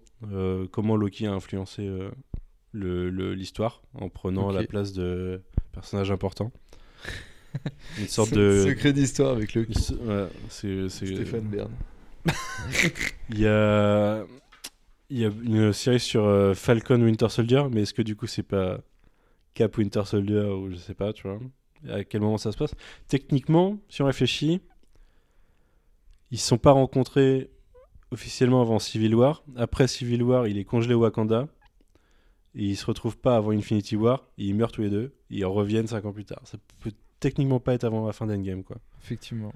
Donc, euh, une petite série sur les deux, euh, ça sous-entend qu'il a eu le bouclier déjà. Ce serait particulier d'avoir une série euh, Captain America quand même. Ouais, mais tu vois, Ça c'est. en même temps, oui, bah, ils arrivent à un moment pivot, tu vois. Alors, je crois qu'ils annoncent des séries de 6 heures, ce qui ferait 8 épisodes en gros. Ah ouais. Est-ce que ce sera du one-shot en saison? Pour moi, 8 épisodes, c'est un bon format, quoi. 6-8 épisodes. Ouais, bah, bon format. ça fera des saisons à la Game of Thrones saison 8. On n'a pas encore tout vu euh, C'est actuellement. 6 mais- épisodes la saison 8 de Game of Thrones, donc Ouais, mais du pire coup, que ça. avec des gros formats, tu vois, Ouais, je pense. ouais, ça ferait ouais, 8-9 Pour heures au que ce final. soit plus proche de de- d'expérience cinématographique que de série, quoi. Il va y avoir une série de What If animée, et ça, euh, je suis très impatient de voir ça. Je Sur, pense que euh, ouais, ils peuvent partir sur le délire justement des timelines qui ont été créées avec euh, Endgame, tu vois, pour faire des what if. Je crois pas. Je crois qu'en fait leur idée c'est à partir de globalement tous les films changer un élément pour voir ce qui se passe. What Et le premier c'est euh, si c'est Peggy Carter qui avait eu euh, le sérum du super soldat au lieu de Steve Rogers. Ah, ok. Bah là ça change tout l'univers. Ah, Ouais, délire ça. Délirant. Ça peut être marrant. Euh, ça m'étonnerait pas qu'ils annoncent d'autres séries, euh, mais on verra. De toute façon chez nous ça arrive quand euh, Disney Plus ça arrive début 2020 non? Ils ont annoncé. Ouais, pas avant. Parce que en- aux États-Unis ça doit être euh, fin 2019, moi, The Mandalorian ça doit être euh, fin 2019 début 2020. Tu saurais Ouais, dire, je saurais même pas te dire, tu vois, mais je suis tellement chaud pour The Mandalorian. en vrai, tu vois, Disney Plus, c'est que c'est que ça pour moi. Ouais. Disney Plus, hein. pour moi, je pense que ça va être une orgie, hein, de, une orgie de. On n'est pas prêt. Euh, ils font une invasion de la télévision, quoi. Ah, ça va être Ouais, débile. bah. Ils ont déjà annoncé 5 séries. Mais surtout que quand ils ont dit qu'au final, racheter la Fox, enfin Disney a dit euh, la semaine dernière que ra- racheter la Fox dans leur stratégie, c'était juste pour avoir un catalogue pour Disney Plus. Du coup, t'es là. Ah, vous avez racheté Ouais, la Fox mec, juste pour débile. proposer des trucs. tous les Simpsons, t'auras ouais. tous ces trucs-là, Ah oui, du coup, euh, ils ont un catalogue fou et c'est juste pour ça qu'ils ont claqué des mi- des milliards, quoi. C'est Ouais, pas puis à un moment-. À un moment, faut se dire qu'ils vont se servir de Disney Plus pour faire des mini-séries de- d'origin story de mutants. hein. C'est à peu près sûr. Ah ils, vont ouais, pas, oui, oui. tout foutre au ciné, ils vont faire des origin story de mutants à, à la télé qui permettront d'avoir un format plus long qu'un film et puis de, de multiplier. euh, Enfin, si- s'ils font ça, c'est parce qu'ils se limitent à trois sorties de Marvel Studios par an et ils, ve- ils veulent en faire plus. Cette fois, les acteurs de série pourront aller dans les films au besoin. Bah oui. Il y aura plus cette barrière du euh, street level, soi-disant, mais en fait pas connecté finalement. Mm. Ouais, Netflix, Netflix, c'était, une euh, promesse non tenue, quoi. Parce que le lien Marvel, Marvel Télé, Marvel Studio ne marchait pas, en fait. Non, c'était pas cohérent. Surtout qu'ils s'entendaient pas. Marvel Studio, Marvel Télé. Et c'est bien dommage. Mais... euh, Ouais, après, heureusement, par exemple, Daredevil, ça avait une toute autre patte et tant mieux. Ouais, ouais, clairement. C'est bien aussi d'explorer différemment et du pas, hein. coup de pas se, pas se coltiner de devoir suivre les canons du truc. euh, T'es pas forcément d'accord sur ta direction. C'est légitime quoi. Et Mm. pourtant, ils ont fait des derniers épisodes de Daredevil euh, qui étaient bien du Marvel, euh, du sous-Marvel quoi, un peu pourri, qui jurait un peu avec le reste qui était, qui était sombre et tout. Vous avez des idées, vous, de la suite? Ou vous attendez des Pas trucs du pour la tout. suite? Non, Ou est-ce non, que vous attendez plus rien, en fait? Ah, j'attends plus rien du Moi, tout en fait. Ouais, c'est pareil. Les prochains, je vais un peu les percevoir comme euh, j'ai perçu le, les, le, le un- après Seigneur derrière vous, le Marvel Studio Ouais, Ouais. carrément. Bah justement, tu vois, si ça bascule sur des séries et à voir si euh, il faut suivre énormément de choses. T'as peur vois. de l'overdose? Ouais, ah, déjà. Et après, euh, moi, tu vois, le, le côté toutes les séries vont, euh, vont être euh, connectées, tout ça, machin. Ça, pour moi, ça va empêcher un peu d'avoir des genres de séries, genre Légion, tu vois, des choses comme ça. Ouais, ça va être uniformisé dans le Et ton. du quoi. coup, peut-être que déjà en film, En l'occurrence, Vendavision est annoncé de façon un peu chelou. hein. Il y a une ambiance années 50 et tout. Bon bah oui, peut-être après Est-ce que, est-ce que ça va être euh, timeline euh, MCU ou une, euh, tu vois, un truc un peu alternatif Ouais, bah peut- peut-être que tu vois, il y aura des trucs à pic dedans qui seront peut-être exceptionnels ou, ou différents au moins dans l'approche et tout, mais je sais pas. Mais sais oui, pas, je vois ce que tu veux dire, les trucs comme Légion. euh, c'est un, c'est un peu un ovni, Ouais. Légion, de ce qui s'est passé avec ça, quoi. Et Ouais, est-ce que c'est ça sûr, peut se produire sur Disney Plus Je sais pas, je sais pas. Je, trouve C'est que un peu le problème du rachat de la Fox, quoi. Certes, ils consolident leur catalogue, mais est-ce que les libertés qu'avait la Fox, ils vont les avoir sur. euh, Parce que Eux, la Fox FX, euh, c'est. Eux, ils vont, ils s'astreindre à un univers hyper cohérent, ils vont faire un méga plan euh, diabolique euh, de, la, de, de la conquête de tout Ouais, média. quoi. Disney, ils savent faire ce genre de truc. Ouais, mais est-ce que. Est-ce qu'ils vont pas aussi. faire. euh, Enfin, il se passe au cinéma, à la télévision, euh, avec euh, du retard, ce qui se passe dans les comics au final? Et les comics, de temps en temps, t'as une série qui sort un peu de l'ordinaire. euh, T'as un Tom King qui arrive et qui fait un truc quasiment hors continuité.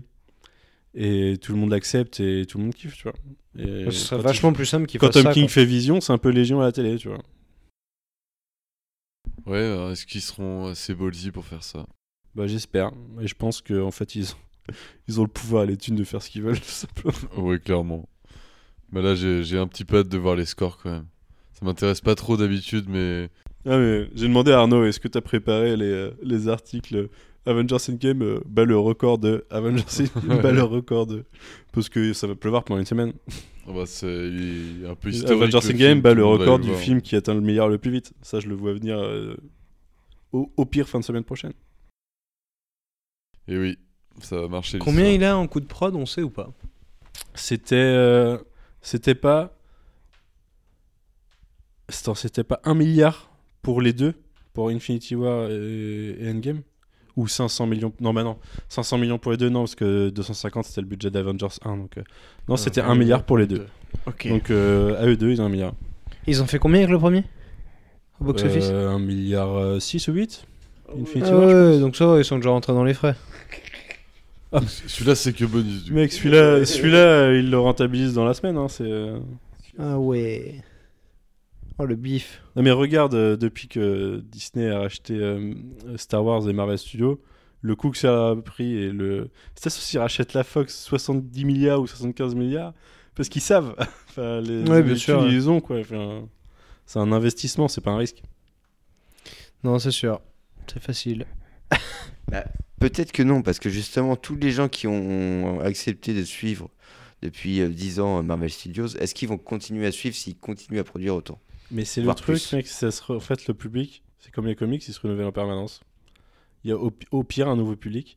Et en fait, euh, j'ai tendance à penser que vous, vous avez l'air moins intéressé, mais la moitié facile du public qui était là euh, ces dernières années, ils seront encore là. Mais parce qu'en fait, le public actuel de Marvel Studios, le principal public actuel de Marvel Studios, c'est pas nous qui étions là depuis Iron Man, c'est ceux qui sont là depuis Avengers, Avengers 2. Ça, C'est sûr. hein. Plus, il y a une explosion du public féminin depuis des années parce qu'ils développent des personnages, tu vois. Ouais, bah après, euh, tout modèle a ses limites, quoi. Est-ce que 11 ans, tu vois, de Bah. règne, c'est pas déjà impressionnant et- Moi, je sais pas. je- Tu vois, Je suis eux, pas tu sûr vois, qu'ils arrivent à maintenir le cap, ouais, par rapport à ça, parce long, que clairement, tous les empires s'effondrent, quoi. Est-ce que, tu vois, bah, je crois encore au MCU. Ouais, là, mais alors après, on parle de Disney. C'est quand même. Disney, mec. Ouais, mais Tu te, du, euh, tu te souviens du même de, de Mickey avant, avec le disait- gant de l'infini et qui rajoute ses pierres au fur et à mesure Quand tu disais, attends, on parle de la bah, monarchie, franchement, ça marche. Tu te rappelles hein. avant pas, tu quand on disait il reste plus que Disney et Warner? Bah maintenant il n'y a plus Warner.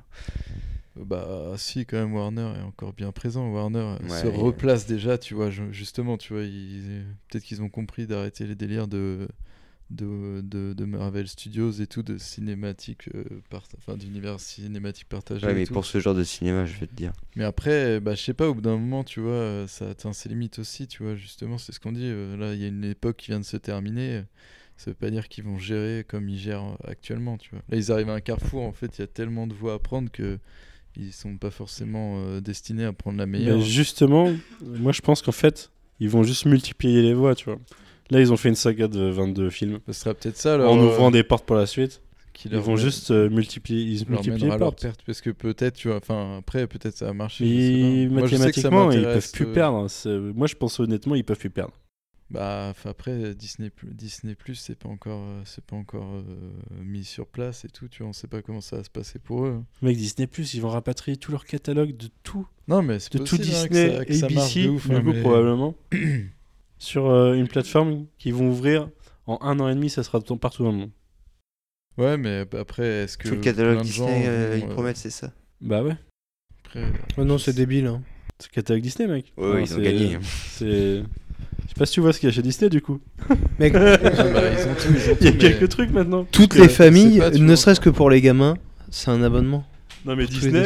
Fox, Star Wars, Marvel. Il y aura Star Wars, il y aura The Mandalorian. Moi, je suis obligé de prendre mon abonnement direct, tu vois. Et bien sûr, Voilà, moi aussi. ouais, mais tout le monde va se dire ça pour un Genre, il y aura tous les films du MCU Bah oui. directement dessus. Ouais, ouais. Bah après, euh, en France, il y aura sûrement chronologie des médias, la même merde que maintenant sur Netflix, tu vois. Mais euh, tous les films de plus de 3 ans, ils seront là. Ça fait déjà beaucoup de trucs. Ouais, ouais, ouais, c'est clair. Ça va sortir premier semestre 2020 en France, normalement. Je crois que c'est ce qui est annoncé pour l'Europe. Euh, bah, du coup, tous les films jusqu'à 2017, Star Wars, euh, Marvel, Disney seront là, quoi. Et du coup, est-ce qu'ils distribuent les, euh, les Plus 30 Ghibli saisons des Simpsons. Parce que je sais qu'ils distribuent les Ghibli en DVD, mais est-ce qu'ils se chargent de la distribution numérique? Parce que si t'as ça aussi. Oh, Je sais pas. sale. C'est sale. Oh là là Le pouvoir. T'auras Faut fini renseigner là-dessus. Ghibli Ouais, on va regarder. On se renseignera. Oui, après, ça, ça va peut-être être un, inve- un investissement de temps, tu vois, très fort, quoi. Donc, euh, ils peuvent multiplier les, les, les- les supports. Au moment, les gens, euh, ils ont pas le temps euh, infini Je sais non pas si t'as plus. vu, ce matin, il y a eu- On pas de pierre de l'info sortie ce matin, ils ont racheté euh, la Fox il y a quoi il y a... Enfin, ça s'est fait en, en- en un an et demi à peu Ouais. près. Ça s'est officialisé il y a un, un peu moins d'un mois. Ouais. Ce matin, ils ont annoncé qu'ils voulaient racheter le reste de Hulu qu'ils n'avaient pas, quoi. Ils, ils sont déjà actionnaires majoritaires, ils ont dit non, on veut tout. Bah, ils sont sur euh, ouais, une phase Parce qu'ils sont d'acquisition. actionnaires majoritaires depuis qu'ils ont racheté la Fox. Parce Ouais, qu'avant, bah ils étaient euh, co-actionnaires majoritaires. Bah, c'était tout bénef pour eux, hein, de toute du coup, l'eau, ils vont le couler. Non, Hulu, ils vont s'en servir ouais. pour, pour mettre les trucs qui sont pas esprit Disney, je pense. Du coup, s'ils veulent faire des trucs qui sont pas totalement esprit Disney, ils peuvent. Il y a Hulu. Voilà. Ouais, puis ça fait des infrastructures aussi, hein, Hulu. euh, du coup, ils savent déjà faire Mais du oui, ils ont, ils ont les plateformes, quoi. Là, c'est nouveau pour eux, tu vois. Bah, ils prennent une boîte qui sait faire et puis voilà, c'est tout. C'est comme ça que ça marche. Et ouais. Tu sais pas faire, t'achètes ceux qui savent faire. C'est beau le euh, capitalisme. digression sur Disney. Bon, Qui nous eh ben, procure tant de bien, mais tant de mal. oui, bah oui, mais Disney que sera le Bobby truc qui nous aura euh, peut-être fait le plus Bobby parler. Euh. euh, t'es peut-être un petit peu trop payé, Bobby. c'est la famille euh, Disney qui commence à, à Ouais, dire qu'il ouais. est indécemment Ouais, je- payé, ce petit, ce petit euh, 1%. Personne, personne trop riche. Ah bah oui. Euh, mais bon. Hmm. Ils peuvent, euh, au pire, à un moment, ils le feront sauter, il y aura quelqu'un d'autre. c'est pas grave. Ouais, bah, il a dit qu'il voulait faire de la politique bientôt, Bobby Gare. Donc, euh, Ouais, bah c'est un Trumpiste. Hein. ouais, bah, clairement, c'est un capitaliste euh, libéral qui veut faire de la politique, donc ça va être marrant. D'ici là, il y aura des mutants dans la MCU, peut-être. Ils nous feront des, des fables sociales pendant qu'ils niqueront le monde. ouais, c'est Disney, J'aime bien. c'est une entreprise particulière. hein. Bon, messieurs, Oui. je vous remercie beaucoup pour ce podcast qui fait actuellement 2h56 minutes. Il est 2h23 du En matin, faut temps, oui, préciser voilà, quand ouais, même. On a fait à l'ancienne. hein, Deux heures plusieurs- On l'a fait à l'ancienne, on a fait comme si on sortait du cinéma, alors que non, on a juste joué à Worms avant. on a une, on a une, une propre euh, Infinity War euh, qui a été menée dans C'est les locaux, qui ne sont pas des locaux. Infinity Alfro. Infinity Alfro. Euh, eh bien, plaisir. merci beaucoup euh, pour, euh, pour votre participation à ce podcast. Ça m'a fait super plaisir. Ouais, merci à toi. Ouais, merci pour l'invitation. Ça m'a rappelé plein de souvenirs. Et puis j'espère qu'on en refera d'autres euh, sur des sujets euh, qu'on kiffe. Moi là je me rends compte d'un truc, c'est qu'on a vieilli parce qu'il est 2h30, je suis mort. Ah, et autant à l'époque, ça allait, tu vois, j'étais on fire et tout. Bah, après, on allait repartir sur une autre activité alors que là, Oui, c'est sûr. un peu prépare-toi parce que là on enregistre, on enregistre combien de podcasts derrière Après, on a on dit fait un podcast On a dit qu'on faisait-. On a 25 dit on fait Rocket podcast. Il nous en reste 22 à tourner. Euh, Normalement on finit à minuit. Coup. Parfait, parfait. Je, vais aller mourir moi, d'accord. D'accord. Effectivement. Bon bah. Eh bien, voilà. Un petit mot pour la fin. Prout. Ok, très bien. Oh. Merci Jay. Merci, Jay. Bon bah allez, on coupe. Merci à tout le monde. Bah, au revoir, à bientôt. et À bientôt pour euh, d'autres aventures. Bisous à tous ceux qui, qui, qui auront le plaisir de nous écouter Bisous et merci à vous. Vraiment Et puis, euh, Vous êtes découragés. alors j'ai pas de. Ouais, c'est c'est oui, c'est quasiment aussi long que le film. ouais. Ouais, bon, on a rejoué 7 Je mettrai un petit, une petite musique de, de Sylvestri euh, pour qu'on colle exactement la durée du film. Et puis, euh, je ferai un générique où on signera de nos noms euh, le, le fichier audio. Du coup, ça ne veut rien. Euh, c'est ça, ouais. C'est le, le audio le plus chelou de l'histoire. Euh, Regardez le film dans notre ordre. Il Ouais. sera disponible en Blu-ray. On, on vous proposera le montage dès qu'on aura un torrent valide. On fera le, le montage dessus. Alors quand on fait des... Ouais, ça, va- ça va être très bizarre. hein. Mais... euh, ac- Acceptez-le. Acceptez-le. Bon, eh bien, merci, bonne nuit. Et puis euh, à très bientôt. Bonne journée. Salut.